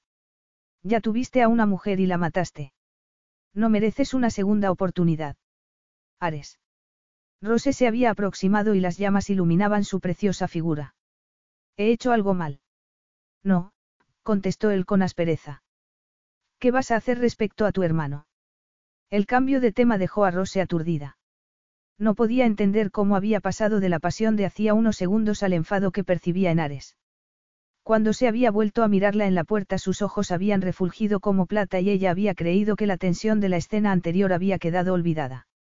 Luego la había asombrado con una disculpa antes de besarla con un frenesí que había borrado cualquier pensamiento de su mente. Había tenido la seguridad de que todo volvía a su cauce, de que los días podían transcurrir como en Cotswolds. Hasta que se había apartado súbitamente de ella. No tenía sentido. Habría hecho algo malo. Ares se había arrepentido. Mi hermano, dijo ella, como si tuviera que recordar a qué se refería. Sí, Castor Senakis, Ares sonó impaciente. Tienes que llamarlo. Rose tuvo que esforzarse para saber de qué estaba hablando. Tomó aire. Sí, claro, dijo finalmente. Esta misma noche, apuntó Ares con firmeza. Rose tragó saliva y estudió su rostro para intentar entender por qué de pronto sonaba tan tajante. Había pensado esperar un poco, dijo con cautela. Tengo que hacerme a. Lleva 20 años buscándote. No quieres dejarle saber que estás viva. Sí, pero por eso mismo puede esperar unas horas más, Rose lo miró fijamente. ¿Por qué estás tan enfadado? ¿Qué pasa, Ares? Él le dio la espalda y terminó la copa de un trago. Luego se sirvió otra. Te equivocas, dijo sin mirar a Rose. Me culpo a mí mismo. ¿De qué? preguntó ella sin saber a qué se refería. De la muerte de Naya, Ares miró el contenido del vaso. Mi padre siempre dijo que descendíamos de Hércules y que por eso éramos tan fuertes. Así que cuando la preciosa hija de un oligarca ruso accedió a casarse conmigo aun cuando no tenía más que una cabaña en la que vivir, mi orgullo creció más allá de cualquier límite. Naya era todo aquello de lo que siempre había carecido, dulzura, belleza y bondad. La amaba ciegamente. Temía que algún día se diera cuenta del error que había cometido al casarse con un pastor pobre. El caso es que cuando Stavros exigió que le pagara a cambio de su protección, me negué, Ares rió con amargura. No quería que Naya me tomara por un cobarde. Era un Aristiades y la sangre de Hércules corría por mis venas. Rose se quedó helada. Estaba hablando de su esposa. La noche del incendio yo estaba fuera, ayudando a mi padre con el parto de un cordero que se había complicado, continuó él.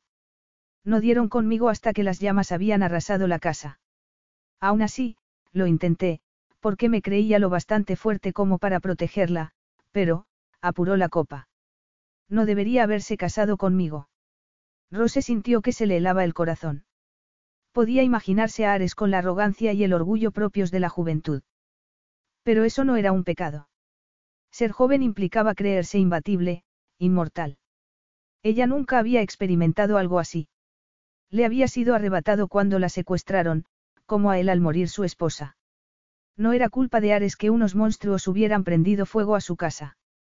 Pero antes de que pudiera decir algo, Ares continuó. Tardé dos años en recuperarme de las quemaduras. Todo el mundo me decía lo afortunado que era de estar vivo, pero yo solo pensaba que debía haber muerto con ella, fue a servirse otra copa, pero cambió de idea. Seguía sin mirar a Rose. Cuando me curé, me alisté en la legión porque decidí que allí me curarían de mi arrogancia y de mi rabia, los dos sentimientos que habían provocado la muerte de Naya. Sonaba tan sombrío que los ojos de Rose se llenaron de lágrimas. Ares, empezó con voz ronca, queriendo aplacar parte de su dolor. Pero él la cortó con brusquedad. Deja que termine. Ares tomó la botella y en esa ocasión se sirvió solo un trago que bebió lentamente. Después de la legión pasé un periodo perdido. Hasta que monté la empresa como homenaje a Naya. Quería hacer algo en su nombre, algo de lo que se hubiera sentido orgullosa. Ella se convirtió en mi conciencia, en mi guía. Todo lo que hago, lo hago por ella, por fin miró a Rose, sus ojos apagados, sin luz. Mi padre murió hace unos años y me hizo prometer que el linaje Aristiades no acabaría en mí. Le prometí que tendría descendencia. También le había prometido a Naya, cuando nos casamos, que tendríamos muchos hijos, porque era lo que ella quería. Ares hizo una breve pausa antes de continuar. Por eso accedí a casarme contigo, Rose. Para cumplir las promesas que les había hecho a mi padre y a Naya. Eso es todo. ¿Lo entiendes? Con la garganta atenazada y los ojos anegados en lágrimas por la lástima que sentía por Ares, Rose consiguió sacar fuerza de flaqueza y dijo. Ares, no puedes culparte de nada.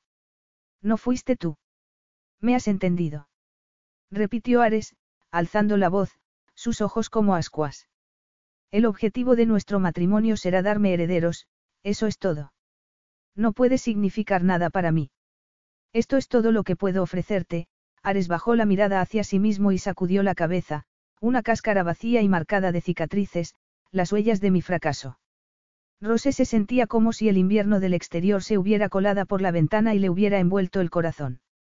Ni la mirada ni la voz de Ares transmitía el menor resquicio de duda. Tú no la mataste, dijo, porque solo le quedaba intentar convencerlo. La mató el fuego, no tú. Ares no suavizó su mirada. Si no la hubiera amado no habría querido demostrarle mi valía y habría pagado. Si no la hubiera amado, no se habría casado conmigo y no habría muerto. Pero podría haber muerto por otros motivos. No puedes seguir torturándote con lo que podría haber pasado en otras circunstancias, Ares, Rose tragó para deshacer el nudo que tenía en la garganta. Si yo no me hubiera movido para ir por otro gatito, puede que no me hubieran secuestrado. Pero lo hice. Plantearme otras alternativas no conduce a nada. Tienes razón, contestó Ares, impasible. Pero mi mujer está muerta por mi culpa. Y es culpa mía que me secuestraran. Por fin apareció una llama de vida en la mirada atormentada de Ares. Yo no he dicho eso. Pero es lo que implicas, Roseno se arredró. Tenía que lograr que entendiera. Puesto que no pagaste, eres culpable. Yo crucé la calle, por tanto, soy culpable. Un músculo palpitó en el rostro de Ares. Tú eras una niña. No. Tú eras joven, interrumpió Rose. Te creías invencible. Eso no es un crimen. Amar a alguien y querer demostrar valor no es un crimen. Además, ella te amaba. O lo que ella sintiera no importa. Ares sacudió la cabeza. Eligió mal. Rose fue a contestar, pero cambió de idea. En sus ojos seguía percibiéndose rabia, pero también, a pesar de que Ares creyera haber desterrado todo sentimiento, un profundo dolor. Un dolor que, al contrario que las quemaduras, nunca había llegado a cicatrizar. Da igual lo que digas, no puedes seguir presionándolo.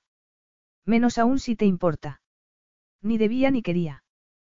Porque claro que Ares le importaba. Probablemente desde el instante en que había entrado en la habitación que ella estaba limpiando y en lugar de despreciarla, o intentar tocarla o incluso hablar, se había limitado a sentarse ante el fuego, en silencio, haciéndole compañía. Y poco a poco, a lo largo de los días, ella se había dado cuenta de que era distinto a todos los demás invitados, que no se iba a comportar como ninguno de ellos, sino que la observaba como si estuviera fascinado, como si no pudiera apartar los ojos de ella. Le había pedido ayuda porque había intuido que estaría dispuesto a dársela. Y con el paso de los meses había descubierto que tenía un fuerte instinto protector, que era un hombre amable y generoso, y con sentido del humor. Un hombre en el que podía confiar, que la apoyaría y que despertaba como ningún otro su deseo, un hombre que le hacía sentirse fuerte y segura. No se trataba de que no fuera capaz de sentir. Rose lo vio con total claridad en aquel momento. El problema de Ares era que sentía demasiado. El dolor por la pérdida de su mujer lo coloreaba todo, impidiéndole vivir. Ares estaba de pie delante del fuego y las llamas intensificaban los surcos de su marcado rostro, haciendo que resultara de una extraña belleza. Eran las cicatrices de quien había intentado salvar a un ser amado, porque esa era la naturaleza de Ares. No eran marcas del fracaso, sino del amor más profundo. Y en ese momento, Rosé se dio cuenta de que ella también quería ese amor. Quería el amor de Ares. Porque en aquel instante se dio cuenta de que ella lo amaba a él, completa y absolutamente, sin reservas. Y aunque fuera egoísta, quería que él también la amara. ¿Por qué iba a amarte?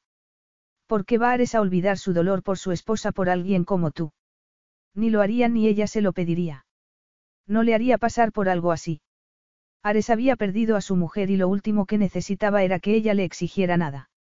Lo que Ares necesitaba era su cuerpo, y estaba dispuesta a dárselo.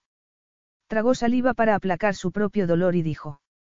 No vas a poder tener hijos si me apartas de ti, Rose alargó los brazos hacia él. Yo ya me he decidido, Ares. Quiero quedarme contigo y ser tu esposa. Así que ven y terminemos lo que hemos empezado. Él permaneció inmóvil, su rostro, una máscara, sus ojos, un mar embravecido en una noche sin luna. No, me resignaré a no cumplir mi promesa a Naya. Rose dejó caer los brazos, abatida. Pero. Ahora tienes a tu hermano, Rose, Ares interrumpió con brusquedad. No me necesitas. No conozco a mi hermano. exclamó ella, sin poder contener el tono de desesperación. Quiero quedarme contigo.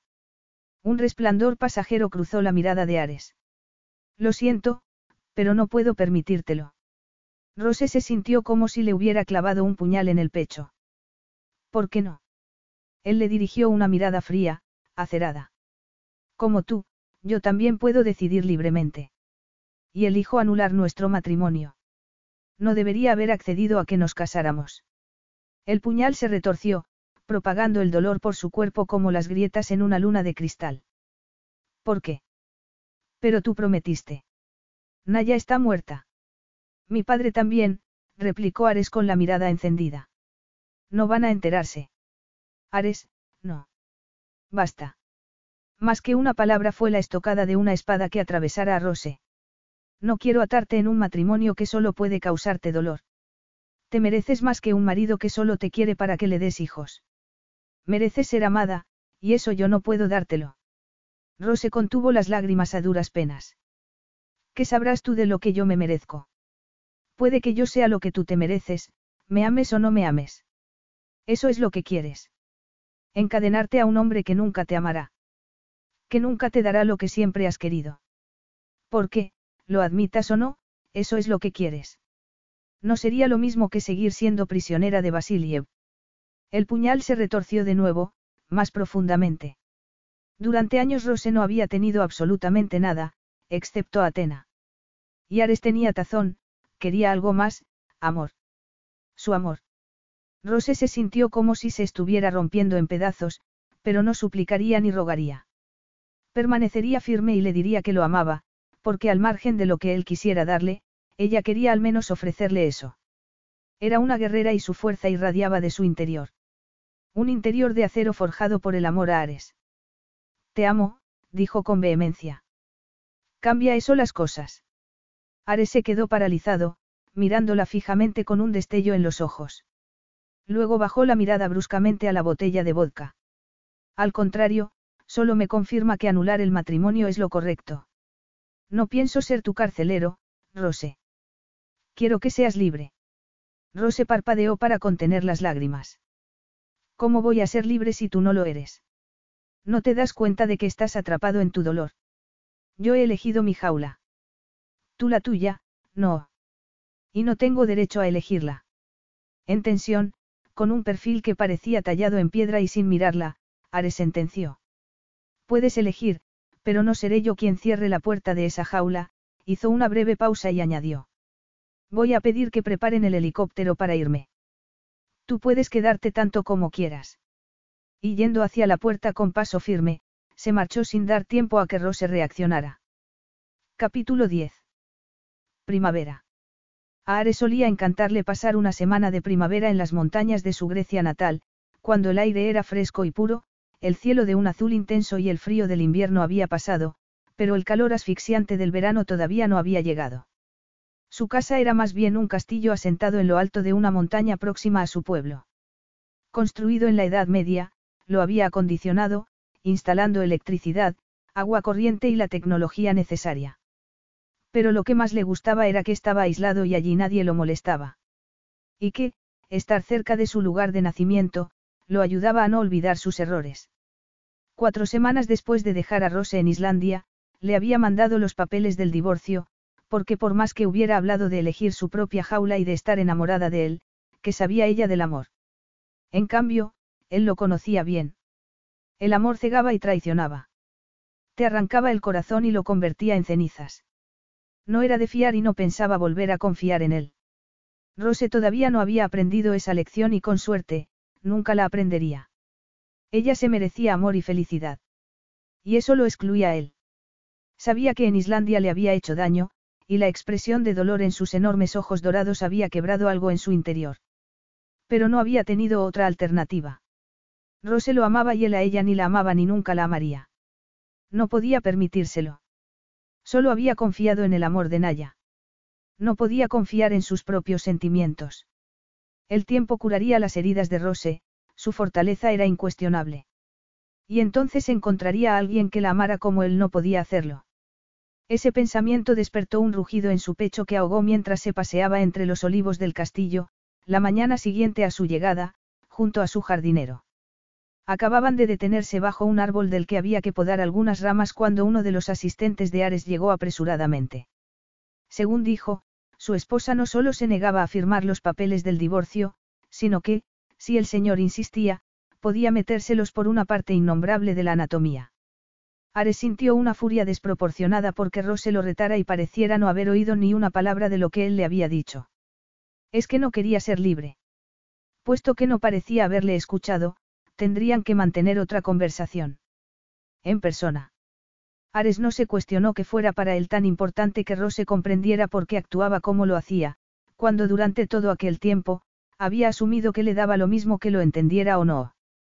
Ni se cuestionó que fuera tan urgente marcharse de Grecia cuando acababa de llegar. Tomó el helicóptero de vuelta a Atenas y desde allí fue en avión a París en menos de una hora. Y mientras sobrevolaba Europa, repasó una y otra vez lo que le diría. Tenía que firmar el divorcio. No podía mantenerla a su lado. No debía. París en primavera estaba precioso, pero Ares ni siquiera le prestó atención mientras iba directamente al café junto al Sena donde trabajaba Rose. Era casi la hora de cerrar y solo quedaban algunos clientes de los que sus guardaespaldas se libraron discretamente.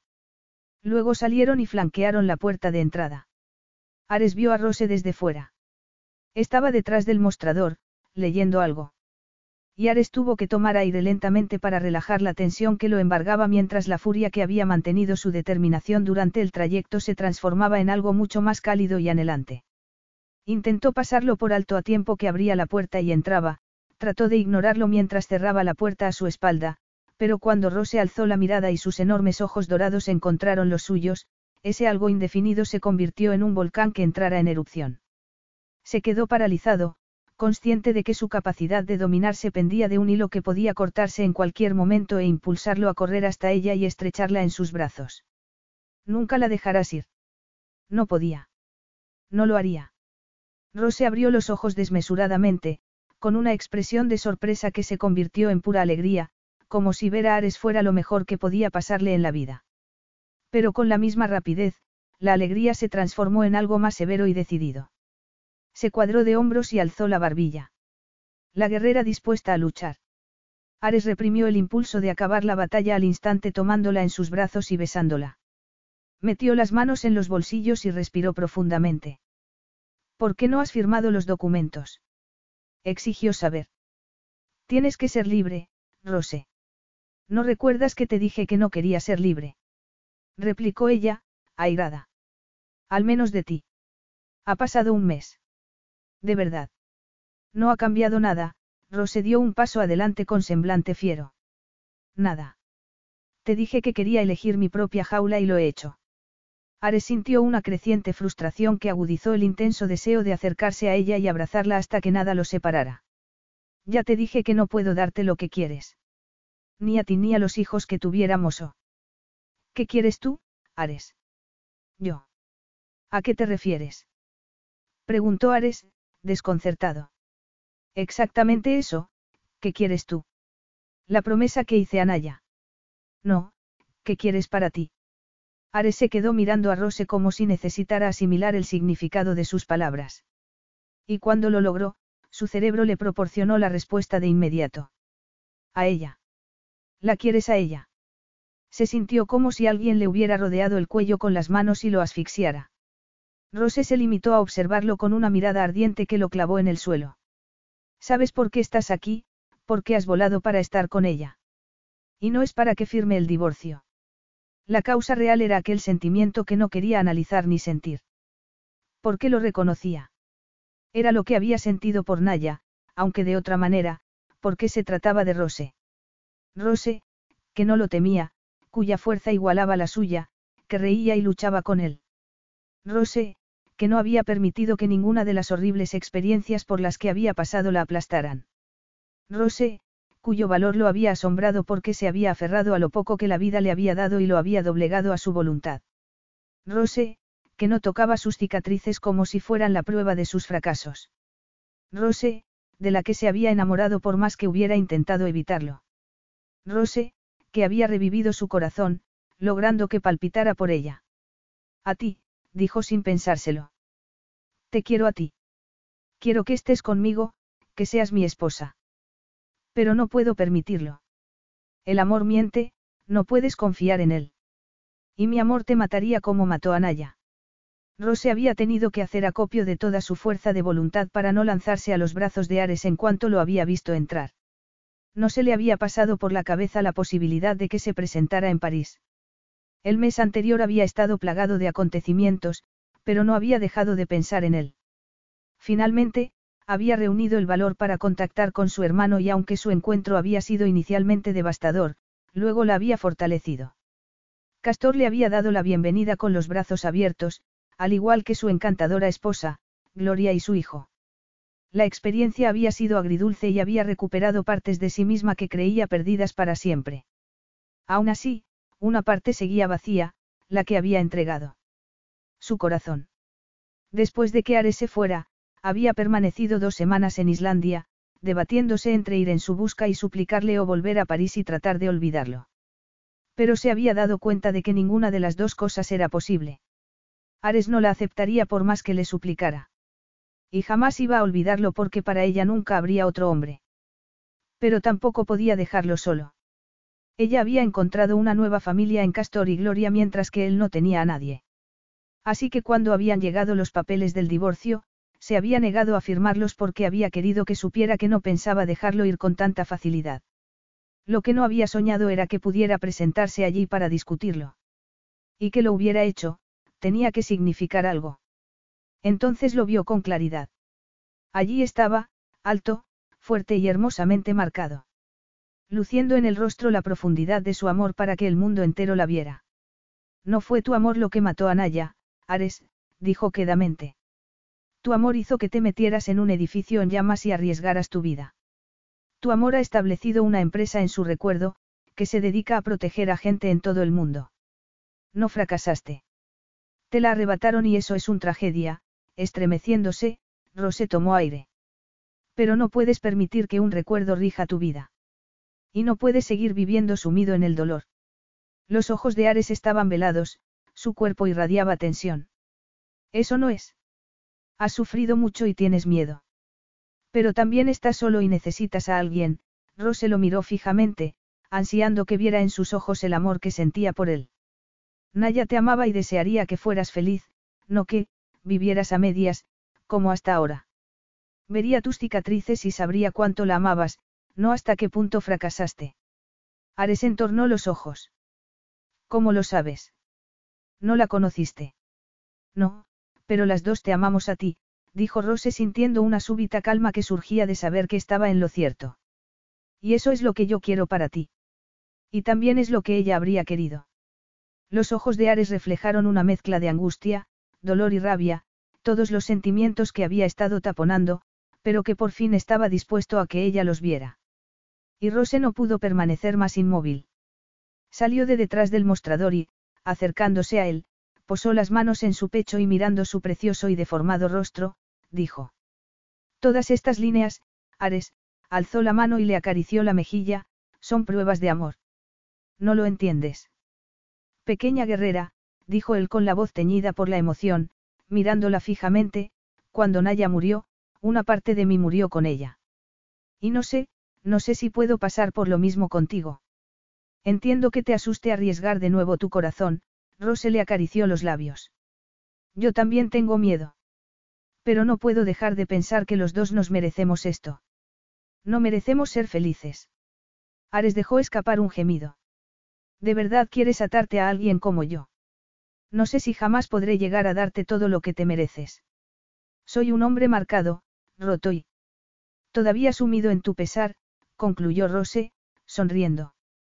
Puede que estés marcado, pero no estás roto, Ares. Eres amable y protector, y aun a tu pesar, considerado y afectuoso. Y el duelo no tiene fecha de caducidad, Rose recorrió el perfil de su labio inferior. Pero podemos pasarlo juntos. Rose, Ares le tomó la mano y le besó la palma. ¿Cómo puedo divorciarme de ti si te amo? ¿Me amas? Preguntó ella sintiendo por primera vez que el peso que sentía en el pecho era bueno, porque significaba que ocupaba el vacío que antes había en el mismo lugar.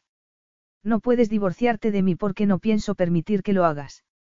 De pronto, el semblante de Ares cambió y Rose se encontró apretada entre sus brazos, pegada a su fuerte cuerpo, con él inclinándose hacia sus labios y dándole un beso que hubiera podido calcinar el mundo entero. No, pequeña guerrera, musitó él contra su boca. ¿Por qué el amor es esto? Y pasó el resto de su vida, demostrándoselo. Epílogo. Ares se echó sobre una manta en el bosque de olivos de su castillo, sin quitar ojo a su hijo Nico. El niño acababa de empezar a gatear y Ares estaba seguro de que iba a ser el tipo de niño travieso que creaba el caos allá por donde pasaba. Y Ares estaba deseando comprobarlo. A unos pasos, su pequeña guerrera jugaba con su sobrino y con sus dos sobrinas gemelas bajo la mirada de Castor. Él y Gloria estaban de visita y Ares disfrutaba de su compañía. De acuerdo con Rose, había vendido su empresa y habían invertido el dinero en los pueblos de su tierra natal para favorecer a las comunidades más pobres. Algo de lo que Naya se habría sentido orgullosa. Además, Rose había reservado parte del dinero para, junto a Castor, fundar una organización de víctimas de trata de personas. Lo más importante era que Rose era feliz, tal y como repetía a diario. Igual que lo hacía él. Ella le había demostrado que la vida valía la pena. Le había proporcionado el valor de reconocer que se estaba escondiendo tras su dolor para no enfrentarse a la vida. Amar de nuevo, por el contrario, suponía ser capaz de arriesgarse. Y amar a Rose era como explorar un territorio por descubrir. No tenía nada de apacible, estaba plagado de peligros, pero también de belleza, de alegría y de felicidad. No se había arrepentido ni un instante. Nico se asió a su rodilla con su regordeta mano y se impulsó hasta ponerse por primera vez de pie, a la vez que sonreía a su padre de oreja a oreja.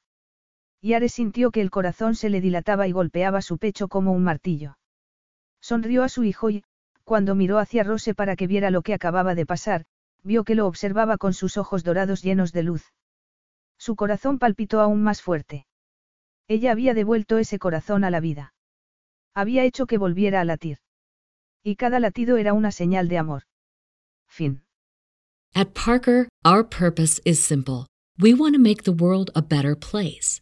By working more efficiently, by using more sustainable practices, by developing better technologies, we keep moving forward.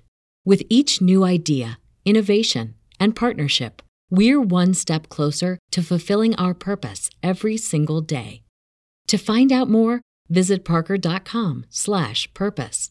Parker, engineering your success.